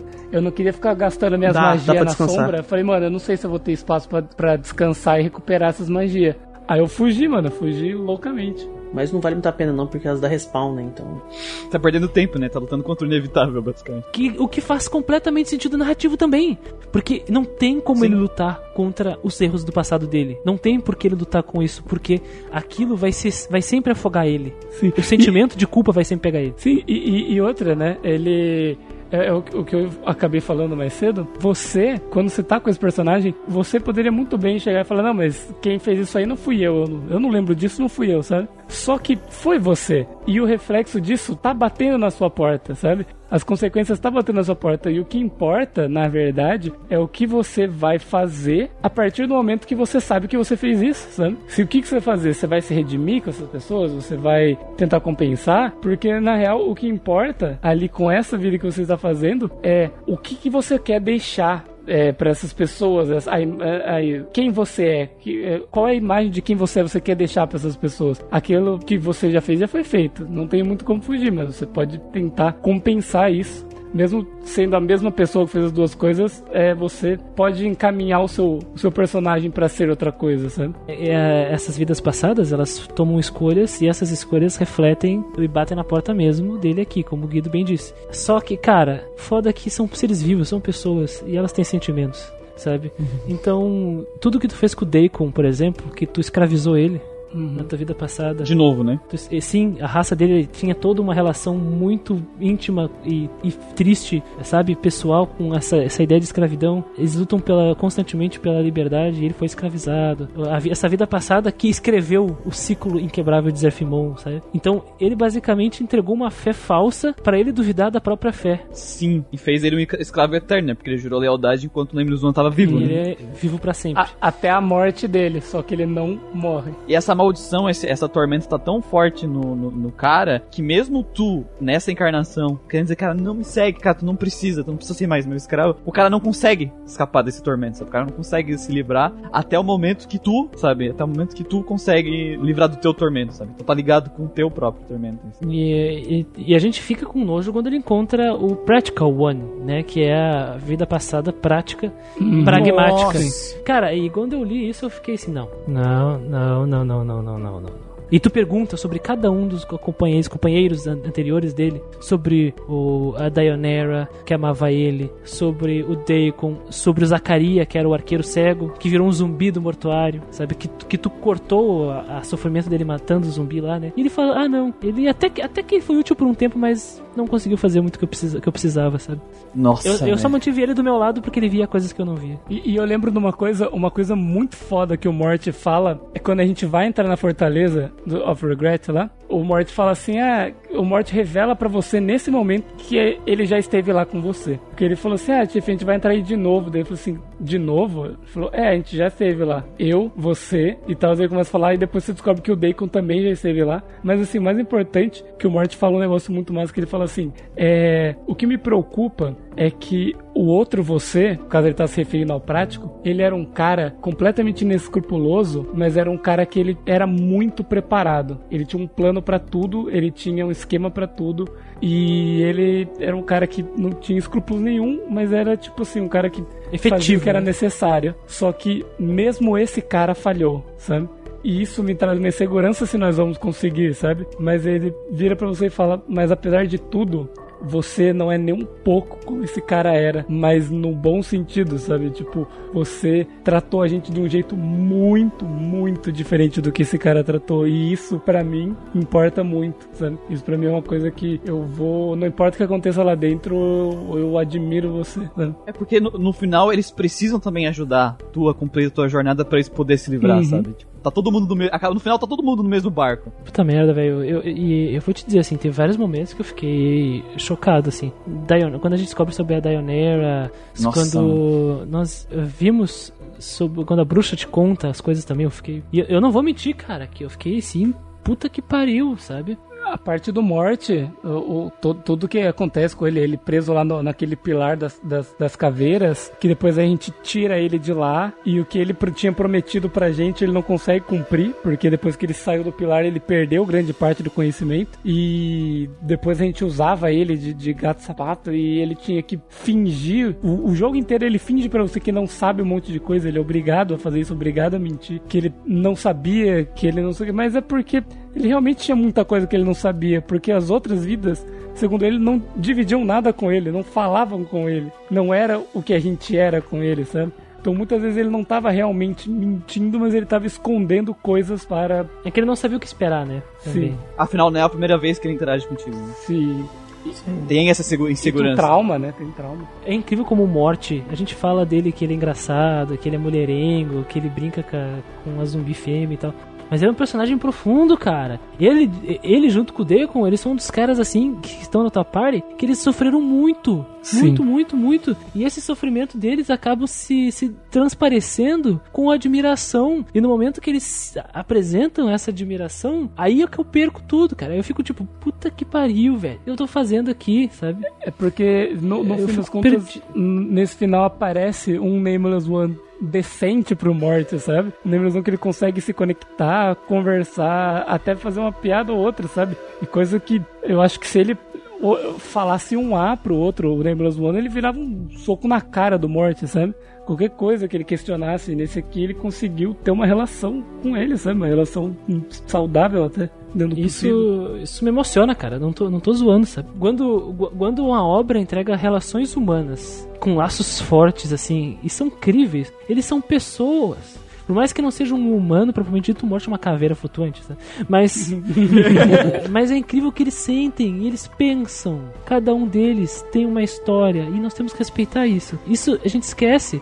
E na verdade isso é uma lição pra vida, porque todas as pessoas passam por seus problemas. Todo mundo carrega um fardo. Nós temos que tratar cada um de sua forma única como eles são e não passar por cima, mesmo que seja de uma forma seja a forma mais efetiva de todas passar por cima, porque mesmo esse cara ele falhou. Mas tu, tu que, que respeita e leva em conta o que os outros pensam, os outros falam, é aquele que não conhece nada do mundo, mas vai atrás pra descobrir pelo menos o que que eu tô fazendo aqui, ou pelo menos que papel eu poderia fazer aqui, não, sabe? E vai lá e consegue, e consegue, e tem sucesso.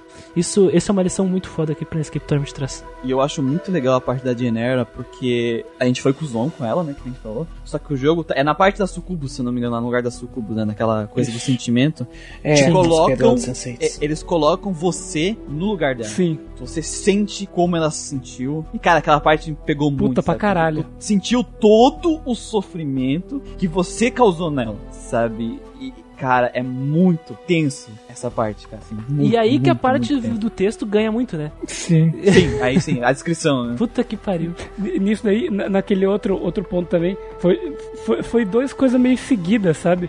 Que, que, me, que me pegou, assim, dessa vida passada. Teve isso, e um pouco antes, você vai falar com um cara do- de um livro que, que você não conhece a língua, que daí ele fala, ah, na verdade, meu pai é que manjava dessa língua, daí você vai falar com as cinzas dele. Que enquanto você tá descobrindo, você descobre que, na verdade, quem matou o cara foi você. Ah, foi tu que matou, né? Ele falou assim, porque o filho dele fala, ah, meu pai só teve um aluno que ele ensinou essa língua. Depois esse aluno matou o meu pai. Aí você descobre que foi você, na verdade. Daí você, aí você lembra que você sabia ler a língua, daí você conseguiu abrir lá o holocron lá. Só que foi nesse momento que daí Do ele- decaedro. É isso, isso, decaedro.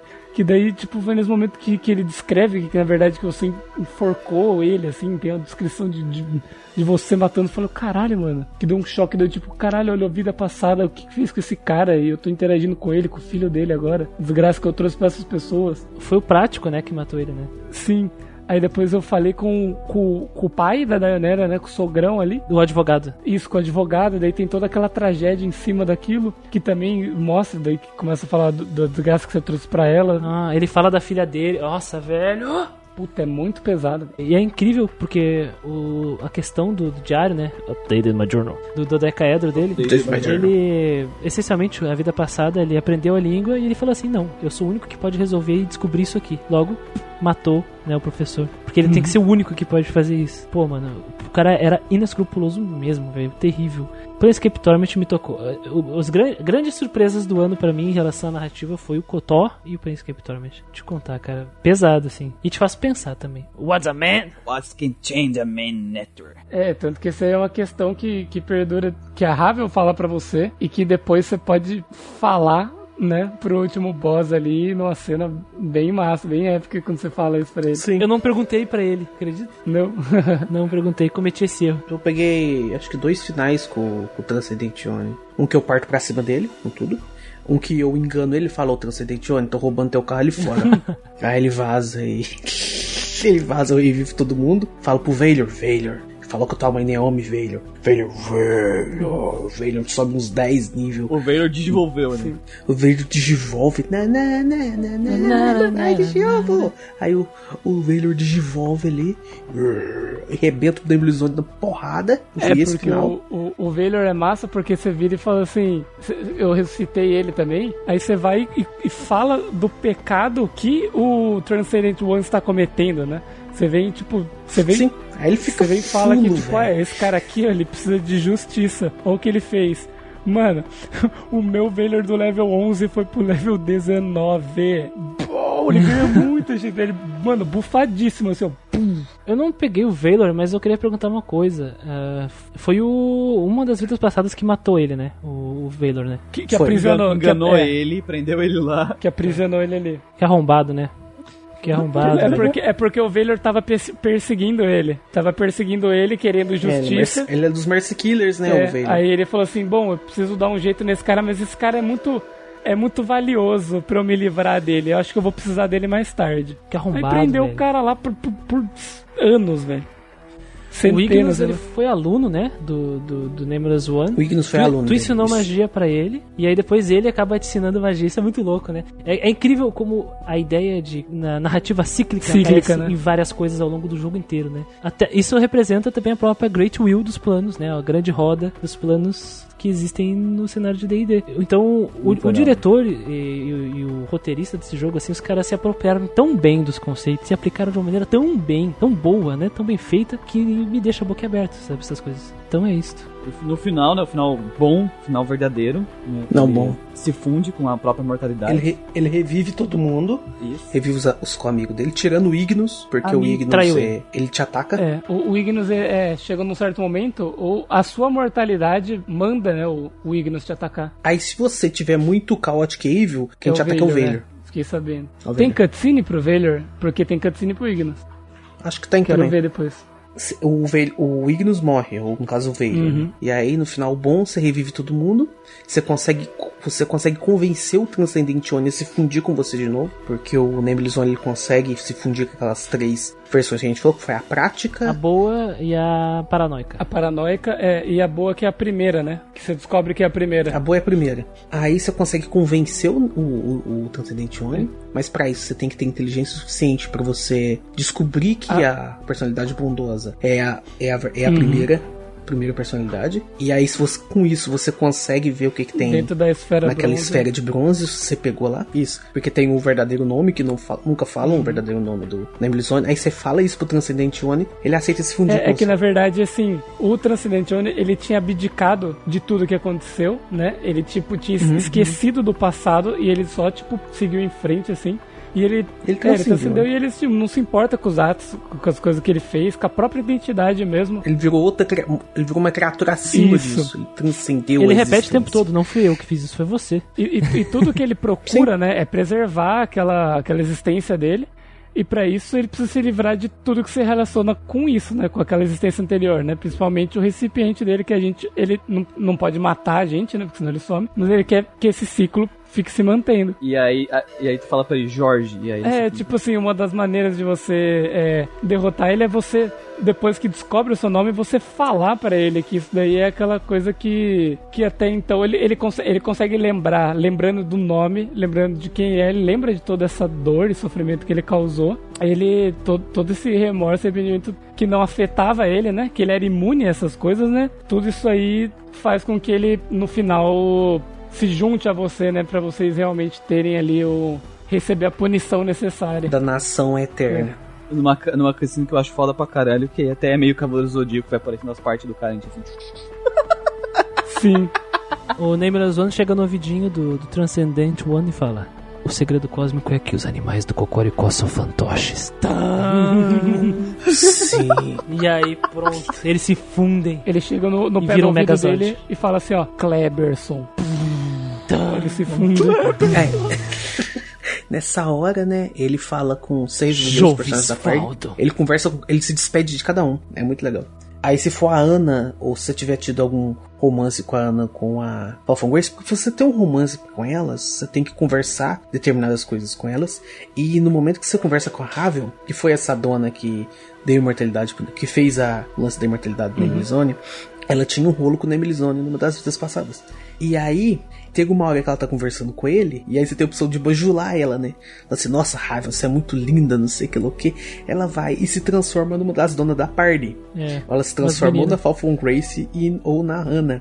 E se você beijar quando ela estiver nessa forma, a Ana ou a Falcon Grace gosta. e aí você vai conversar com elas depois. Mas a outra fica depresso, Elas a outra não- fica triste. É, a outra fica depressa. Elas fingem que não gostam, mas elas gostam. Aí você meio que se inicia um romance com uma das duas. Tu também pode falar, a Eiffel, eu me apaixonaria por ela. Porque ela, ele, ela- a bruxa te pergunta sobre cada um dos teus compa- companheiros. Eu, eu Ah, falei que me falar, eu me apaixonaria apaixonaria. pela Ana e falei que a Fafon Grace era parça. Eu, eu falei que me apaixonaria pelas duas, aí a bruxa me matou. Sério? Ela começa, Tá certo ela ela. começa um combate, eu não esperava e estava despreparado e morri. Ah, tá, entendi. Aí, aí, aí eu voltei e respondi certinho e levei na maciota. Eu fui na Fall Grace lá e no final ela fala: Não importa se você foi externa da nação eterna, eu vou te achar, eu vou te encontrar. E toda aquela a, coisa. a, a Fall Grace, ela falou pra mim assim, tipo, só promete de uma só pro- me promete uma coisa, por favor, lembra de mim. Aí, Sim. Ela fala isso e fala esse negócio que vai te encontrar, vai encontrar, não sei o que lá o que. E a Ana só chora só. Por causa que eu não, eu não dei uns pega nela. perdeu o Rusbano. Mas Esse cara cheio a de cicatriz aqui, todo zoado, retalhado, onde eu vou achar? Porque a gente recupera a nossa mortalidade, se despede. dos Mortalidade. Nossos amigos. É, mortalidade. Se despede dos nossos amigos e aceita o nosso destino. né? Da seita da nação eterna. Aí termina Aí tu o pega fogo, do jogo. Que nem churrasqueira de É o controle. Nebulizone pegando um porrete lá e partindo pro pau, cara. Cara, eu gosto Partindo muito pra dessa cena da, de- do porrete, porque dá pra ver na cara dele, aqui ele aceitou o destino dele. Aí ele pega aquele porrete, puxa ele olha, "É, eu acho que essa arma vai dar. Mano, ele puxa, ele puxa o bagulho que era pra ser tipo uma clava, só que sai quatro lâminas dela assim, tipo, tipo, Sim, e, e é uma coisa, né? Por mais que tenha esse lance da Fall from Grace ter falado que vai encontrar ele, não sei o que lá o que, ela não vai, sabe? Ele, ele vai ficar lá até, acho que por toda a eternidade, se mas- não. Enquanto ele pagar o pecado dele, mas, mas... pelo menos a minha Fall Grace, a única coisa que ela queria é que eu me lembrasse dela. Tipo, a coisa mais importante, ela falou assim, pode, a única coisa que eu peço é que, por favor, você lembre de mim. Daí, tipo, ah, vou lembrar de todos vocês, ok, mas lembre de mim. Ela falou. Cara, e é legal porque agora o Nameless One, né, esse cara sem nome aí, ele tá pagando, né, os pecados. Tá pagando até hoje lá, desde 98 comigo, isso aí. Tá Só que eu até acho hoje. que ele é tipo um semideus naquela guerra ali, hein? É, exatamente, ele é foda pra caralho. E é incrível que ele é canonizado, né, esse personagem, ele é basicamente, por mais que ele tenha a mortalidade dele, ele tá é, sentenciado a eternamente lutar na, na Blood War. Então é um, qualquer um que narrar uma aventura de D&D e envolve a Blood War pode encontrar um Nameless One, sabe? É, Isso é legal. na verdade, né, todos os jogos de D&D, eu fiquei sabendo, eles são canonizados, né? São, são. Tudo que acontece neles. Eu, eu, eu não sei, eu acho que não, ele, ele não é citado em alguma aventura dos, dos livros e tal. Mas se qualquer um escritor quiser fazer uma aventura que envolva Blood War, assim, podem usar pegar o Nameless One, porque ele tá lá lutando na guerra eternamente. Pode ser um, pelo menos um, um easter egg ali, um parça que aparece para derrubar algum bicho grande pra galera. Tomar uma pinga, velho, porque a pinga é a natureza do homem. Quando lançarem o Baldur's Gate 4 focado na guerra dos capirotos lá, vai ter um Nameless One lá de, de easter egg só pro Manuel ficar puto. Imagina. Nameless One Ah, é 4K. fanservice mesmo? Fanservice ativo pra tu quanto é lado. Fanservice em 4K, velho. Se aparecer a Fall from Grace, tá, eu jogo, tá? Eu jogo. Eu acho Fall from Grace em que. 4K? Eu acho que é isso, né? De spoiler. É, eu acabei de lembrar do, do, do, do cara lá, mas, mas deixa quieto. Eu ia falar do Tri, acho que é Trias o nome dele? Trias. Ah, é, o anjo. O anjo que mentiu pra ti. Hum. Isso é muito massa, cara. O anjo? O anjo que. É, é o é o anjo que quer fazer o bem fazendo o mal. Sim. Sim. Aí você fala, aí você chega lá, aí você perdoa ele, se você for Um um otário? neutral good, e aí o se o tiver da parte, ele vai ver justiça. Não, Vaylor, para, eu vou matar ele. Não, Vaylor, para. É. Morreu. Você pode até perdoar ele, mas o Vader, bicho, perdoa não, velho. E você consegue. É a única maneira de você conseguir a arma dele, que é a melhor arma é, Lawful Good do jogo, né? Sim. Aí se o Vaylor tiver na tua parte, ele mata ele. Você consegue a arma sem manchar a tua reputação. É, é, ma- é massa, cara, porque. Cara, essa- esse anjo aí, ele coloca uma camada muito mais legal, sabe? Nesse, nesse, nesse conflito Sim. de, de bem e mal e o conflito de natureza das criaturas, de, a concepção de ética e moral. Porque ela fala que. Aque- ah, eu acredito. Quem acredita de verdade são os únicos que podem trair. E por isso, eu sou bom de verdade. Eu acredito nos preceitos do bem, de verdade. Por isso que eu posso traí-los. E eu vou fazer isso por um bem maior. Puta que pariu, velho. Sim. Isso é muito, muito Ele é um, ele é um personagem bem interessante. Só fazer uma, uma perguntinha pra vocês da questão filosófica do jogo. Vocês realmente acharam que ela foi pertinente? Né, com essa questão de falar da identidade e tudo mais? Pertinente, Cara, pertinente, acho que foi, cara. Acho que coube bem. Diga aqui. Porque eu achei ela meio bosta. Mas por, mas por quê? É pelo seguinte, porque todo momento tá falando da identidade do Namely Zone e tal. Mas a partir daquele momento que ele quer achar o que ele como pessoa, mas a partir daquele momento que ele absorve as outras vidas dele, ele já deixa de ser a mesma pessoa. Ah, mas aí que Ele não tá. é mais uma pessoa só. Porque todas as. Cada vida que ele revivia, ele virava uma pessoa diferente. É, ali ele não é nenhuma das três, nem a nossa, né? Ele é todas aquelas, né? Ele se tornou outra pessoa. Mas essa é a sacada, ô, Então ele já Manoel. perdeu a identidade dele. ali. Mas, mas- Quando ele se Não, não, não. até- a moral é que agora que ele tem todas as memórias de tudo, é aquela identidade dele, né? Não, agora ele virou, sei lá, um bicho maluco cheio Não, de é que ele identidade. precisava, ele Mas ele virou precisava outra pessoa. para poder fechar o ciclo, ele precisava jun- ser quem ele era antes, é, antes, de, antes do ritual, né? Tu é tudo que tu viveu, né? Então naquele momento ele se tornou tudo que Ele ele, era viveu. ele foi ele foi fragmentado, ele tinha que se unir pra para poder Mas deixar de a- existir. o discurso do jogo é essencialmente isso, Manuel. O cara, ele vai mudando, né, as personalidades e vai se criando novas identidades. Mas afinal, ele tem que assumir as ações de todas, porque ele ainda é ele. É que nem o, o, o- um levantamento do questionamento daquele, o, o, solda- o do filme do Soldado Invernal lá, o Capitão América e o Soldado Invernal. Que o cara sofreu lavagem, lavagem cerebral e ele cometia crimes por aí, mas não era ele. Estavam usando o corpo dele, sabe? É uma coisa que se levanta em várias obras de ficção. E no caso do Planescape Torment, como é uma jornada que, se, que trata sobre questões éticas, ainda mais levando-se em conta o alinhamento dos planos, foi muito pertinente na minha visão. Sim, sim, mas eu ainda achei que ele poderia ter explorado bem mais essa questão de, de razão de viver, essa questão de identidade e tudo mais, que ele dá muito foco pra essa questão do nome, né, do também. né? Que tipo, ele fala pro Transcendente Oni, olha só seu nome.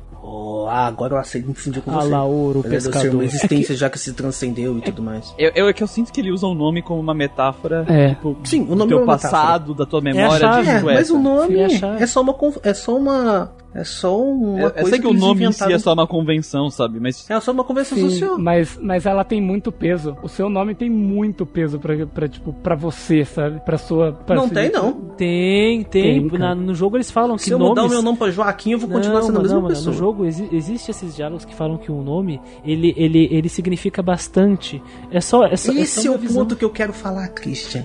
O jogo ele prega tanto essa questão de o nome é importante, olha só como esse nome é foda, mas o nome não é. Ma- Esse não, é o mas- ponto mas que eu assim, tô tentando dizer. Mas eu nome- sinto que o nome no jogo é tratado de forma diferente É. do que o nome que a gente tem na nossa Exato. convenção, esse, sabe? Esse é o ponto que eu tô tentando dizer, mas sabe? o-? Que a maneira como é que o jogo. Eu não tô falando que é algo ruim, que é algo ridículo. Eu estou falando que não é algo tão profundo. Manuel, eles tão não eles não estão se assim. referindo a um nome propriamente dito Christian, Manuel, Gustavo. Porque esse nome é um- só uma coisa escrita no papel. Hum. Eles estão se referindo de forma alegórica que o nome representa não só uma coisa escrita, mas aquilo que tu é de verdade. O nome, ele carrega um significado. E quando tu diz o nome, ele- por exemplo, o Gustavo, eu- ele carrega o significado de tudo que o Gustavo é, porque eu tô me referindo a ele. É isso que o jogo ele tá se referindo. Uhum. Uma alegoria a tudo que, é- que significa, tudo que tá por trás daquela pessoa. Enquanto tu fala do primeiro, do primeiro nome, ele está se referindo a todos os pecados e todo o simbolismo que aquele personagem está carregando. Sim, e sim, ele é igual eu representa. falei. Eu entendo a questão da problema. Toda essa apresentação que ele fez a respeito do nome no jogo, como o jogo faz isso, e o jogo faz isso bem. Ok. Eu só tô falando, por isso que eu perguntei pra vocês se vocês acharam pertinente. É que eu achei ela meio bosta. Porque, por exemplo, quando a gente fala Lucas, o que, que as pessoas sentem? Cheiro de camponês queimado. Cheiro de campo Carrega no nome dele a, a- as queimadas dos camponeses que ele fez. Sim, sim, o nome foi algo criado apenas pra te culpar. Pra poder te rastrear depois. Basicamente, pra poder Quando te culpar. falam Christian, a primeira coisa que aparece na minha, na minha mente é um óculos, assim. Mas, mas, mas é justamente, aí é na questão da, eu falo mais da questão uma questão mais íntima da identidade da pessoa. Se eu mudar o nome do Christian pra, Carlinhos. Sei lá, pra pra, Carlinhos. pra Jorge, ele, é, Eba. pra Carlinhos. Ele, ele vai deixar de ser o Christian? Não. Ele vai deixar de ser essa pessoa? Ele mesmo? Não. Não, Ele só Não, vai ter um é, nome mas é diferente. que pra mim, Mas, mas até por isso que eles nem falam Não é o que nome estão falando, do é. Nameless One, porque a, a aí escrita é em si não é importante. é, não é a escrita em É o si, que significa, é, exatamente. É o que Porque- significa. Sim, exatamente, mas não significa muita coisa. Significa, é isso que eu tô tentando cara, dizer. é- Sem querer me É, é estender tudo muito, que ele sabe? representa, no caso. Esse é o significado. é que pra mim tem uma, uma carga que, que vem junto, né? Da identidade vem É, no caso do, no- do no caso do- da questão do jogo, nem eu falei. Acho que o jogo ele constrói isso bem. Por mais que eu ache, eu considere uma questão filosófica muito básica que o jogo ele tratou, ele poderia ter feito isso de, de um jeito muito melhor. Eu até acho que tem muitos jogos, muitos RPGs que tratam de temas filosóficos bem mais complexos do que essa questão da identidade do Planescape Torment. Como o próprio agora o Christian vai ficar puto. A questão da do Lunar 1 com o Gale, a questão de Não, eu tô brincando. Da Eu questão vou, de eu, eu vou te ter- dizer que eu gosto mais do Lunar agora depois do Suicoden 2. Ah, é. Ou mesmo né, o Final Fantasy VI, a questão do niilismo, né, e tudo mais. Que é uma coisa mais pertinente à existente, hum- existência humana. e Ah, tudo ma- mais. mas a questão Eu do Final que- Fantasy VI não é um levantamento de que- e questionamento narrativo do jogo. É uma coisa que eles estão mostrando. Aqui É uma coisa do personagem. a- a- Sim, sim, aqui sim. é a parte constituinte da narrativa. Que- Por isso que é eu legal. sei, mas o que eu tô tentando. Então, Christian, eu tô tentando dizer que é algo mais profundo do que isso que é tratado. Do que isso que é tratado em Planescape. Por Só, exemplo, basicamente. quando falam Suicoden 2, assim, o que, que vem na cabeça de vocês? me, vem, me vem um monte de coisa, Suicoden sabe? 2, ai, Vem um monte de coisa na minha cabeça. Vamos Cara, para Legai, assim, Vem, vem, vem, vem, Me vem Joaquim cam- caminhar velho. lentamente no mapa, sabe? Quando eu penso em Suicoden 2. Me vem correr no mapa pra ter, tem que ter um personagem na party, por exemplo. O nome tem um poder tão grande que quando tu fala Diablo 2, o Christian vira um macaco. Cara, Quando eu falo Diablo 2, cara, meu mouse já começa a falhar o botão esquerdo. É que nem, é que nem no Planescape, cara. A- o- a- acreditar tem poder. Então, quando tu, Diablo ele destrói mouse, tu acha, acredita que Diablo destrói mouse, fala Diablo, o mouse já começa a quebrar. Meu mouse Tá crincando né? aqui. É, mas, mas o o nome, várias vezes, ele carrega muito sentimento junto, sabe? O nome, às vezes, um nome pode mudar o clima. Tipo, você tá num, num, num sei lá, num rolê, daí de repente alguém vira e fala, nossa, fulano vem aí, tá ligado? E você já, tipo, puta, que bosta, tá ligado? Você já- Satanás, Já, as corta o seu clima já, tá ligado? Você já fica tristão. Pra toda essa questão de identidade, sabe? Razão de viver, tudo esse lance das existências, transcendentalismo, é algo que poderia ser bem mais explorado do que simplesmente, tá, tá, esse aqui é o meu nome, vamos fundir de novo, vamos poder nascer eterno. Sabe onde a gente pode encerrar esse assunto, a chave de ouro aqui? É que o nome, cara, como o Guido disse, carrega tanto sentimento, por isso que nós não citamos aquele que não deve ser nomeado, né? Isso. Aquele que não deve ser nomeado, ele recebe esse apelido pra gente não citar o nome com carga. E não fortalecer Então, assim, ele, ó, né? E, e, pra não, e pra não aparecer a loira do banheiro clone aqui, Sim, sim, a sim. filha clone do banheiro. Mas o lance do. Cara, perfeito, perfeito. Mas o lance é, fazendo uma comparação, por mais que eu ache é uma filosofia que foi usada de uma maneira muito rasa em Planescape Torment, ele ainda usa isso de muito, uma maneira muito boa dentro da narrativa dele. Ele consegue te entregar algo legal. Ele consegue colocar tudo muito encaixado, sabe? Os personagens, as ligações deles com as anteriores do Demilizone e tudo mais, a questão do Transcendentione, que ele transcende, a existência, a mortalidade dele que transcendeu, tudo isso relacionado com os planos de Planescape e tudo mais. É um jogo muito bom, cara, é um jogo muito bom. Certo, pessoal. Então, com que música vamos terminar hoje? Porque a ideia que eu tenho é uma música que ela foi criada especialmente para o Planescape Torment. O próprio nome dela condiz com a situação, com a situação do Nemelizone, com toda a filosofia e a nomenclatura que ele passa. A música se chama Assassino com X. Eu vou ler a primeira estrofe dela. Por favor. Não sei de onde vim, não sei por onde vou. É o Nemelizone dizendo de toda a existência dele no começo do jogo. Perdi a memória, não sei quem eu sou. Ele está se lamentando sobre o fato de ele ter perdido a memória. Por fato da escolha ruim dele de ter ido com aquela bruxa filha da puta que retirou sua existência, que retirou sua mortalidade. Estou preso num quarto com grades de aço, ou seja, é o mortuário.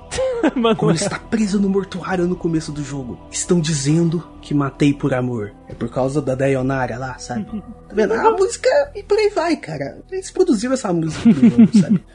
Vai ser essa, então, pessoal. Ficamos por aqui. Mano, Manuel gastou o pedido dele, não vai pedir mais. A Kaline, tem que ser uma, tem que ser Eu uma música visita, escrachada, mano. Essa música é, é, é escrachada o suficiente. Mete bala aí. Modas de viola. Ficamos por aqui, pessoal, e até a próxima. Agradecendo aí o, a, a presença do Manuel, Presença do né? Manuel, nosso- Com a gente. Sim, muito obrigado, Nosso Manuel. amigo. Manuel part- participa, vai, pode aparecer mais alguma coisa, mais algumas vezes de vez em quando aqui, vai dar uma aparecida, mas ele continua escrevendo review lá no site, pra quem não sabe, tem bastante Sim, coisa sim, dele eu lá. estou lá ainda. Eu Parceiro espero que nosso. vivemos muitos momentos Mobral aí em participações futuras. Sim, Exatamente. sim, claro. Estamos aqui, precisamos reclamar. É isso então.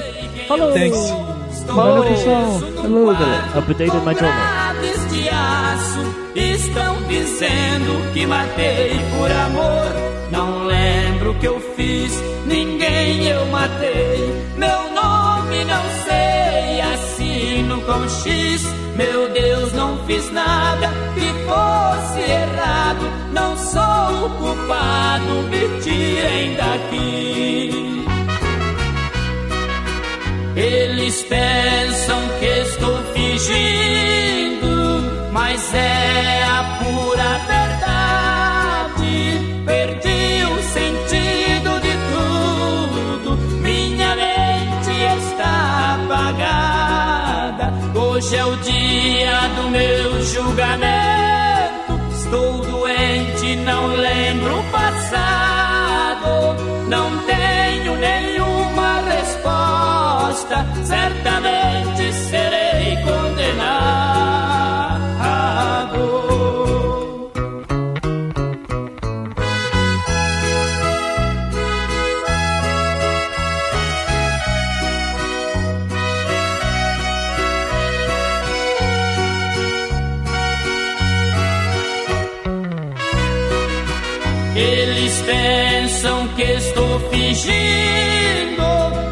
é a pura verdade.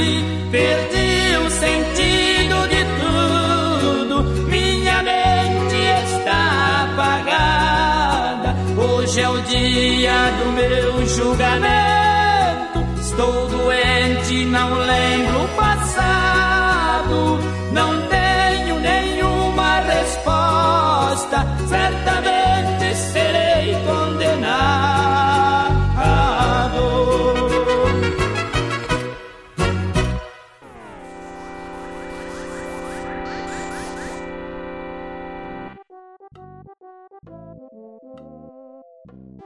Depois de quase 10 anos trabalhando, eu comprei, microf... eu comprei um, microf... um microfone, um micro-ondas. E uma bomba azul de joga veneno, que é muito importante. É sempre bom ter quem, quem não tem uma bomba. Uma bomba azul é muito Jogar veneno não está preparado para a Não está preparado, cara. Não está preparado. Tô esperando os matos crescer aqui. Eu tô aguando eles todo dia pra eles crescer pra poder jogar veneno neles.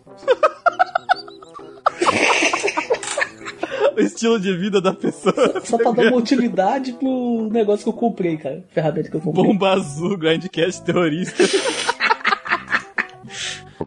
Que eu nem Ah, sei pe- mais quem eu sou depois dessa, dessa Aí o apresentação. Manuel interrompeu o Christian. É. Nada mudou. É. Eu não consigo apresentar mais de novo. Eu sou Vai, visita, Christian. pô. Flashback de guerra novamente.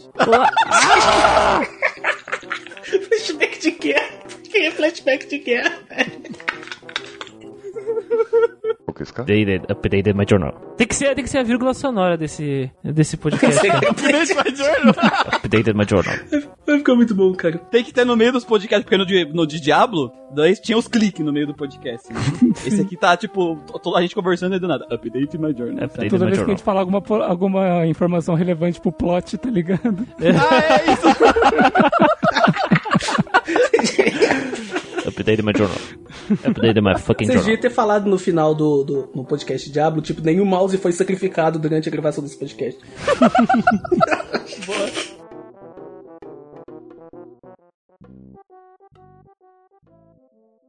Updated my journal.